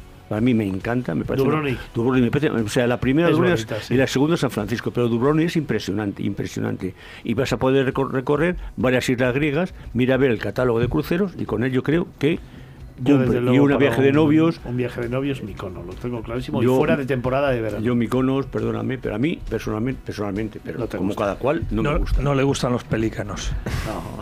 No, no me, no me gusta, no Que me gusta, no me gusta, de lo- novios. no me gusta lo impuesto. O sea, eso de que aquí están los palafitos, esta es la Venecia, no sé qué, eso no me gusta. No me gusta que me Bueno, que al un- final José un Ángel y su prometida terminan en Riviera Maya. Al final, al final va a tirar la cuchara y va a decir, mira, cariño, lo que tú quieras. Santorini y Miconos, vamos, sin lugar a dudas. Venga, y al hilo de esta pregunta, Saúl de Las Palmas también nos pregunta. Esta, Pues dice- esta mola, ¿eh? Pues dice, vosotros como viajeros experimentados que sois, hoy ya no lo tengo ya tan claro, tampoco, ¿eh? Porque tampoco. Después de... de- dice, os dejáis, os dejáis llevar por las modas, como ocurre en los viajes de novios. Por ejemplo, hace años quería ir a Tailandia y fui el pasado verano y para mi gusto había muchísimas excursiones de grupo de recién casados. No es que me moleste, pero es que me da la sensación de que viajar se convierte en una moda y se busca el postureo más que la propia experiencia de conocer un sitio especial. ¿Vosotros qué opináis? Pues yo creo que Tailandia, a pesar de ser un destino turístico muy popular desde hace más de 50 años, ha sabido mantener su autenticidad, porque basta que te salgas de los puntos Sonsota, Caballo y Rey para encontrar islas casi desiertas, sin turistas, paradisíacas, con un buceo fascinante. Pero claro, si vas a Phuket, Claro, claro. Phuket vas ahí. De todas formas, no nos estaban preguntando por Tailandia tampoco. Vaya- No, vaya- vamos a ver, en, gene- Vaya día que llevamos. Bueno, en, ge- en general... El profe se ha cogido el hilo de En, gen- general, en general, cada época, cada época de año, eh, en las bodas suele haber siempre eh, una, eh, digamos, una inclinación hacia determinados, determinados destinos. Y eh, en un momento me acuerdo, en un momento determinado podía ser los cruceros, otro momento determinado podía ser el, el sudeste asiático, en otro momento será México con la Ribera Maya. Es decir, se ponen de moda eh, Cancún. Cancún estuvo de moda un montón de tiempo. No, no Tulum, que es lo importante de ver allí en la Ribera Maya, sino Cancún. eh, todo el mundo iba a Cancún. En otro momento, hace años, fue Santo Domingo, la zona de Santo Domingo. Es decir, yo estoy de acuerdo con lo que dice y pregunta. Yo creo que sí, que hay moda, sobre todo a nivel de viajes de novios. Y no solo Miconos. Otro que confunde la capital del país con el país. República Dominicana, Felipe. No, yo he dicho Santo Domingo porque yo hablo de la capital del país, de Santo Domingo. la gente nunca ha ido a la no, no, capital. hombre, puedes ir a ver lo que supuestamente era la tumba de Colón. La gente se va a Samaná y fuera, tío. Una semana, a, a- a a buscar a Julio Iglesias, ¿no? Vaya mañana que me estáis dando, madre de Dios. Así que yo creo, Javier, que vamos a ser más inteligentes. Vamos a dejar de preguntar aquí a los sabios y vamos a plantear propuestas, ¿te parece? Pues sí, vamos a darle a la gente un poquito de planes. Vamos a tener que hacer renovación de tertulio, no sé. Mm. Que Estamos acabando temporada. O repetir las preguntas tres veces, que igual es otra opción.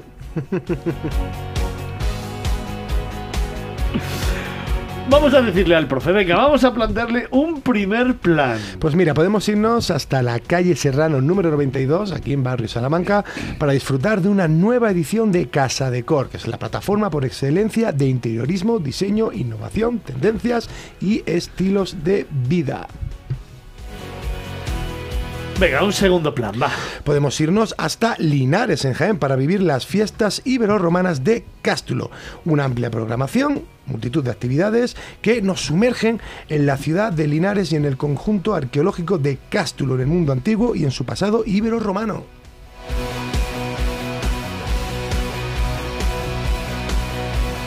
Vámonos eh, con un tercer plan. Pues mira, recién traído, recién llegado desde Milán, llega a Madrid Museum of Dreamers. Es la exposición inmersiva que conquistó Italia el año pasado con 16 instalaciones dedicadas a los más soñadores. Qué que son, sí, son experiencias emocionales e inmersivas y tienen como objetivo unir el mundo físico y el digital para ofrecer al público una vivencia única donde dar rienda suelta a su imaginación. A por el cuarto, venga. Pues nos vamos a vestir de chulapos, vamos a bailar unos chotis, a comer rosquillas y a beber limonada porque este fin de semana ya son las fiestas, están siendo las fiestas de San Isidro de hecho, y es que Madrid tiene ganas de celebrarlo por todo lo alto. Javier, vamos a recordar los cuatro planazos que tenemos para hoy, venga. Pues nuestro primer plan es Casa Decor en calle Serrano número 92. En Madrid. Segundo plan. Las fiestas ibero-romanas de Cástulo en Linares, en Jaén. Tercer plan. Aquí también en Madrid el Museum of Dreamers. Y nuestro último plan. Iros a daros una vuelta por las fiestas de San Isidro. Es mal que has dicho San Isidro porque pensaba que ibas a decir otra cosa. Iros. Iros y pi, cortamos. Son los planes de miradas viajeras aquí en Capital Radio.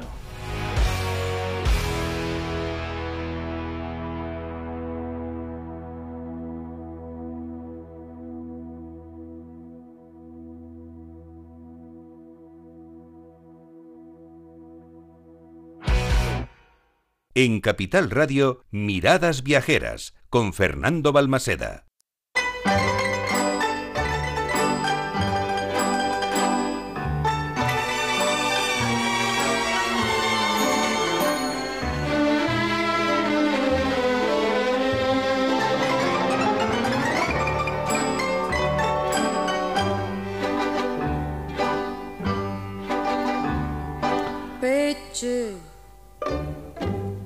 Es el chulo que castiga. Del 12 al 15 de mayo la capital va a estar a rebosar de eventos y actividades repartidas por toda la ciudad. El matadero de Legazpi, la Plaza Mayor, el Jardín de las Vistillas y por supuesto la pradera de San Isidro. Aquí- Vas a poder disfrutar de numerosos espectáculos familiares, desde la tradicional verbena con el castizo baile bermú hasta la música y la fiesta que se extenderá cada día hasta bien entrada la noche. Nos lo ha contado a eso de las nueve y media de la mañana en las postales viajeras Carlos Olmo. Pichi. Nos lo ha contado también Javier Monge en los planes de miradas viajeras. La seduco y. Y ahora, antes de terminar este nuevo programa, este nuevo itinerario de miradas viajeras aquí en Capital Radio, nos acercamos a San Isidro de la mano del profe y también, claro está, de Vincenzo Tancorre. Bueno, chicos, San Isidro. Fiesta donde la haya. El que no haya visitado las fiestas de San Isidro, que se vaya de Madrid, porque ya que le queda entonces. Profe, ¿alguna historia, alguna leyenda sobre San Bueno, Isidro? historias hay, hay varias. Primero es el comentar que se consideraba que era de origen mozárabe. Él nació en lo que se llama el arrabal de San Andrés. El arrabal de San Andrés estaba en la zona más o menos judía de, de Madrid, es decir, al otro lado de Lavapiés. Eh, eh, él, él era campesino, trabajaba para las tierras de los Vargas, que era la familia más potente que había en esta zona de Madrid, pero no la zona de Madrid, Madrid como entendemos Madrid, sino la zona de Madrid hacia el norte, hacia la zona de Torrelaguna, hacia la zona de Pedrezuela sería, hacia la zona de San Agustín de Guadalís, esa zona de la Sierra Norte de Madrid. Eh, y eh, bueno, eh, se cuenta que hay muchas leyendas en torno a él, pues se hablan de los, de los milagros que, que hizo, ¿no? Eh, él en, teóricamente en Torrelaguna, ahí hay un cierto conflicto de interés entre varios pueblos. Eh, parece que fue cuando conoció a su, a su futura mujer, Santa María de la Cabeza, que lo conoció en, que termina como el campesino, la conoció ahí, se casaron y demás. Aunque luego cada uno separó una serie de circunstancias y fue a, a vivir en un lugar diferente. eh, este hombre, eh, bueno, eh, tardó mucho en ser considerado beatificado, en ser considerado santo, eh, tardó bastante. Hay que tener en cuenta que hasta 1622, él, nace en, en 1082, eh, y hasta 1622 no es canonizado por, Gregorio- por el Papa Gregorio XV. Y en Madrid es muy curioso porque en Madrid hay una, una fuente, una de las historias que puedo contar, es la fuente que hay en la, en ermita de San Isidro, que dicen que tiene agua, que es agua medicinales, donde, donde curiosamente iban, eh, parece ser que esta ermita está construida sobre un edificio anterior del siglo XII, y en, y en esta fuente han ido a beber más de una vez algunos de los principales nobles y reyes de España para curarse de enfermedades. Por ejemplo, sin ir más lejos, Carlos I de España y su hijo Felipe II.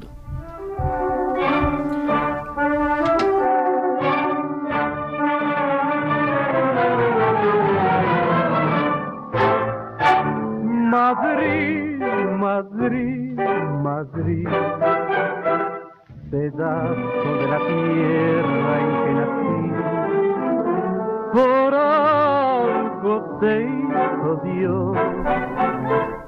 Con respecto a estas curaciones que, te he comentado, también se, atribuían, después de considerar que San Isidro era San Isidro, ya no es simplemente Isidro, sino San Isidro, eh, tenía por su propio poder, su poder de curación, su eh, cadáver momificado.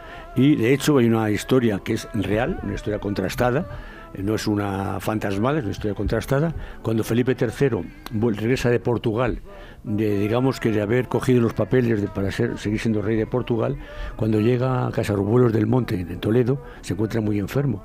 Entonces se queda allí esperando, eh, eh, pasando, digamos, la epidemia o, lo que, o el mal que tuviese. Y desde Madrid la corte le lleva la urna en la cual, o el arca en el cual está San Isidro para que le sane. Y llega, y llega esa urna o ese arca con, San- con el resto de San Isidro, se los coloca al lado del rey y el rey sana y puede volver a la corte.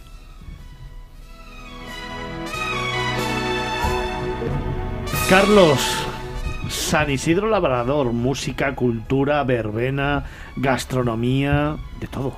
Sí, eh, además es un baile, ahora mismo probablemente es el único que yo podría hacer. Porque como sabéis tengo una cadera tocada y lo de bailar en una baldosa creo que se me daría bastante, bastante bien. La parte de la chulería creo que no la tengo porque al, al no haber nacido en Madrid eh, chulería me- esa, me, ¿no? me falta el gen gato ese que... No eres majo, Ay, no pues eres déjame, maja, no eres déjame que le voy a preguntar por la chulería a Vincenzo Tancorre. Vincenzo, un italiano en Madrid disfrutando de San Isidro y además tocando música en San. Isidro. A ver, a mí San Isidro me encanta. Creo que es la mejor temporada de Madrid. Sin duda. Vamos, si lo podemos discutir si queréis, pero yo creo que Madrid en mayo florece. Y San Isidro tengo, eh, sí, como bien has dicho, he tocado en el 2017 en la pradera. Nos invitaron los de la Comunidad de Madrid, gracias a la organización de Festimad, Redo 3 y Cranauta. Recibimos un premio y, y toqué en la pradera y fue bueno. O sea, inolvidable. Como un río, un río de gente que no interminable. Y la gente, pues, bueno, o sea, haciendo como botellón, pasándolo bien. Un- tengo un recuerdo buenísimo. Ves si es que al final este programa cuenta con los mejores, es que lo tengo claro. Oye, ¿y un jienense en Madrid qué? Pues a ver, yo soy una persona, o, estoy intentando curarme, ¿no? De, de ser prejuicioso, siempre tenía los prejuicios de los madrileños y cuando fui a mi primer San Isidro, pues oye, lo que dice lo que dice Vini, es que en Madrid apetece mucho en mayo, no sé lo que tendrá, que es una ciudad que en mayo gusta mucho. Empieza a anochecer más tarde, el tiempo es muy agradable, se puede ir a cualquier sitio, pasear y divertirte. Y la verdad que en la pradera había un ambientazo espectacular, hizo un tiempo magnífico y la verdad que moló, ¿no? Pero yo me quedo con, pues eso, con un poco con lo castizo. Nunca había visto bailar un choti y cuando llegué dije, mira qué, qué curiosa la... Porque es todo el aura que, que envuelve a eso, ¿no? Lo- lo- los chulapos y las chulapas que van a ellos muy, muy peripuestos, muy rectos, la verdad que a mí me, me impactó, ¿no? De ver gente bailando sevillanas, que es otro palo, es otra historia, a verlos bailar un chotis. Y luego, pues, por supuesto, los calamares, las rosquillas, toda esa friturilla, ¿no? Todo ese olor y, por supuesto, la cerveza que no faltara, bien tirada como, como Felipe y yo Javi, somos, ¿no? De ¿tú, eres de, padra- de pradera? Según para el momento. A ver, ya no me gusta tanto. A ver, cuando tenía veintipocos años, pues sí, estaba muy guay Claro. allí, estar tirado y tal. Me gusta ir un rato. Pero yo soy más de actividades por todo lo que has dicho, ¿no? Por la Plaza Mayor, por las vistillas. Me gusta ver un poco de aquí y de allá y disfrutar de- del fin de semana completo. Vincenzo, ¿tú eres de pradera? Sí, totalmente. Sí. Sí, sí. Y, y quiero, lo último, eh, una anécdota. Mi padre en San Isidro, hace unos 3, 4 años, salió con una camiseta roja, esta típica de maratón, como muy. que se veía un montón, eh, que parecía como un semáforo. Y de repente u- una vaquilla, no lo sé qué era, si era un toro o una vaca, no lo sé. Empezó a mirarle, pero con una cara como en plan, te voy a matar. Y mi padre como en plan, pero ¿qué le pasa? ¿Qué le- Y hasta que se dio cuenta que, claro, te- estaba como con... Y e- e- ese recuerdo es que me, me- yo... Menos me- mal que no lo llevaste a las ventas a, A, a la feria de San Isidro, porque ya- Claro, es ya, que- veo yo al toro saltando a la loco. fila. Es que no en lo sé, no sé dónde pasó. Creo que cerca de la catedral. No sé, si- no lo sé. y la gracia de un piropo retrechero más castizo que la calle de Alcalá. Felipe, ¿tú eres de pradera? Yo antes sí, ahora ya no. Ahora ya no. Ahora ya no, ya no. Eh, quiero hablar de mm, dos tradiciones Pues date prisa porque todavía no le he preguntado a Antonio nada. Sí, pero Antonio está, Antonio está en otros mundos. Eh, eh, una No, una yo, que yo- es yo- tengo una acla- visión Aclarar, bueno, que, que de- ¿Te das cuenta? Mira, me ha No, cortado. Sí, espérate un momento. Haz el favor de no cortar a las personas cuando Espera, hablan. espera, espera, a Ser un poquito educado. La Vamos a visión- dejar- Yo, lo que habéis hablado a- hace un momento de- del chulo madrileño, a mí el chulo afectado madrileño es como el paleto de provincias. O sea, es ese que es ese ignorante que no sale a ningún sitio y está orgulloso de, de- está muy contento de ser paleto porque lo suyo es lo mejor, lo, de, lo que está no mucho más allá de los dos centímetros de sus narices es lo mejor. Y entonces, afortunadamente, el chulo madrileño, mm, el de la zarzuela está muy bien, pero todavía en el siglo XXI, en el- ya consumido un cuarto de siglo eh, XXI, que esté todavía "Anda, che, che, ven, loco, porque no te quedas más", me parece tan ridículo y tan paleto que yo lo siento Esta mucho es la pero visión, ¿eh? esta es la visión de Picasso. Ah, mi Picasso, visión, por supuesto. Picasso, ¿Eh? libres. muy. Eh, eh, por libres. supuesto, es la visión auténtica ¿Eh? del Picasso ¿Me, auténtico. me oyes, Picasso auténtico? Achántala muy. No, lo demás ya no me interesa. Voy a seguir con mi. Carlos, ¿tú eres de Pradera? Sinceramente no. Durante muchos años eh, fui de matadero porque creo que el matadero le pegó un revolcón a la, a la cultura mainstream, la principal en, en Madrid, y, y creo que bueno supuso una revolución. En muchos casos reconozco que cosas que he ido a ver en el matadero no me han gustado nada, pero creo que hacía falta un sitio en Madrid tan disruptivo y, com- y sirve como contraste a lo tradicional castizo de, de la pradera. Creo que es una de las grandes cosas que tiene Madrid, esos contrastes en los que cabemos todos. Y cuando digo todos, digo todos. Sí, sí, incluido Antonio Picasso. El profe y Picasso juntos, eso estaría bien. Sí, sí, sí. sí. En los mismos coches de choque, sí. Ujú. Sí, eh, Me queda un minuto, Felipe. Venga. Pues, muy rápido. Primero, eh, de- dejar claro lo del chotis, que parece que es una cosa aquí inventada aquí. El chotis se inventó en Bohemia.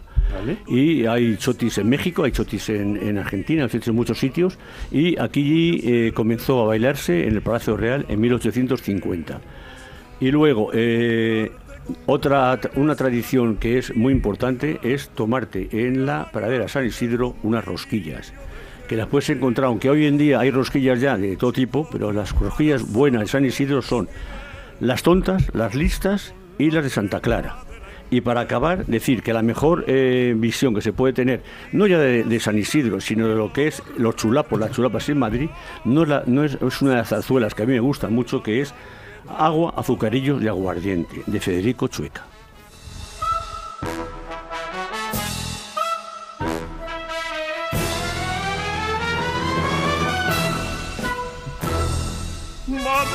Nos vamos acercando a la una del mediodía y queremos cerrar precisamente con esa zarzuela. Bueno, también estamos escuchando a Plácido Domingo, ¿eh? ¡Que flipas! Vincenzo, ¿qué vas a hacer el fin de semana?